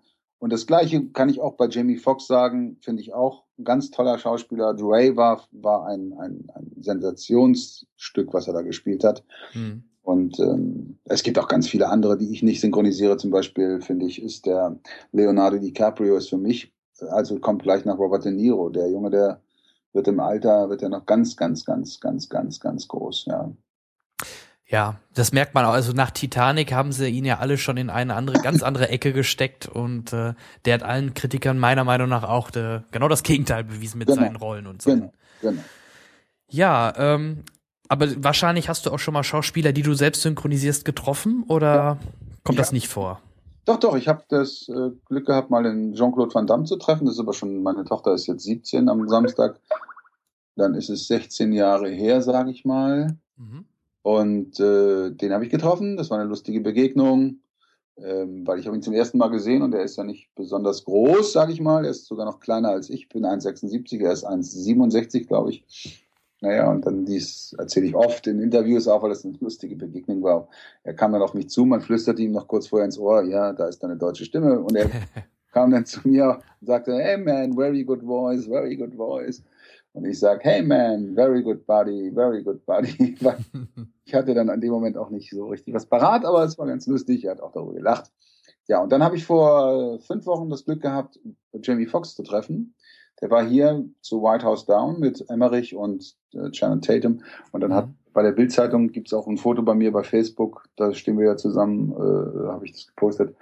Ja, durfte ich ihn treffen und das war eine ganz tolle Begegnung, weil das ist ja, wenn ich kenne ihn ja in und auswendig. Er kennt mich natürlich überhaupt nicht. Aber wenn du jemanden triffst, den du schon so lange synchronisierst, ist das so ein bisschen wie du triffst einen alten Freund, ja. Mhm. Und, ähm, der war super, super cool, super entspannt, sehr zugänglich, bisschen auch mich ausgefragt, hat sogar gefragt, wen ich denn in den beiden Filmen synchronisiert habe, wo er und Robert Downey Jr. zusammengespielt haben. Denn er hätte gehört, ich würde ah. Robert Downey synchronisieren. Ja. Sagt, ja, da habe ich dich gesprochen natürlich. Das äh, war mir eine große Freude. Aber das hat dann auch damit zu tun, natürlich, dass, ähm, dass die Rolle, ich durfte mir das vorher aussuchen, ich durfte gucken und und und. Und ich fand dann eben auch die Rolle interessanter, ja. Mhm. Ähm, also du schaust dir aber auch die Filme oder Serien, äh, die du selbst dann synchronisiert hast, nachher auch nochmal an oder mm. eher nicht? Also ich sag mal sowas wie Django schaue ich mir natürlich an, weil mich das interessiert hat, hm. wie das geworden ist, weil es war ja auch etwas komplizierter, weil es ja auch so diese Geschichte, er konnte erst nicht so richtig mit der Sprache umgehen, dann wurde er reifer durch den, durch den Christoph Walz und das war auch ein toller Film, den habe ich im Englischen gesehen natürlich vorher und da wollte ich ihn auch sehen, was im Deutschen passiert und hören, was was ich da gemacht habe, ob das okay war oder richtig war für mich. Aber da kann ich nur auch dann sagen, der Chirpka, der Regie geführt hat, der Christoph Chirpka, hat das ganz, ganz, ganz toll mit uns da gemacht und äh, das hat Spaß gemacht. Ja, und Ray zum Beispiel habe ich mir natürlich auch angeguckt, weil es auch so ein großartiger Film war. Aber es mhm. mir nicht jeden Film an, ja. Also es ist nicht, nicht so, dass ich jetzt jeden Film, den ich synchronisiere und gehe ins Kino und sage, hurra, hurra, toll, was ich da gemacht habe. Nein, ja. aber meistens schaue ich mir das an, um zu überprüfen auch, Stimmt das? War mein Gefühl richtig? War meine Sprache richtig? Man kann ja nur lernen, egal wie lange mhm. man es macht. Man macht ja immer Fehler, wenn ich zum Beispiel alte Dinge, äh, Sachen von mir höre, von vor 20 Jahren, denke ich immer, oh Gott, dass man mir überhaupt eine Chance gegeben hat. Das heißt nicht, dass es heute ganz toll ist, aber ähm, man merkt einfach, man wächst auch in seinen Aufgaben, wie in allen Dingen, ja. Mhm. Ähm, wenn, wenn sowas synchronisiert wird, wird das dann auch chronologisch synchronisiert oder werden Häppchen einfach so mal hier, mal da aus dem Film rausgenommen? Also kannst du dir den Film dann schon so am Stück vorstellen oder sind das wirklich immer einzelne Szenen, die nur synchronisiert werden? Naja, es werden Szenen natürlich synchronisiert, aber meist, also beim Kino meist chronologisch, also wirklich nach der Reihe. Und äh, es kommt aber auch mal vor, dass es durcheinander ist. Aber da ich ja weiß, was passiert und ich sehe das ja auch dann auch wir haben ja, sage ich mal, die Gabe dann auch im Synchron, das haben wir ja auch gelernt durch die ganzen Filme, schnell umzusetzen, mhm. schnell zu verstehen, was da passiert und schnell den Text in den Kopf reinzukriegen und dann eben das dann versuchen, darauf zu synchronisieren und, und zu spielen. Mhm. Und ähm, Dialoge, werden die gleichzeitig mit beiden aufgenommen oder eher auch alle einzeln? Also Django habe ich ganz alleine aufgenommen. Und ich war mit Christoph Waltz immer meist zusammen. Christoph Waltz wurde alleine aufgenommen. Das hat aber auch den Grund, das ist eine mischungstechnische Geschichte, das können die besser mischen. Wenn es Mhm. getrennt aufgenommen worden ist, kann man das viel, viel besser mischen. Das haben die mal vor zehn Jahren angefangen, glaube ich. Ich finde es besser, wenn man alleine ist, weil Okay. man konzentrierter arbeiten kann. Mhm. Konzentriert sich nur auf sich. Es ist ja was anderes beim Synchron als beim Spielen. Wenn du spielst, brauchst du einen Partner. Du kannst es nicht alleine spielen, ja. Mhm. Beim Synchron, also äh, beim Drehen oder auch äh, wenn du das drehst, aber beim Synchron hast du ja schon die Vorgabe, die Vorlage. Und da kannst du, da musst du dich nachrichten, ja. Und deswegen finde ich es besser, wenn du dran bleibst, konzentriert bist und dann jeden Take machst und jede Szene runterspielst. Und da muss nicht unbedingt der Partner dabei sein, denn der Regisseur hört ja dann irgendwann beides zusammen. Der hört ja immer das, was aufgenommen worden ist schon und mein Neues oder umgekehrt. Und Mhm. deswegen finde ich das eigentlich so ganz angenehm, wenn man sich nur auf sich konzentrieren. Weil im Synchron ist es ja auch so, da musst du dir auf so viele Dinge achten. Synchron sein, richtig anfangen, richtig aufhören, dann die Emotionen und, und, und, und, und. Und dann noch ein Partner. Und beide müssen, und sag ich mal, einer verkackt immer irgendwann mal. Das ist ganz normal.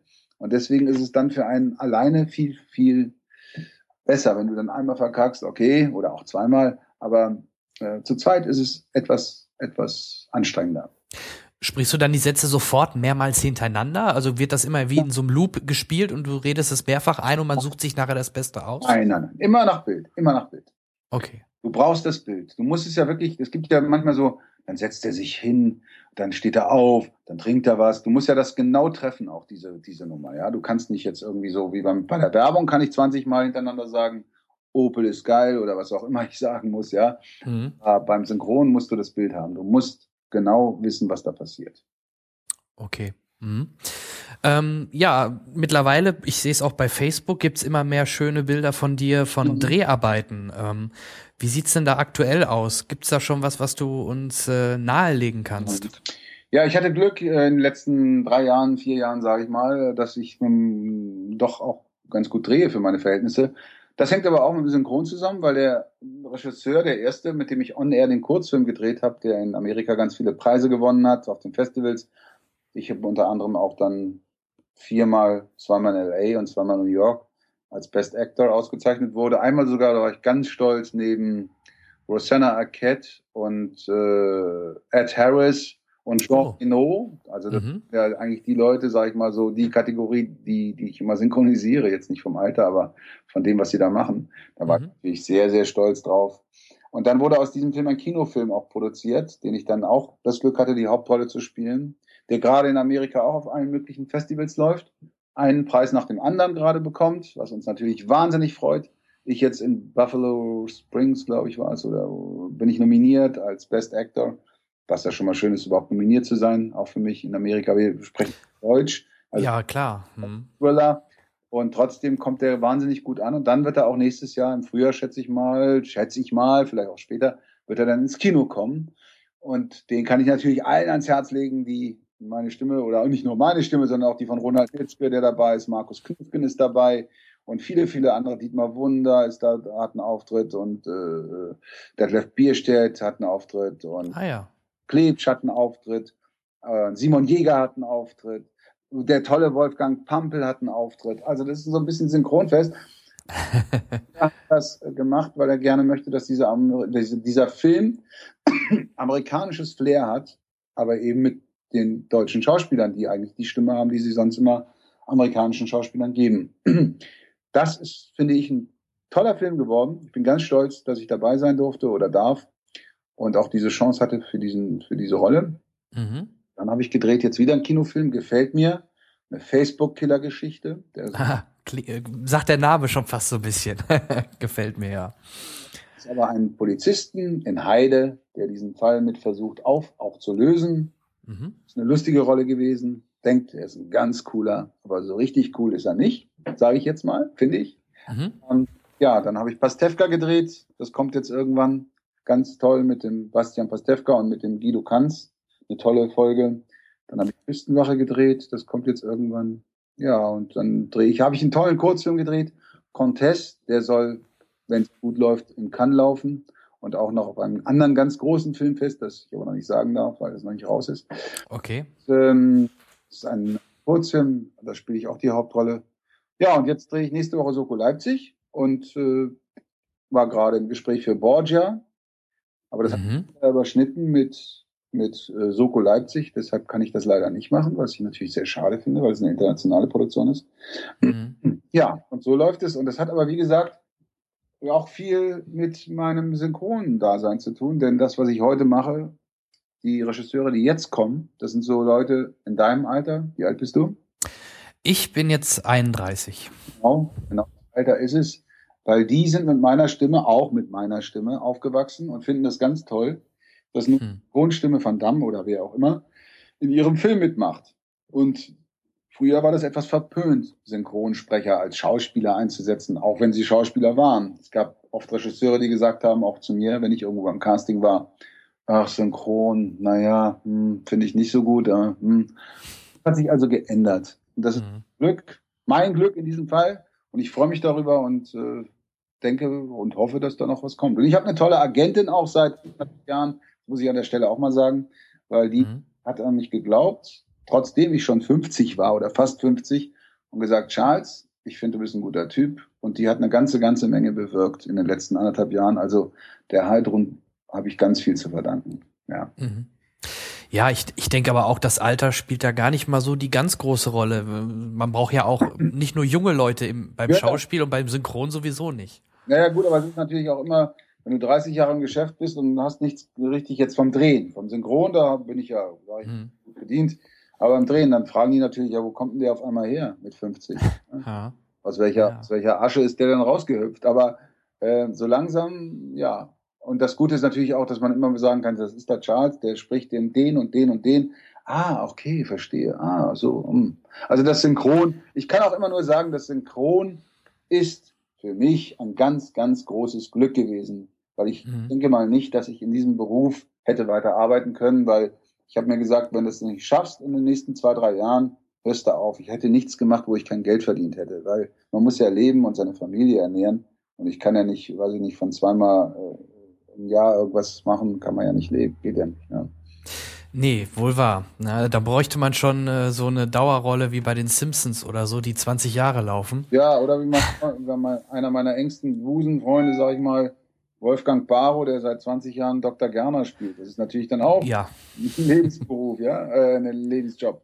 Und das hilft einem natürlich auch, sage ich mal. Ne? Gut, man wird natürlich dann stark immer mit dieser Rolle verbunden, egal wo er jetzt auftaucht, er ist der Joe Gerner oder zum Beispiel, ich hatte auch die Anne Helm gefragt, die damals ja als kleines Kind schon das Schweinchen Babe synchronisiert hat, ob man da im Nachhinein dann, wenn man darauf angesprochen wird, ob einen das dann eher nervt oder ob man stolz drauf ist. Natürlich glaube ich, also ich weiß bei Wolfgang natürlich, manchmal ist er, sagt der Mensch, äh, ja, ich, ja, ich bin es, aber warum müsst ihr mir jetzt alle auf die Schulter klopfen, wenn er bei McDonalds steht oder auf dem Jahrmarkt oder wo auch immer. Auf der anderen Seite sage ich auch immer, habe ich ihm auch schon gesagt, das weiß er, ist kein Geheimnis. Mensch, sei doch froh, es gibt so viele arbeitslose Schauspieler und ich sage mal, auch wenn Kollegen sagen, oh, Soap würde ich nicht machen, oh, ganz doof. Ich meine, das ist auch ein, auch, auch ein Job und das hat, gehört auch zu unserem Beruf. Soap-Schauspieler haben es ganz schwer. Die müssen jeden Tag 25 Minuten drehen, eine Folge. Und die haben so viel Text zu lernen. Ich habe das mal ein Vierteljahr in Köln gemacht bei Unter uns. Ziehe den Hut vor diesen Kollegen, weil das ist richtig harte Arbeit. Und wenn es, ich sage mal, es gibt ja auch ein Publikum, die das schauen, sonst würde es ja nicht eingeschaltet. Und jedem, wenn, wenn natürlich der Radio 1-Hörer oder der Arte-Gucker sagt, naja, sowas gucke ich nicht. Nein, nein, gut. Aber ich sage jetzt mal, die Frau in der Kasse, die abends nach Hause kommt, die will doch nichts kompliziert. Das ist jetzt nur ein Beispiel. Das heißt nicht, dass die Frau in der Kasse Nee, klar, ich weiß aber, was du meinst. was sehen, wo sie entspannen kann. Und bei gute Zeiten und bei unter uns und wie es alles heißt, die Serien, da kann man entspannen. Da muss man nicht jetzt groß nachdenken, warum hatten wir das gesagt oder das. Und das ist einfach, wo ich sage, jedes Segment hat seine Berechtigung. Und wenn man da arbeiten kann und sein Geld verdienen kann, weil man eben das oder das nicht hat, wenn ich nur Kinofilme drehen würde, würde ich natürlich auch gerne Serien drehen oder, oder was weiß ich. Was heißt, das stimmt nicht, weil die Serien werden mittlerweile ja auch immer besser. Denn auch in Deutschland wird es jetzt so sein, in den nächsten drei, vier, fünf Jahren wird, wird es genau wie in Amerika HBO-Serien, die, die ja schon fast Kinoprädikat haben. Das wird hier auch gut und das wird hier auch besser. Wenn man das verfolgt, den Markt aus Amerika, Es war immer mit Zeitverzögerung fünf, sechs, sieben Jahre später geht's in Deutschland auch los. Deswegen Ja. kommen hier noch ganz tolle Sachen auf uns zu. Ja. Ja, Sky zum Beispiel hat lange gezögert, aber ich meine, Watch Ever hat jetzt angekündigt, eine eigene Serie zu produzieren. Also mal schauen. Ja. Genau. Ähm, wo du gerade sagtest, ich denke aber auch äh, Soaps wie GZSZ oder Unter uns, die haben sich ja auch wirklich gut etabliert. Das sind ja aber auch Schauspieler, die da wirklich sind. Ähm, ich wollte dich eigentlich nicht fragen, aber da wir gerade in das Mhm. Thema kommen, was hältst du denn dann aber von so Sachen wie, äh, was auf RTL 2 läuft, Köln und Berlin Tag und Nacht, diese Geschichten? Ich halte natürlich als Schauspieler nichts davon, weil ich würde da nicht mitspielen. Das würde ich definitiv nicht machen. Das weiß ich. Egal, wo ich stehen würde oder wie, was jetzt wäre, das wäre nicht mein Ding. Aber auch das, wie gesagt, kann ich nur sagen, verurteile ich nicht, weil es gibt Menschen, die wollen das sehen. Die wollen Sachen aus dem Leben sehen. Und das ist aus dem Leben, ob das gut gespielt ist oder laienhaft gespielt ist. Äh, Ich kann nicht verstehen, dass zum Beispiel die für einen, ich glaube, sie wurden für einen Fernsehpreis vorgeschlagen.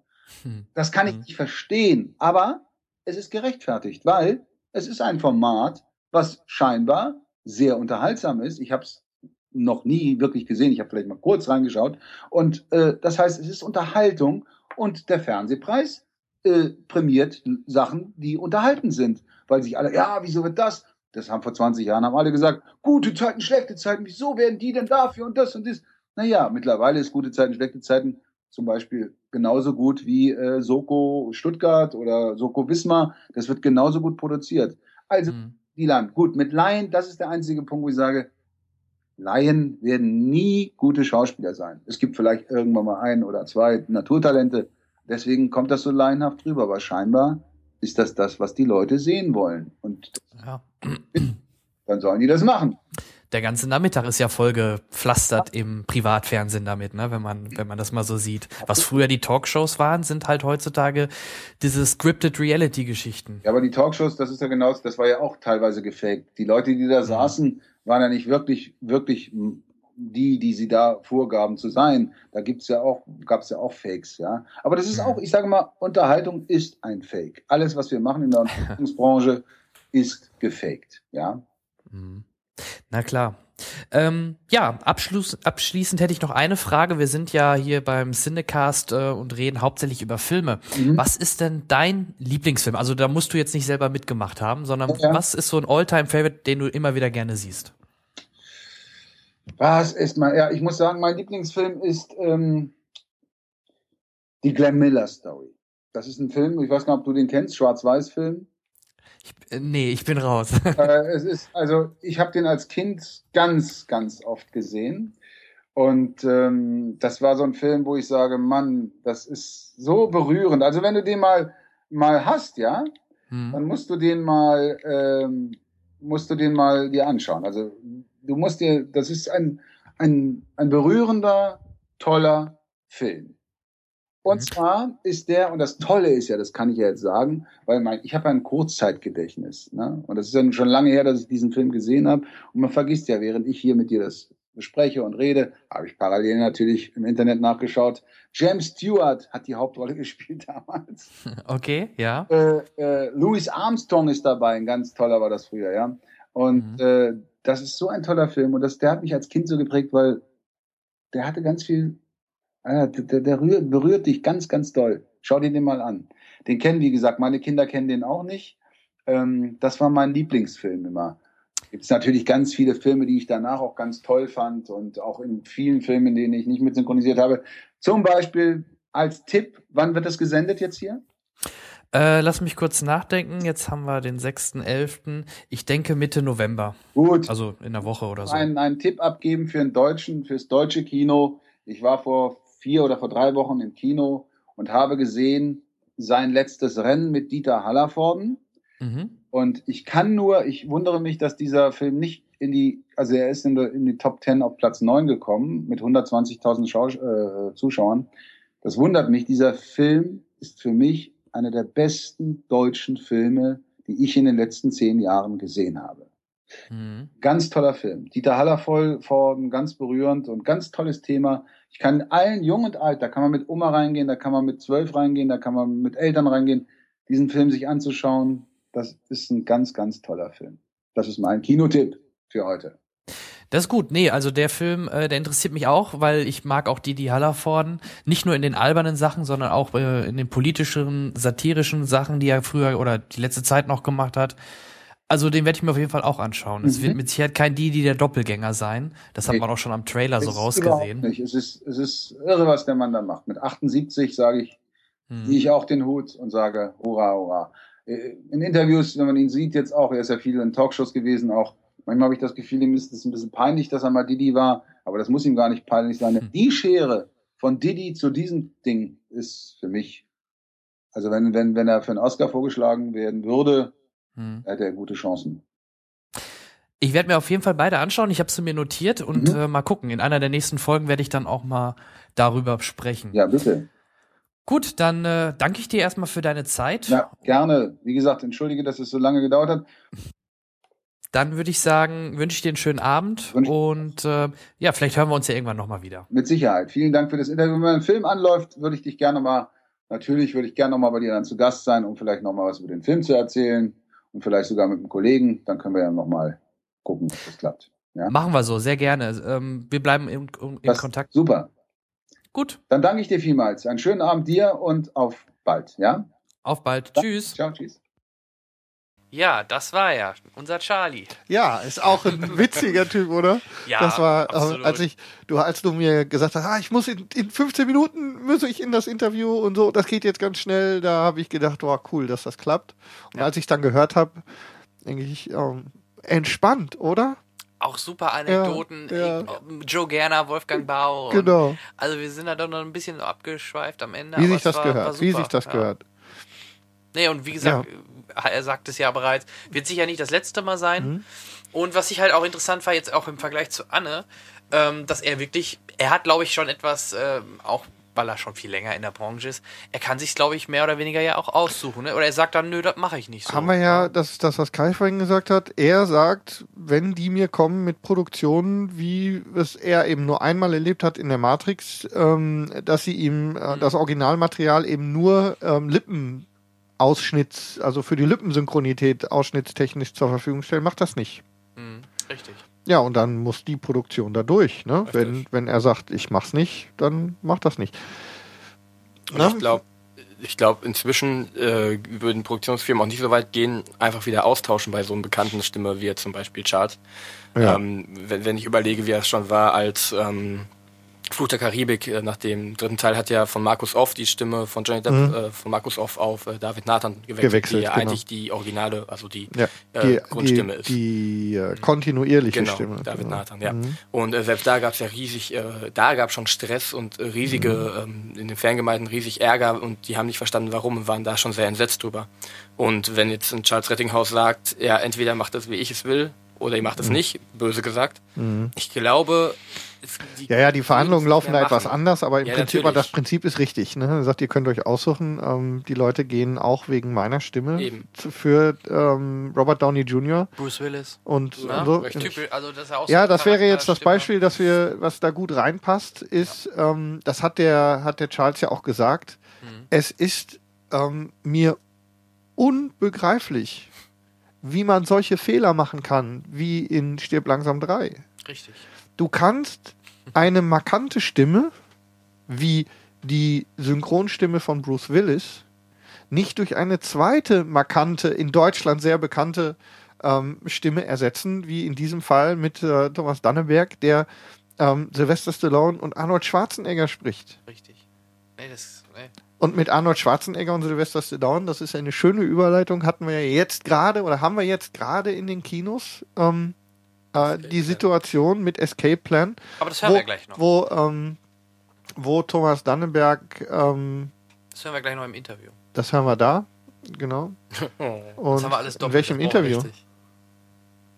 Ah, Wir haben doch noch eine Überraschung. Ja, das Ja, meinst du. Okay. Ja, meinst du ja. Nein, nein, nein, das meinst du. Ah, Ich war jetzt gerade verwirrt, aber jetzt habe ich dich wieder. Ansonsten haben wir es gleich Nein, auch nein, bei wir haben, genau, wir könnten aber das Ergebnis nur mal eben ganz kurz um auf dem, ähm, da gibt es nämlich so einen seltsamen Fall, der ähm, unter anderem auftritt, wenn ich, wenn ihr nichts dagegen habt. Ich habe nämlich noch zwei Beispiele, die an der Stelle vielleicht ganz lustig sind.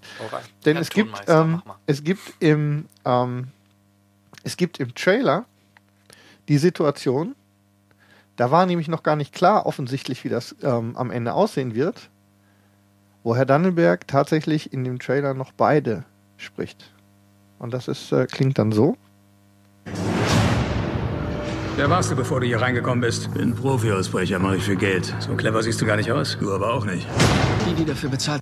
Hätte Ja? ich. So? War doch okay, Aber oder? ja, in dem Hätte ich Fall so hätte ich sogar hätte ich sogar mitgemacht. Ja, ich auch. Natürlich wäre es mir auf den Sack gegangen, vermutlich nach einer Die Weile. reden aber, nicht dauernd nur so nah beieinander, Ja, ne? Wahrscheinlich. aber die und dann haben sie es und dann hat ähm, äh, nach dem was ich gelesen habe ähm, haben sie ihn gefragt was er denn jetzt endgültig dann in der in der Hauptrolle machen will Mhm. und er hat sich dann natürlich hat sich vermutlich natürlich für seine Lieblings äh, ich glaube, er hat aber auch mehr Screentime, oder? ja, m, ja, er hat erstens, die Rolle ist größer und ich glaube, dass äh, Herr Danneberg eher auf der Stallone-Seite steht. Habe ich das Gefühl. Okay. Und ähm, die Stimme, die Schwarzenegger dann bekommen hat, später im Kino, die klingt dann so. Als ich noch klein war, wollte ich immer Künstler werden. Mein Gott. Gab nur ein Problem. Hatte kein Talent. Sechs Sekunden. Ich versuchte es und versuchte es wieder und wieder. Fünf. Haben Sie manchmal Träume? Vier. Oder wollten Sie immer schon? Das. Zwei. Ein. Ja, nee, ist klar. Ne? Also, ich glaube, ich verstehe, was sie erreichen wollten. Der, die Rolle, die er spielt, ist deutsch- oder österreichstämmig. Heißt ja auch so. Dialekt, klar. Die heißt ähm, ähm, äh.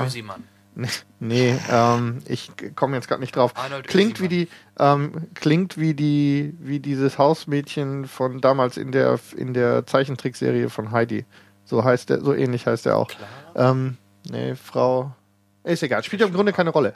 Also, sie haben jemanden genommen, der tatsächlich dann auch mit dem österreichischen Akzent sprechen kann. Mhm. Für mich funktioniert das nicht. Ich komme mit Schwarzenegger ist Schwarzenegger. Punkt. Ja, er hätte beides sprechen sollen. Er hätte tatsächlich beides sprechen sollen. Ähm, und äh, da ist es jetzt durch die Umbesetzung ähm, meines Erachtens nach ein bisschen nach hinten losgegangen. Ja, absolut. Ja, gut, aber nicht nur nach hinten losgegangen, es gibt ja zum Glück auch gute Beispiele für wirklich Ja. gute Synchronisation. Und äh, da würde ich vorschlagen, dass wir uns die, da haben wir jeder ja uns auch einmal rausgepickt, ein Beispiel, was eine gute Synchronisation ausmachen kann oder vielleicht sogar besser sein kann als das Original. Haben wir? Ihr Also, habt. Ich hätte einen. Ihr ja. habt, ja. Dann, ähm, ähm, würde ich sagen, fange ich jetzt mal an. Kaya durfte ja gerade. Ähm, bei mir ist es so, ähm, da, da kommen die meisten vielleicht gar nicht drauf. Ich würde vorschlagen, ich spiele es einfach mal ein und äh, mal gucken, ob dann dieser Aha-Effekt oder komische Fragezeichen über den Kopf erscheinen. Sag mal, warum springen die denn? Hast du etwa wieder zu viel Knoblauch gefressen? Könnte eigentlich nicht sein. Ich habe vorhin nur vier Knollen eingezogen. Siehst du, so nennt man das, nicht wahr? Ja, mit so einem Penomen habe ich schon zu tun gehabt, aber auf Krankenschein. Alles raus, was keine Miete zahlt. Wir sehen ja die Sache aus einer anderen Perspektive. Aus welcher Perspektive Sie das sehen, ist doch völlig wurscht, für mich jedenfalls. Wenn die Sache beendet ist, dann her bitte Kohlen. Der Blödsinn reicht mir. Also wie viel? Auf jeden Fall das Doppelte. Ach, Herr Lehmann. Gut, der sieht aus, als ob er stänkern will. Lass mal dem beiß ich eine Beule im Bart, dass ihm die Hose wegfliegt.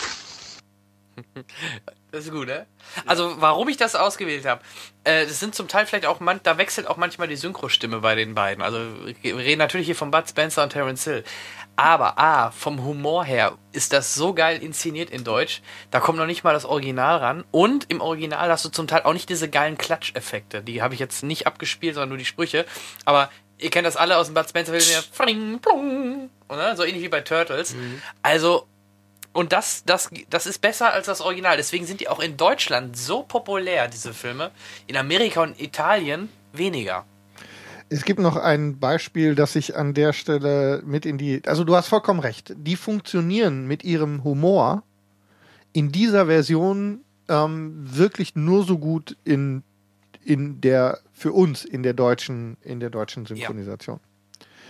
Ähm, ich tue mich schwer zu behaupten, dass es tatsächlich besser ist als im Original. Das hängt damit zusammen, dass ich die äh, zum größten Teil zweisprachig produzierten Bud Spencer und Terence Hill ähm, Filme im Original nicht gesehen oder nur ausschnittsweise gesehen habe und kann deshalb nicht so gut sagen, wie das funktioniert. Ob das jetzt tatsächlich besser ist.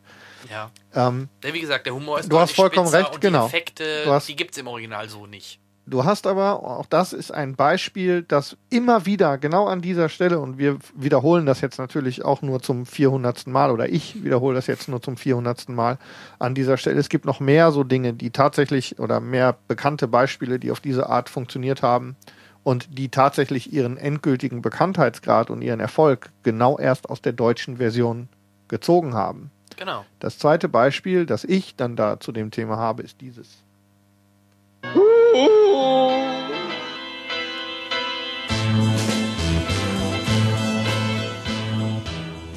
A word for ceases to live. Original. Died, expired, murdered, slaughtered, strangulated, killed, passed on. You want anymore. Not only do the words come trippingly, but uh, naturally today.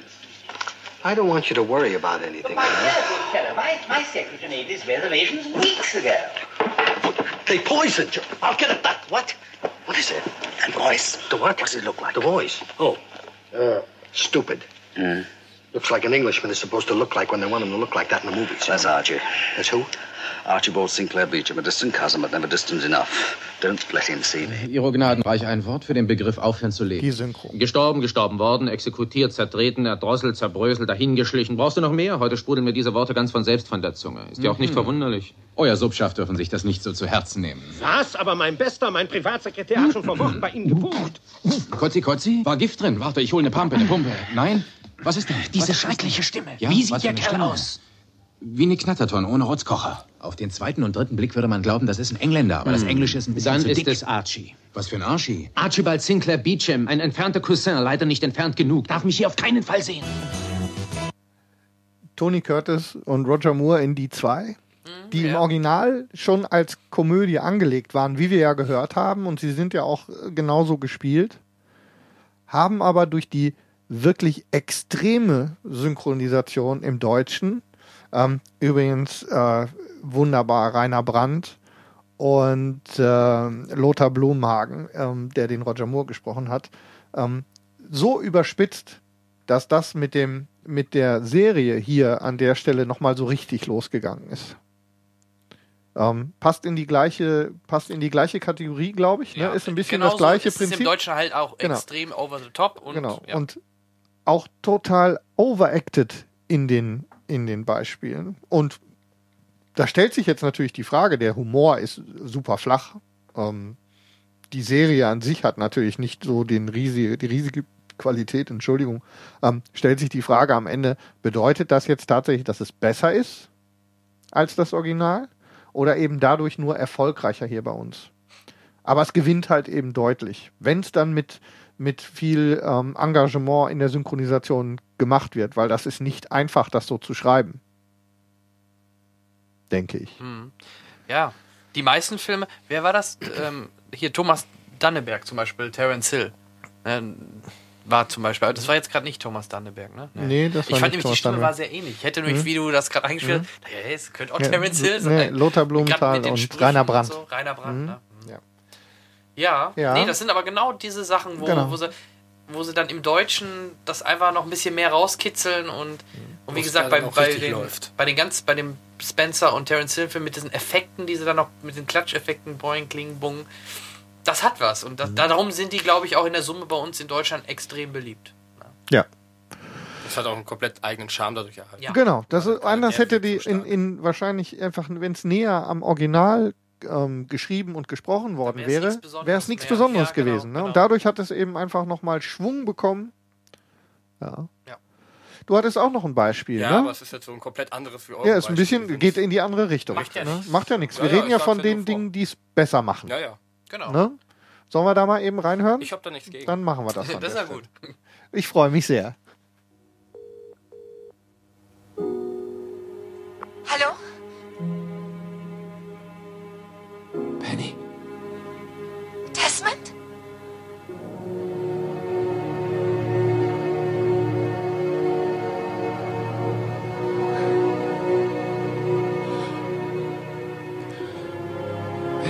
Penny, du hast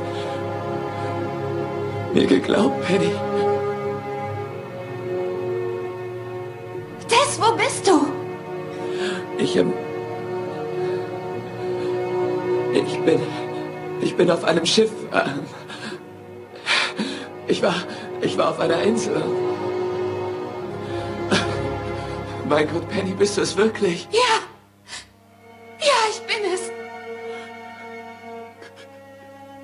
hast mir vertraut. Dann hast du mich nicht vergessen. Tess, ich habe die letzten drei Jahre damit zugebracht, dich zu suchen.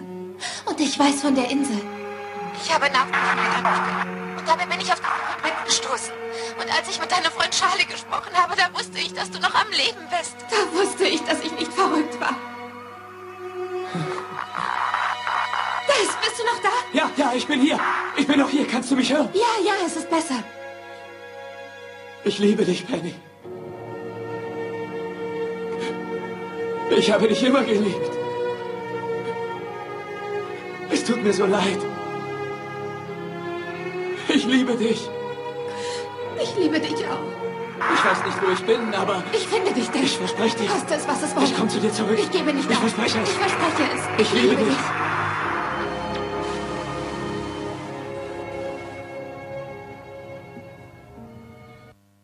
Ja, da. Äh, Aufwendig gemacht auch, ne? Richtig, allgemein. Also äh, primärer Augenmerk bei mir lag in, bei äh, der Szene äh, auf, auf der männlichen Stimme, Markus Pfeiffer gesprochen, äh, spricht Henry Ian Cusick, Ian Cusick. Ähm, was die Synchronisation gut macht, finde ich, ähm, davon ab, dass ich bis auf die letzte Staffel die komplette Serie verdammt gut synchronisiert fand. Ähm, er schafft es, die ähm, Hä? Wo, no, muss ich mal kurz eingerätschen. Äh, Wo die letzte Staffel anders ich, ich hab- Ich habe synchronisiert? irgendwie das Gefühl, dass teilweise in der letzten Staffel ein paar Charaktere auch overvoiced wurden. Äh, Okay. zum Beispiel Udo Schenk als Benjamin Linus. Es wirkt teilweise draufgesetzt nur noch. Ein Mhm. paar Szenen. Das äh, wirkt nicht mehr so schön, wie es in den ersten Staffeln reingepasst hat. Interessant, Ich, irgendwie habe ich das Gefühl. Achte mal ja. drauf. Äh, Ja. Ich habe da ein Beispiel auch parat, wenn du eins brauchst. Ähm, er hat es geschafft, bei, bei, also wer auch immer Dialog äh, geführt hat und äh, alles, ähm, die haben es geschafft, die Emotionen vernünftig mit rüberzubringen. Also sowohl in dem, was gesprochen wurde, als auch vor allem, was wichtig ist natürlich. Ähm, in der Stimme. Die Stimme ist brüchig, äh, es ist abgehackt, man hört ihn zwischendurch wimmern und äh, schwer atmen. Das heißt, ist auch nicht unbedingt das, was du als Standard erwarten kannst, vor allem, weil es nur eine Serie ist. Ähm, ich hätte jetzt pauschal einfach mal in den Raum vermutet, dass Serien weniger aufwendig teilweise äh, synchronisiert werden als jetzt große Blockbuster.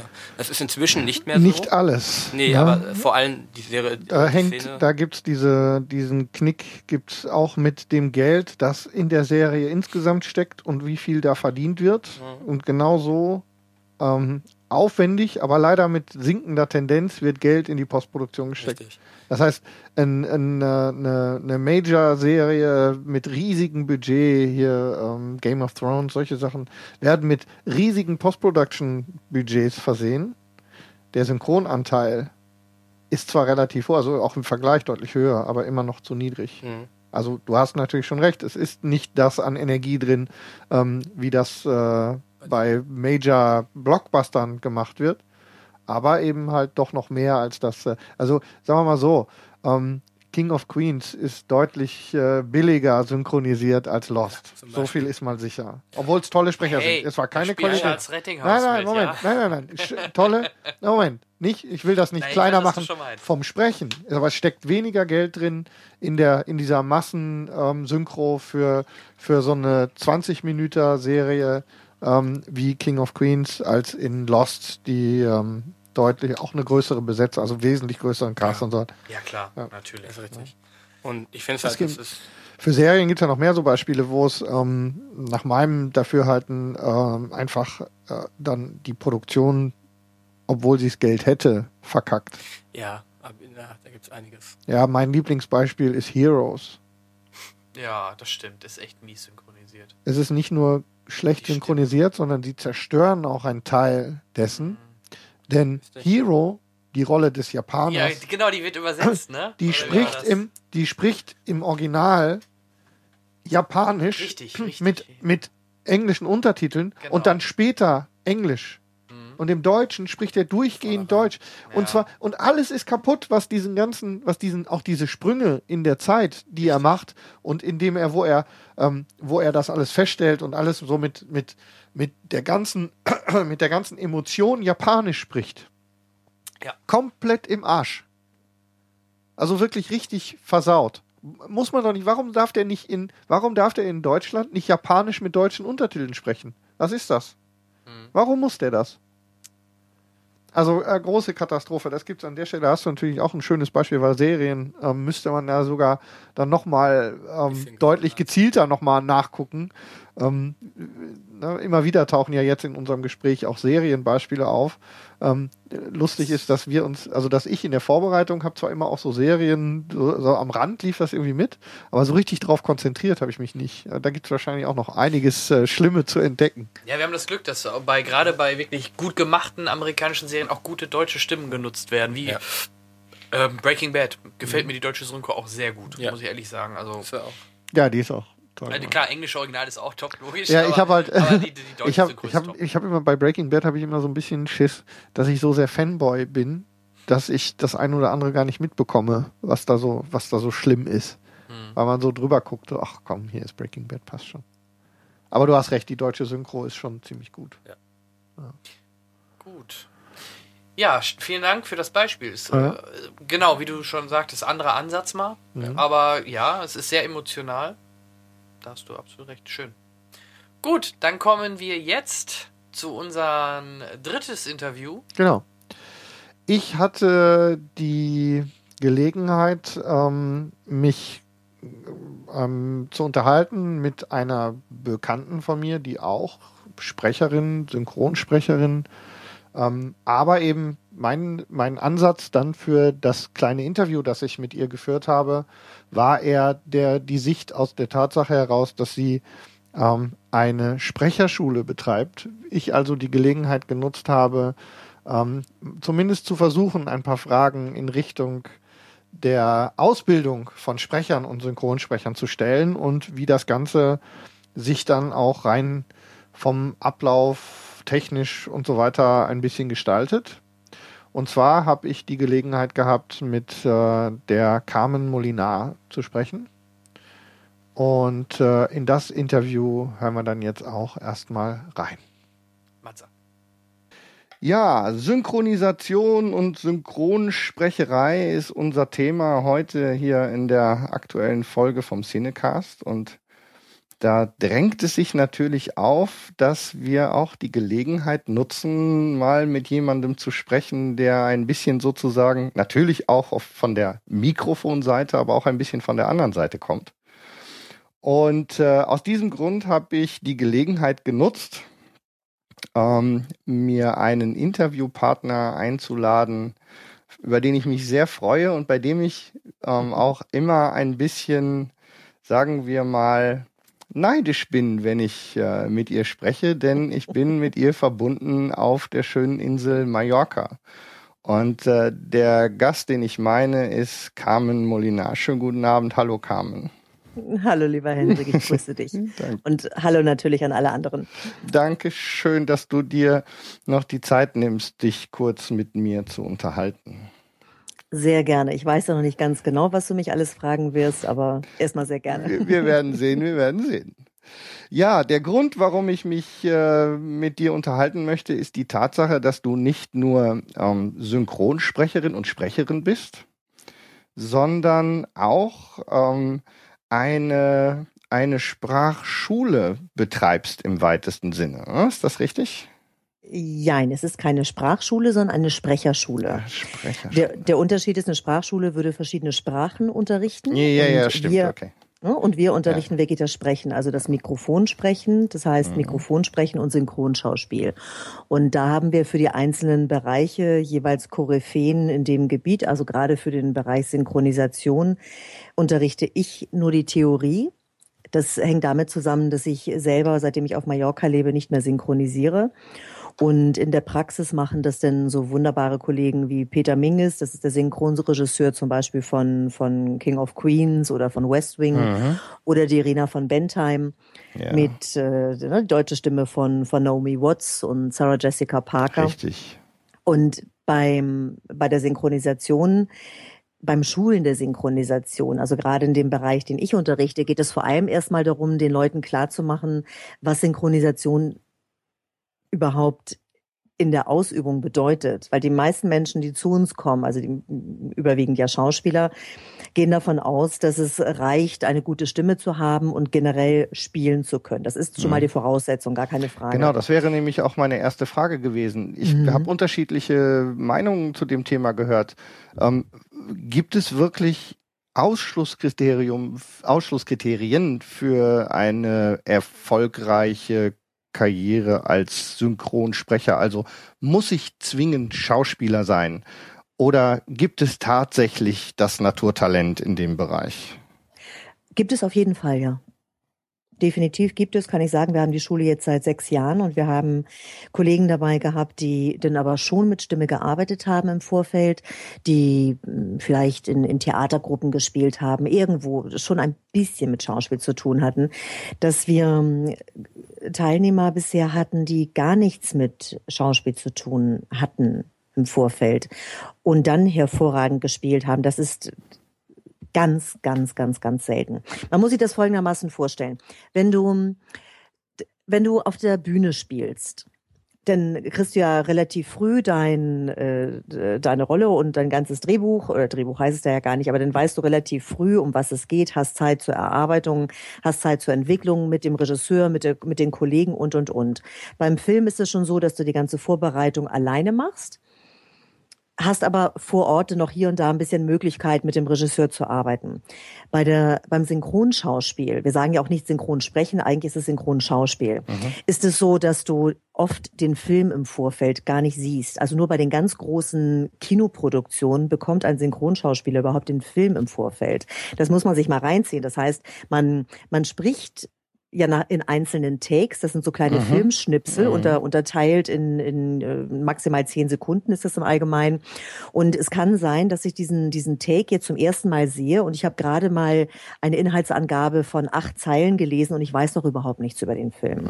Das heißt, ich weiß gar nichts über die Rolle. Ich hatte überhaupt keine Möglichkeit, mich da reinzufühlen, mich da reinzuarbeiten, außer den Informationen, die ich vom, vom Regisseur bekommen habe. Das bedeutet aber auch, dass ähm, sich die ähm, das Erarbeiten der ähm, der eigentlichen des, dieses Synchron oder dieser Synchronfassung ähm, auf sehr kurze Zeit vor der eigentlichen oder während der eigentlichen Aufnahme bezieht. Das heißt, ohne wirklich sehr schnell darauf reagieren zu können, was innerhalb des Films und vor allem, wenn man eventuell sogar den Schauspieler, den man synchronisiert, gar nicht so gut kennt, ohne irgendwelche, vor allem aus, ähm, ohne schauspielerische Fähigkeiten, kommt nicht so besonders viel dabei raus, oder?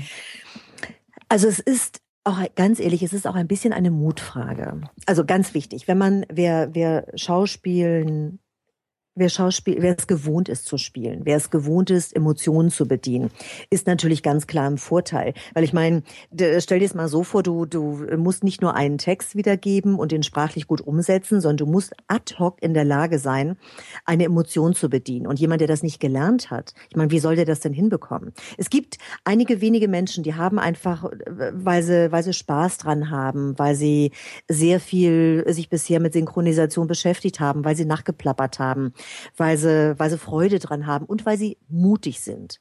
Ich glaube, Mut ist wirklich ein ganz großer Faktor auch. Die, die lassen sich dann einfach drauf ein und die geben einfach etwas. Das Mhm. heißt, die, die springen direkt in die Szene rein, die sind in der Lage, ganz schnell abzunehmen.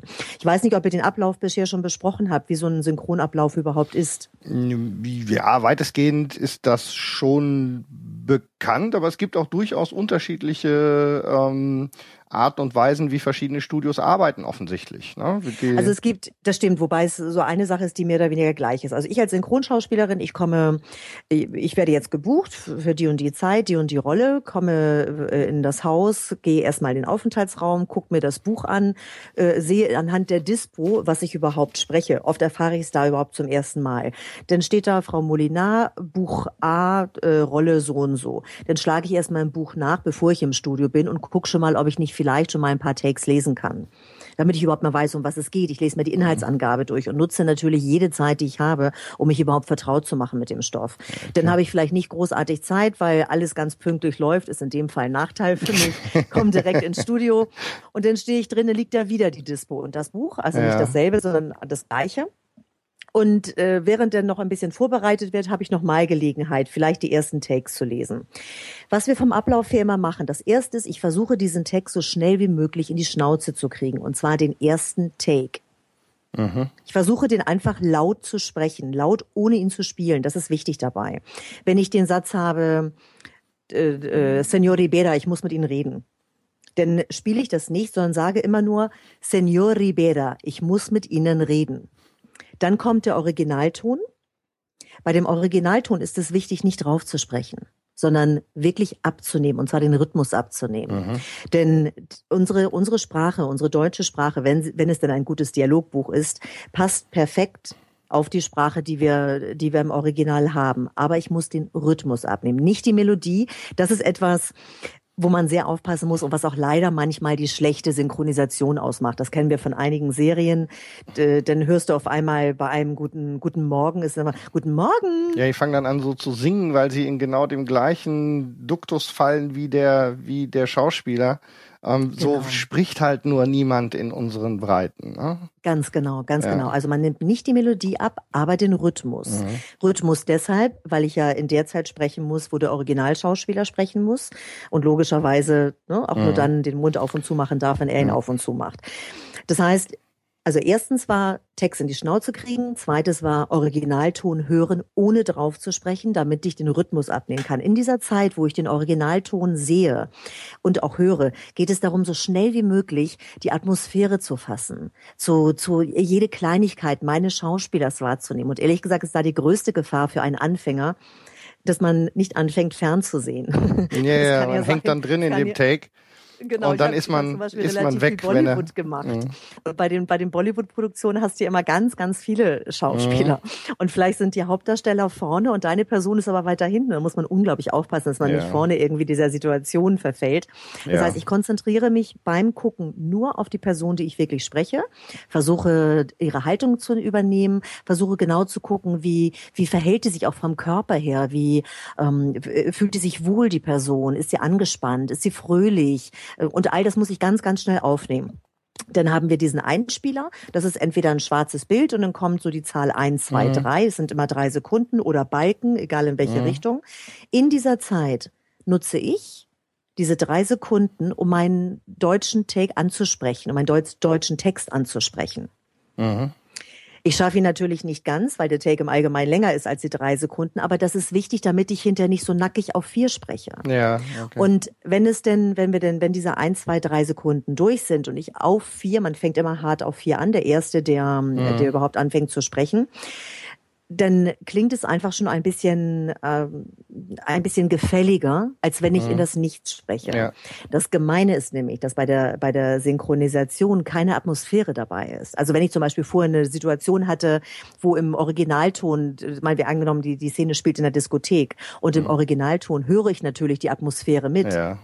Ne? Und dann schreien die Leute vielleicht und die müssen viel lauter sein und, und viel mehr mhm. Rufcharakter haben, weil die Musik im Hintergrund so laut ist. Und dann hast du dieses 1, 2, 3. Während ich, wenn ich nicht spreche, ist es unglaublich schwer, sich zu überwinden und trotzdem in Dann diesem Rufcharakter in die Atmosphäre genau zu, reinzuspringen, genau. Wo du gerade an dieser Stelle bist, ähm, wir haben mit Charles Rettinghaus auch an einer Stelle ähm, darüber gesprochen. Es gibt jetzt gerade vor allem in der aktuellen Entwicklung bei den Blockbustern, bei vielen Blockbustern für die, Synchro für die Synchronsprecher eine Entwicklung, die er nicht so besonders toll findet. Und zwar ähm, geht es inzwischen sogar so weit zwischendurch, dass die Synchronschauspieler nur noch die Ausschnitte der Münder gegebenenfalls Mhm. von ähm, Mhm.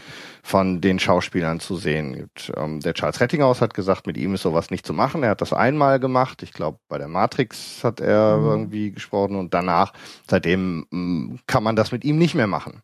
Mhm. Ähm, erstens äh, siehst du in der Branche mehr, dass sich in diese Richtung bewegt, dass die Verleiher immer mehr und mehr Paranoia schieben wegen der illegalen Veröffentlichung der Filme, beziehungsweise welche Meinung hast du dazu? Oder würdest du unter diesen Bedingungen arbeiten wollen? Oder können sogar? Also ich sehe ganz klar, dass die Entwicklung immer mehr in die Richtung geht.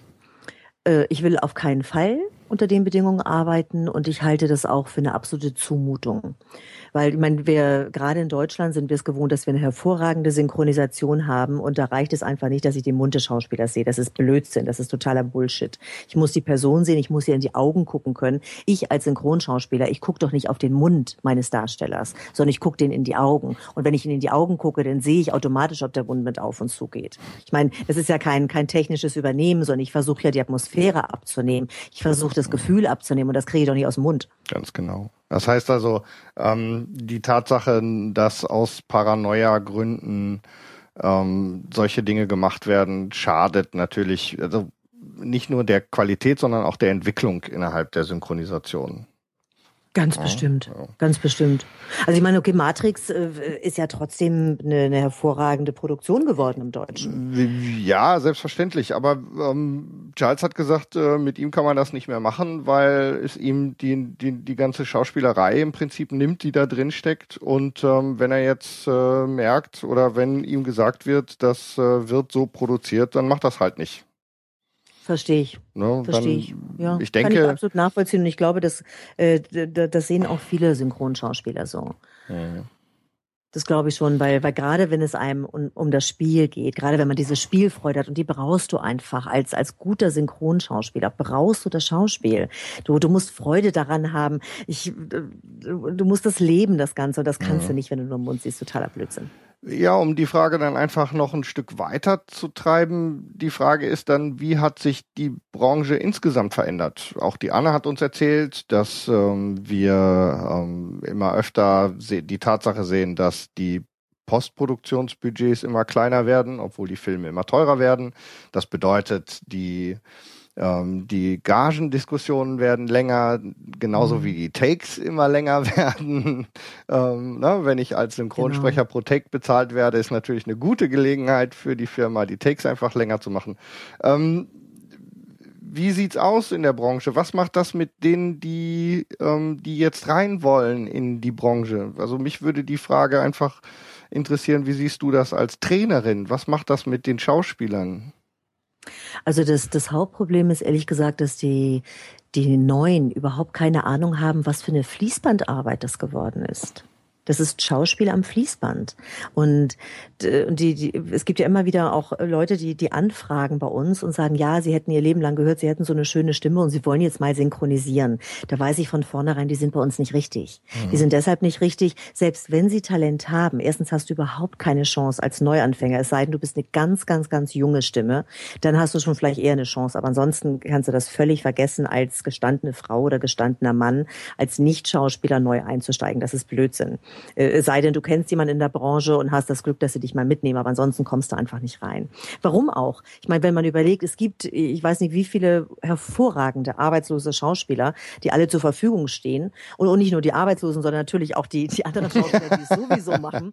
Aber jetzt mal Ja, ja, ich verstehe, denen was du meine ich, meinst. die noch in Warteschlange sind, Ja. die gerne in den Markt rein wollen. Ja. Und, und da ist es natürlich total absurd, jemanden da auch eine Hoffnung zu machen, der, der, der all das, was man beim Synchronschauspiel braucht, nicht mitbringt. Ja. Und dann kommt noch hinzu, dass die auch ganz oft falsche Vorstellungen haben.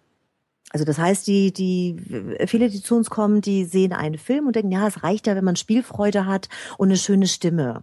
Dass man aber auch einfach ganz schnell diese, dass man ganz schnell funktionieren muss und ganz schnell diese, diesen technischen Ablauf umsetzen muss. Und wir leider keine Zeit haben, neuen Kollegen, die, die jetzt neu in die Branche dazukommen, auch einfach die, die Zeit zu schenken, die sie bräuchten. das wird leider nicht so richtig berücksichtigt. Dann sind sie ganz oft geschockt und deshalb versuchen wir immer, wir haben ja zwei Synchrontage bei uns in den Kursen und spätestens am zweiten Tag versuchen wir auch nur annähernd an die Realität zu kommen, was wir natürlich überhaupt nicht schaffen. Das kannst du nicht Ja. mit jemandem machen, der nur drei Tage synchronisiert hat. Das heißt, äh, dafür gibt es dann Aufbaukurse und selbst da ist man noch lange nicht, lange nicht, lange nicht da, wo es wirklich in der Realität der Alltag des Synchronschauspielers ist. Ja, wir haben uns ja auch vor einer ganzen Weile schon mal genau über diesen Fall unterhalten, wohin das gehen kann mit der Sprecherei Mhm. und so. Und bei der Gelegenheit, also jetzt auch je länger ich mich mit diesem Thema auseinandersetze, ich weiß ja jetzt am eigenen Leib, wie anstrengend das sein kann, zwei Stunden lang mit dir einen Text zu erarbeiten. Ähm, und wenn ich mir dann überlege, dass äh, Hollywood-Produktionen, weiß ich nicht, äh, 100, 110 Minuten Filme in 1000 Takes vom Hauptdarsteller in vier Tagen runter synchronisiert oder fünf Tagen runter synchronisiert werden und der ähm, am Ende der, äh, des Projektes immer noch genauso in der Qualität spricht wie am ersten Tag. Das alleine und mit meiner Sicht jetzt auf die Dinge ähm, zeigt mir schon, dass das äh, ja zum Scheitern verurteilt ist, wenn man da nicht wirklich mit der entsprechenden ähm, Sache rangeht. Ähm, und was leider, was leider wirklich immer mehr passiert, ist aufgrund der Entwicklung, genau der, die du genannt hast, nämlich, dass die Takes immer länger werden, äh, dass es immer mehr Diskussionen gibt um, um die Preise, dass immer mehr gedrückt wird, weil es auch ganz viele Produktionshäuser gibt, die zum Beispiel ohne Cutterin arbeiten Mhm. und dadurch auch viel günstiger anbieten können. Äh, Das geht natürlich alles auf Kosten der, der Qualität der Filme. Und ich kenne viele wirklich der sehr gestandenen großen Schauspieler, die mittlerweile sagen, ganz ehrlich, mir ist das alles viel zu stressig, ich habe da gar keine Lust zu. Ja. Ja, und einige sind halt auf der anderen Seite von dem Boot, die sitzen so dick drin, die können sich's tatsächlich aussuchen. Ja. Ja, aber trotzdem wird es ja nicht schöner. Nein, selbstverständlich Also, nicht. Aber wenn die ja, sagen, pass auf, ihr wollt gerne, ihr, ihr wollt gerne die Kontinuität bei dem Hauptdarsteller haben, ähm, dann wollen die Zuschauer wollen mich, also müssen wir da ein bisschen auf die Bremse treten, sonst äh, müsst ihr euch einen anderen suchen. Ja. Und, Aber- glücklicherweise gibt es ja auch ein paar Synchronschauspieler, die endlich mal wirklich auch Grenzen setzen. Ne, Mhm. Weil es kann ja nicht sein, dass, äh, weil, weil, weil jemand sagt, pass auf, ich gebe diesem Schauspieler ein, ein, ein, ein ganz großes Zubrot durch meine Stimme. Und wir haben genügend Fälle davon, wo die deutsche Stimme also mindestens, mindestens genauso viel ausmacht wie der Schauspieler selber, wenn nicht sogar noch In mehr. Deutschland? Also Ja, da gibt's In ein paar. Deutschland ganz, ganz viele. Und, und wenn ich Brückner. dann sehe, dass, dass Leute ausgetauscht werden, weil sie äh, vielleicht sagen, pass auf, ich möchte jetzt einfach auch mal meinen Preis ein bisschen erhöhen nach zehn Jahren oder was auch Ja. immer, äh, dann, dann ist es einfach, da fasse ich mir an den Kopf. Wie kann es sein, dass du, dass, dass, du den austauschst? Das finde ich unfassbar. Ja, Und es offensichtlich. passiert und es kommt immer wieder vor. Ja, aber ähm, ich sag nur Christian Brückner zum Beispiel. Ähm, wenn der hab- mal, oh, hab- wenn der mal ähm, den, den, weiß ich nicht, den Nero nicht mehr macht, dann ähm, wird der ein oder andere ein Problem bekommen. Ich meine, den hört man, also in Deutschland funktioniert jemand wie De Niro über Christian Brückner, ist eben so. Klar, auf jeden Fall. Und ich hatte, ich hatte übrigens das große Glück, ihn jetzt zum ersten Mal live auf Mallorca zu erleben bei einer Lesung. Und mir ist etwas passiert, was äh, für mich ganz unvorstellbar war. Ich arbeite seit so vielen Jahren mit den größten und tollsten Stimmen zusammen. Und trotzdem habe ich da gesessen, der Scheinwerfer ging an, er nannte den Namen des ersten Dichters, fing an zu sprechen und mir liefen die Tränen runter. Ja, und äh, Wow. Das ist krass, oder? Was manche Menschen mit ihrer Stimme machen können. Ihr habt ja auch so jemanden in eurer Schule, ne, der ähm, eine Stimme hat, ähm, wo es, ich habe zwar keine Tränen in den Augen, wenn ich ihn höre, aber wenn Christian Rode liest, dann äh, bin ich auch ganz vorne dabei beim Luftanhalten. Das stimmt Ja, schon. klar. Also Bei der Gelegenheit, ähm, das bringt mich natürlich dann zu einer wichtigen Frage an dieser Stelle. Du hast es jetzt natürlich vielleicht schon ein bisschen vorweggenommen. Wie sieht's denn aus mit Lieblingssynchronsprechern oder überhaupt Lieblingssprechern bei dir? Oh, also Lieblingssprecher, abgesehen von Christian Rode, der, der ja auch mein Hauptlehrer und Mentor ist, von dem habe ich äh, wirklich fast alles gelernt, was ich weiß. Also Und da gibt's äh, genug zu lernen bei ihm. Und bitte? Da gibt's auch genug zu lernen bei ihm. Ja, und da, dadurch steht Christian bei mir ganz klar, ganz, ganz klar vorne. Äh, Da ich ja jetzt mehr den Bereich äh, TV-Sprechen mache, also Vertonung von, von Reportagen und Dokumentation, für mich ein hervorragender Sprecher ist äh, Gerd Heidenreich. Mhm. Finde ich, finde ich unfassbar. Der bedient auch dieses Minimalistische, was ich, was ich einfach so wunderschön finde. Und bei Synchronsprechern, also ein Phänomen für mich ist Bruce Willis, die, die, der Sprecher von Bruce Willis, der, der, der Lehmann. Einfach deshalb, weil ich finde, dass der Schauspieler selber, ich finde ihn super sympathisch und ich finde ihn hochgradig sexy, also jetzt den Darsteller. Aber ich finde ihn ehrlich gesagt nur mäßig, oder ich finde ihn jetzt nicht äh, als tollsten Schauspieler, den es gibt. Aber in Kombination mit der Stimme ist er einfach ein so geniales Gesamtpackage. Ja. Das finde ich schon großartig. Ja, und gerade im Zusammenhang mit äh, ihm gibt's ja so seltsame Phänomene, äh, Synchrongeschichte. Ich weiß nicht, er hat ähm, in, er hat ja erstaunlicherweise in äh, Stirb langsam drei den Bruce Willis nicht gesprochen. Und ähm, da hat die Synchronbranche einen der größten Fehler, glaube ich, gemacht, den man machen kann. Sie haben ihn mit einer anderen markanten Stimme gesetzt, nämlich mit äh, Thomas Danneberg, der den Sylvester Stallone und Arnold Schwarzenegger mhm. spricht. Mhm. Und einen Bruce Willis gegen die Stimme von, von Sylvester Stallone auszutauschen, ähm, ist äh, wahrscheinlich ein, ein Kapitalverbrechen, was mir auch immer schwierig macht, diesen Film, mir diesen Film anzugucken. Aber mhm. das ist ja dann wahrscheinlich das nächste und dann auch eine Frage. Ähm, gibt es äh, für euch zu spüren, dass es auch in der Synchronproduktion eben einfach auch an Aufmerksamkeit verliert, dass die Regisseure und die Produktionsfirmen und die Synchronbuchautoren einfach auch durch die Masse und durch die engen Budgets einfach auch an der Stelle sagen, okay, dann ist das eben so, dann ähm, ist mir doch egal, ob wir da jetzt eine 100 Millionen Dollar Produktion in Deutschland irgendwie in die Schieflage bringen, also zumindest in den Ohren von den Leuten. Das hat wahrscheinlich nicht viel Besucher gekostet, aber Kann ist das zu spüren, dass das schlechter wird an der Stelle? Kann, kann ich und möchte ich so nicht sagen, weil ich keine Synchronregie mache. Okay. Also, äh, dass äh, es vorkommt, dass ausgetauscht wird, aber auch, weil man sagt, ich mag die eine oder andere Person lieber. Es gibt ein paar große äh, Schauspieler, bei denen das passiert. Mm, aber was wirklich die Beweggründe dafür sind, kann ich dir nicht sagen. Okay. Und da möchte ich mich auch gar nicht so äußern, weil naja, ist ja kein, nö, es fiel mir nur gerade so auf, weil es, ich dachte, es gibt mhm. vielleicht Rückmeldungen zu euch, dass, äh, dass es halt eben, dass, weil du gesagt hast, einige sagen, okay, mir ist das einfach alles zu blöd, ich mache das nicht mehr.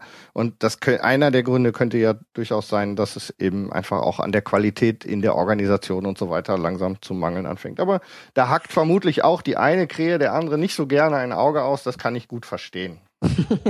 Hör auf, mich Krähe zu nennen. Äh. so weit würde ich nie ein, ein gehen, Problem, liebe was wir, was wir ja schon jetzt äh, ab und zu mal hatten, äh, war, dass äh, zwei Schauspieler zusammen gespielt haben, die von einer derselben Person synchronisiert werden, wie äh, zum Beispiel jetzt Danneberg oder jetzt gerade ganz aktuell Irina von Bentheim. Mhm. Ne, ein wunderbarer Film mit äh, Naomi Watts und, oh Gott, wie heißt die andere Darstellerin? Toller Film über zwei Frauen, Two Mothers, glaube ich, heißt der. Mm, ja, Wenn ich jetzt nicht sein. komplett Mhm äh, vertue. Und da musste sie sich dann entscheiden, wen sie spricht. Weil ja, sie wenn sie, wenn sie sich entscheiden kann, umso sicher. Äh, gleiches Spiel hatten wir jetzt gerade aktuell in den Kinos, ähm, du hast es gerade gesagt, Stallone und Schwarzenegger zusammen in Escape Plan, der Thorsten. Aber da ist es so, dass ich gelesen habe, er durfte sich wirklich aussuchen, welchen der beiden er sprechen wollte, hat sich dann für Stallone entschieden. Ich halte das persönlich für einen Fehler, nachdem ich den Film gesehen habe. Was sie dann aus der Synchronstimme von Arnold Schwarzenegger gemacht haben, ist wirklich in meinen Augen eine Katastrophe. Obwohl der Kollege sich wirklich Mühe gibt, aber es funktioniert eben einfach nicht, in meinen Ohren zumindest. Und ähm, da ist genau das passiert. Mhm. Ja, ähm, was? Wirklich, ich hab, ich hatte gehört, dass der, dass er beide gesprochen Nee, hätte. hat er nicht. Stimmt das gar Nein, nein, nein, nein, das stimmt Also, nicht. Er hat am Ende Fake? haben sie Okay. einen, Ich hab sie haben Film sogar, gesehen, okay. sie haben sogar Mhm. einen, ähm, na, also ich habe dann gelesen, er durfte es sich aussuchen, welche er, was ja dann auch schon mal ein Phänomen ist, zumindest für den für Mhm. Ja. den Synchronschauspieler, wenn er die, die Gewalt hat, sich es dann auszusuchen.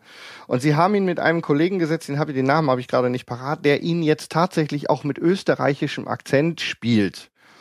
Und ähm, es ist wirklich, es ist äh, ganz grandios. Obwohl natürlich er auch ein Amerik ist ja auch ein ein ein offensichtlich österreichstämmige stämmige Figur. Also er hat auch ein ähm, er hat auch einen, äh, einen deutsch klingenden Namen. Ich komme gerade nicht drauf. Ähm, wie auch immer, spielt im Grunde auch keine Rolle. Äh, da haben sie es halt auf diese Art und Weise gelöst. Ich halte das für einen Fehler, aber es, ich wüsste auch nicht, wie man es besser machen kann. Deswegen ähm, Wir haben bei der Beschreibung von dem Vorgang während des Synchronisierens ein bisschen sind wir abgewichen ab dem Moment, wo der Schauspieler in den Take eintaucht und dann tatsächlich den Take spricht. Und Mhm. Das ähm, du warst Punkt genau, ne? du warst Genau. gerade damit beschäftigt, genau das zu beschreiben und da wollte ich eigentlich ein bisschen wieder hin zurück, ob da noch irgendwas Wichtiges ist, worauf geachtet wird. Ja, für einen klassischen Mikrofonsprecher gibt es noch etwas, was, äh, was da wichtig ist. Also normalerweise, wenn, äh, wenn wir als reiner Mikrofonsprecher arbeiten, dann, äh, dann, ist so, dann ist es so, dass das Mikrofon immer unser Ohr ist. Mhm. Also das heißt, wir sprechen genau die Distanz bis zum Mikrofon. Ja. Egal, äh, ob ich das jetzt in der Werbung mache oder bei einer Reportage oder Dokumentation. Beim Synchronschauspiel muss ich mich natürlich trauen, obwohl das Mikrofon vor mir steht, diese Riesendistanz, die vielleicht zwischen den Darstellern ist oder zumindest äh, dahin, wo mein Schauspieler gerade hinruft, zu überbrücken. Und das war zum Beispiel etwas, was ich in den Anfängen ganz schwierig fand. Mhm. Also mich auch zu trauen, zu schreien, obwohl dieses Mikrofon direkt vor Ja, mir die ist. Atmo auch spielen, also die Situation, auch den Raum spielen, in dem der Schauspieler sich bewegt gerade. Ja, aber vor Mhm. allem Distanzen Mhm. überbrücken war so ein Thema, wo, wo ich in den Anfängen wirklich Schwierigkeiten mit hatte. Mhm. Ja, stelle ich mir auch nicht so einfach vor. Und dann sind wir wieder im Grunde da, wo wir am Anfang angefangen haben, ohne tatsächlich Schauspieler zu sein und, und das auch lang genug gemacht zu haben, viele Rollen auch gespielt zu haben, macht es vermutlich keinen Sinn an der Stelle wirklich, äh, ähm, zumindest zu glauben, man könnte schnell was erreichen da an der Stelle. Sagen wir mal so, die, die Wahrscheinlichkeit ist äh, gering, dass es dann funktioniert, sehr gering. Und andersrum übrigens auch, es gibt genügend hervorragende Theaterschauspieler oder auch Filmschauspieler, die trotzdem nicht gerne oder gut synchronisieren. Ja. Also wenn ich das eine bediene, heißt es lange nicht, dass ich das andere kann. Es sind drei völlig unterschiedliche Berufe, ob ich jetzt Theaterschauspieler bin, Filmschauspieler, also Kameraschauspieler Mhm. oder, oder Synchronschauspieler. Mhm. Und das heißt nicht, dass ich, wenn ich generell ein guter Schauspieler bin, dass ich auch alle drei, alle drei äh, verschiedenen Bereiche bedienen kann. Schön.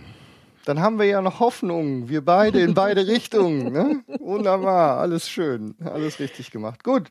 Ich glaube, wir haben jetzt, wir, ich wollte nicht länger als eine halbe Stunde werden, um, um ein bisschen das Gefühl dafür zu bekommen, wie es aus deiner Sicht, aus, aus dieser Richtung sich verhält mit der Synchronisiererei. Ähm, als allerletztes eine Frage, die wir allen unseren ähm, Interviewgästen stellen, da wir ein Filmpodcast sind. Ich habe das am, zwischendurch schon angedeutet. Gibt es natürlich immer eins, was wir von allen unseren Interviewgästen wissen wollen. Was ist denn dein Lieblingsfilm? Ha, jetzt habe ich dich erwischt.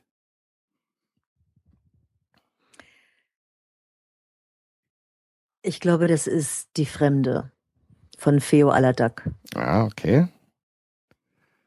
Das ist ein Film, den ich vor einem Jahr auf dem Evolution Film Festival auf Mallorca gesehen habe. Und das ist, glaube ich, der Film, der mich überhaupt am meisten berührt hat von allen Filmen, die ich jemals gesehen habe. Und zwar Mhm. deshalb, weil sie es geschafft hat, äh, da geht es um, um das Thema Ehrenmord und, und da, da, sie hat es Mhm. geschafft, alle Beteiligten, alle Protagonisten irgendwie trotzdem gut dastehen zu lassen und jede, jede Seite zu zeigen. Und das war für mich pff, Hut ab. Also Ja. äh, ich, ich habe, glaube ich, den ganzen Wunderbar. Film lang nur geheult.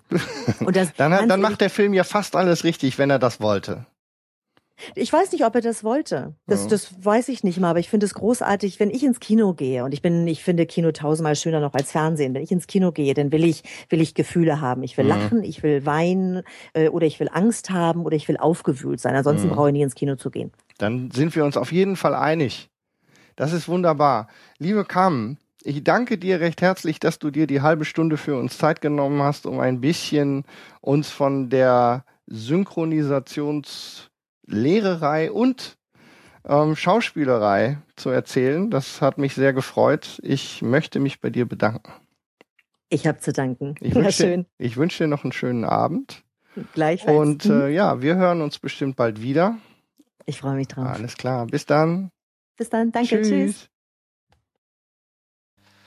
Ja, die kamen. Das war schon ein äh, Interview zu fortgeschrittener Stunde. Wir waren sehr ausgelassen zwischendurch. Ähm, ihr müsst natürlich wissen, ähm, im Gegensatz zu der Tatsache, dass wir nicht äh, enger bekannt sind mit Anne und Charles, ähm, ist hier zu sagen, ich kenne Carmen jetzt schon eine ganze Weile. Und ähm, das äh, ist äh, dann die Erklärung dafür, dass wir zwischendurch ein bisschen abgeglitten sind.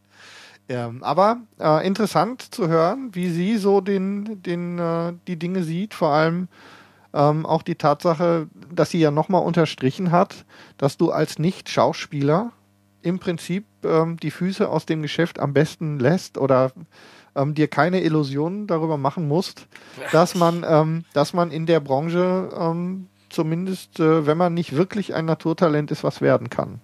Ja, und auch nochmal die Thematik mit Schwarzenegger Stallone. Sie hat sich ja selber gewundert, ne? Sie Mhm, genau. ist ja davon Richtig. ausgegangen, ja, Mhm. dass die, dass er beide synchronisiert. Ja, ich, wie, wir haben es ja gerade Ja, ja, gesagt, genau. wir wären zufrieden gewesen, er macht beide.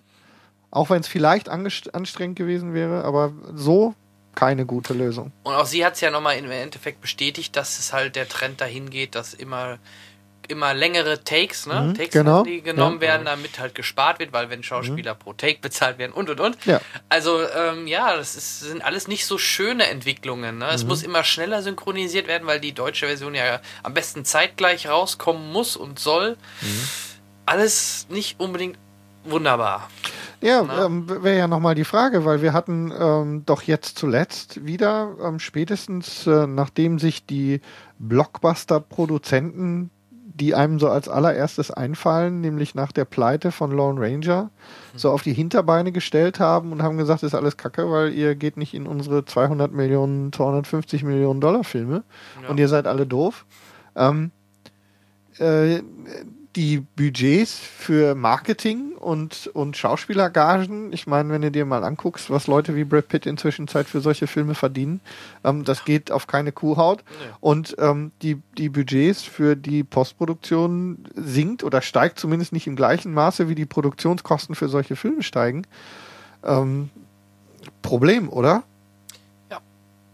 Absolut, also äh, das ist halt das Hauptproblem. Aber warum muss man dann so einen Film. Ja, klar, die sehen natürlich, wenn sie jetzt einen Brad Pitt besetzen, ähm, deutlich höhere Leute, die da. Oder früher war es vor allem, ne? Ähm, Tom Cruise-Film. Sind sie alle reingerannt, da stand Tom Cruise drauf. Die Zeiten sind vorbei. Die Leute rennen nicht nur da rein, nur weil Tom Cruise draufsteht. Das klappt vielleicht jetzt in Deutschland noch, wenn, wenn, wenn neuer Schweighöfer rauskommt oder neuer Till Schweiger. Da rennen sie noch rein. Wie war der zweite Name? Ich habe gerade nichts gehört. Ähm, ähm, hab ich vergessen. M. Barra Barek oder so. nee, ich weiß es nicht. Also, nee, aber da, da laufen die Leute rein, fast blind. Auch wenn der Film nicht so toll ist, wenn es ein äh, Schweighöfer oder was auch immer ist, dann laufen sie da rein. Aber mit, gerade mit US-Stars, das klappt, glaube ich, heute. Ich wüsste keinen US-Star, wo ich jetzt sagen würde, yo, wenn der neuen Film rausbringt, laufen die Deutschen rein. Wüsste ich nicht mehr. Gibt's nicht mehr. Ich weiß aber Filme, in die ich nicht gehen würde, wenn ich wüsste, dass die deutsche Stimme nicht stattfindet. Ja. Zum Beispiel. Die Nero und Christian Brückner. Ja. Ja. Gehe ich nicht, kannst du, werde ich nicht, gucke ich mir das englische Original an. Das wäre auch Selbstmord. Ja. Für den Film.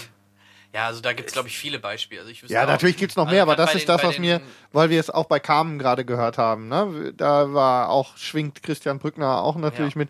Ähm, ich würde ja gerne mal mit, ähm, mit, äh, mit Herrn Rode arbeiten zum Beispiel oder so, mal ein Hörspiel aufnehmen. Den Armin? Nee, nicht mit Armin. Welchen denn? Christian Rode. Ach, Christian Roth. Der auch bei Carmen in der Schule ähm, ja, fürs genau. Hörspiel, für die Hörspielausbildung ähm, dabei ist. Das sind so Leute, mit denen ich gerne mal was sprechen würde, weil ähm, das sind auch so Stimmen.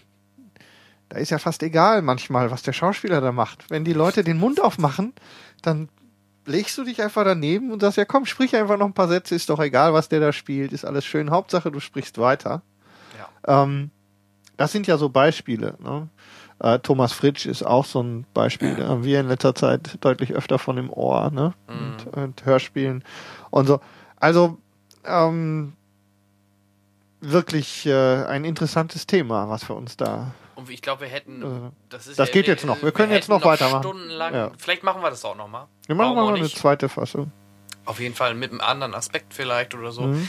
Weil da gibt es so viele Facetten. Ja, ich habe sogar nicht mal alle meine Beispiele, die ich hatte. Ich hatte jetzt noch eins direkt auf der Pfanne. Du hattest aber auch viele. Ja, ich war fleißig. Ja, das weil das ist auch ein. Thema, das ist ein Thema, das mir wirklich auf der Seele liegt, weil ich äh, einfach sehe, Synchronisation, weil ich mich fürs Sprechen interessiere, äh, Ja, ne, alleine. ja. Ähm, ja, erstens, Vielleicht wir machen das wir hier. mal synchronisieren. Was. Wir können mal, wir könnten uns vielleicht mal im Rahmen von Hörspielen so engagieren. Ja. Ja, wie gesagt, ich habe über die Carmen ja jetzt auch ein paar Dinge gelernt und auch mich mit diesem Thema ein bisschen auseinandergesetzt. Ähm, dass es mir einfach wichtig ist, weil das ist ein interessant, das ist ein wirklich wichtiger Teil dessen, was uns wichtig ist als Cineasten. Wir haben es am Anfang gesagt, in Deutschland ähm, 100%, fast 100% Synchronfassung. Und dann tut es eben manchmal weh, wenn es äh, nicht funktioniert. Ich habe schon eine Idee. Wir sind die, die drei Anführungsstriche. Ha. Sehr gut. Ich freue mich, wenn du. So. Kenn mich ja live. naja, darf, okay. ich Ihnen, darf, darf, darf ich Ihnen unsere Manta-Platte geben? Ja. ja. Nein, das einzige Beispiel, was ich noch hatte, war, dass es unterwegs passiert, dass, ähm, dass eine Synchronisation nicht besser oder schlechter dadurch wird, dass sie umbesetzt wird, aber dass ähm, die Produktionen einsehen, dass man vielleicht die bekanntere Stimme nimmt, dann doch. Es gibt dann immer wieder Beispiele, wo man sieht, dass solche Entscheidungen dann immer erst später fallen.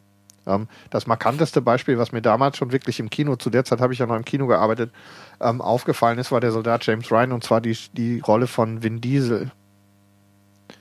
Ähm, der zu der, ähm, da muss ich ganz kurz nachgucken, weil ich mir diese Namen einfach nicht merken kann, weil die so ähnlich sind. Ähm, der wurde noch im Trailer ähm, von Martin Kessler äh, gesprochen. Und ähm, das klang dann so. Nur um einen Mann. Captain, der Anstand erfordert es, die Kinder irgendwo hinzubringen, wo sie in Sicherheit sind. Ich habe kein gutes Gefühl bei der Sache. Und ähm, dann später im Film dann seine im Prinzip mehr oder weniger klassische Stimme, die ähm, von äh, Marco Kröger ähm, gesprochen wird. Und das klingt dann im Film so. Ich kann nicht, sie erinnert mich an meine Nichte, Sir. Wir bringen jetzt sofort das Kind zurück! Captain, der Anstand verlangt es, sie hier rauszuholen. Wenigstens das Stück bis zum nächsten Ort. nicht um Anstand, sondern da... Macht es nicht besser oder schlechter, Mhm. aber Marco liegt einfach mehr auf Vin Diesel, wie wir ihn gewohnt sind. Das so. stimmt, ja. Das heißt, auch gesprochen war es beide gut. Das ist- sind jeweils die wirklich die beiden mit gleichem Aufwand synchronisierten Szenen. Text ist identisch. Mhm. Ähm, die Szene ist wirklich besser oder schlechter dadurch. Ich Mhm. weiß nicht, und die Rolle ist nicht groß genug, um den Film schlechter oder besser zu machen.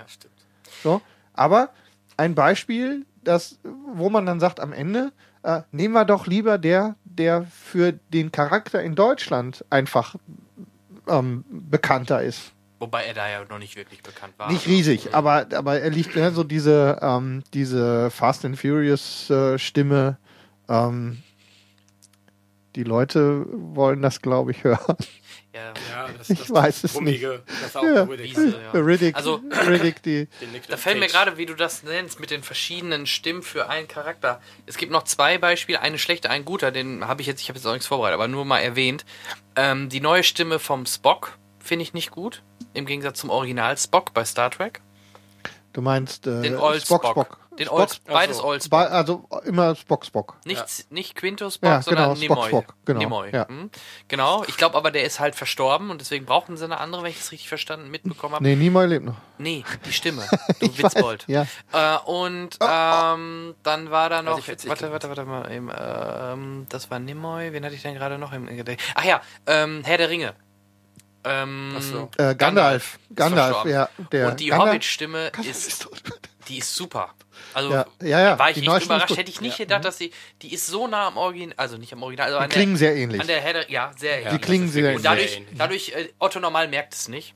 Und selbst ich habe es manchmal, weil wenn ich jetzt den Hobbit sehe, Ich habe gar nicht drauf geachtet. nimmt um man es ehrlich gar nicht. Genau, aber das ist das, Das ist ja gut. der Das gute das Teil. Ist echt gut Ich glaube, das ist dieses Stoffbeutel Wissen, das anderes. Wissen um die neue Synchronstimme ähm, für, für Gandalf ist bei mir reines, ähm, reines äh, Trivia.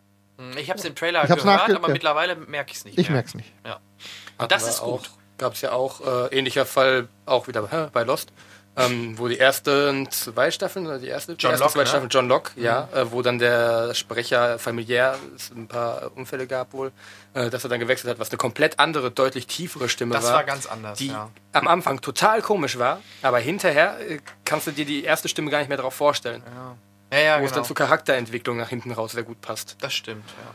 Ach Leute, ich weiß nicht. Ja, das soll reichen. Für. Reicht das? Ich glaube, wir sind äh, fertig mit der Unser Welt. längster Cast ja, das Zeiten dürfte. Ja, ich meine, wir müssen noch ein bisschen, ne, so Interviews und dann gleich drei Stück, das darf dann schon mal ein bisschen strecken. Ja. Ja. Aber ein wirklich äh, umfangreiches Thema, das wir hier auch nicht vollständig bearbeiten können. Vielleicht mit den Kontakten, die wir jetzt getroffen, ge, ge, geknüpft haben, können wir da vielleicht an der einen oder anderen Stelle noch mal ein bisschen tiefer in das Geschehen eintauchen. Dann nehmen wir das einfach wieder auf.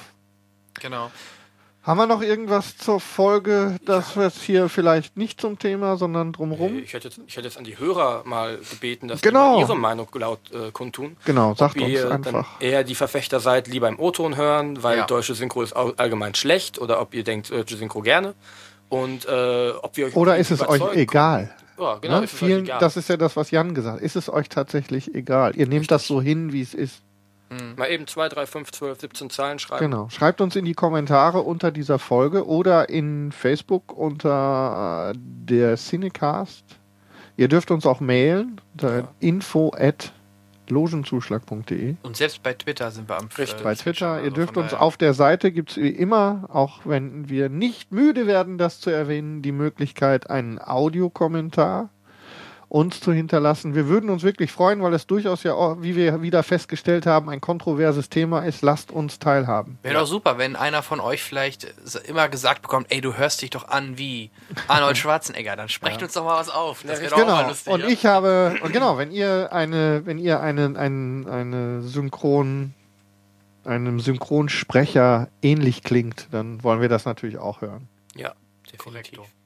Und wenn ihr wollt, dass wir an, an einem, alle drei an einem Hörspiel teilnehmen und unsere Stimmen dann. Schreibt uns was.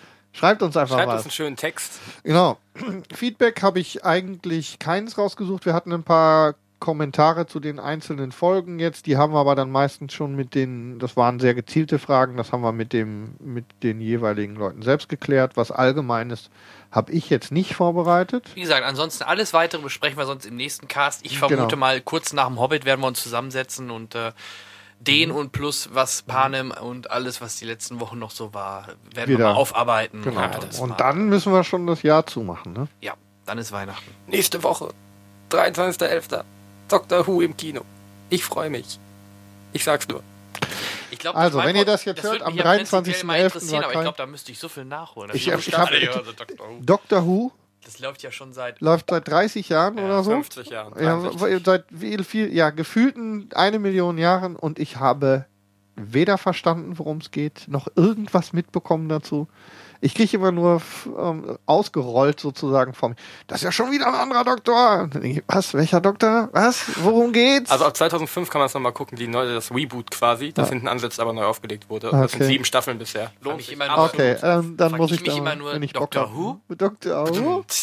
Okay, das äh, war eine sehr launige Runde.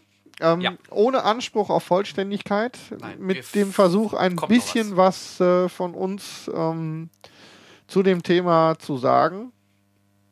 Mehr habe ich jetzt leider nicht, dann da würde ich sagen, wir verabschieden uns, oder? Genau, in dem Klingt gut. Sinne, geht mal wieder ins Kino oder schaut euch mal ein paar OVs oder auch die deutsche Synchro an. Ähm, so oder so, berichtet uns, ähm, wie eure Meinung ist und äh, ja, wir hören uns dann, ich denke, Mitte Dezember wieder. Alles Bis klar. dann. Das wird klappen. Tschüss. So, bis dann, ciao.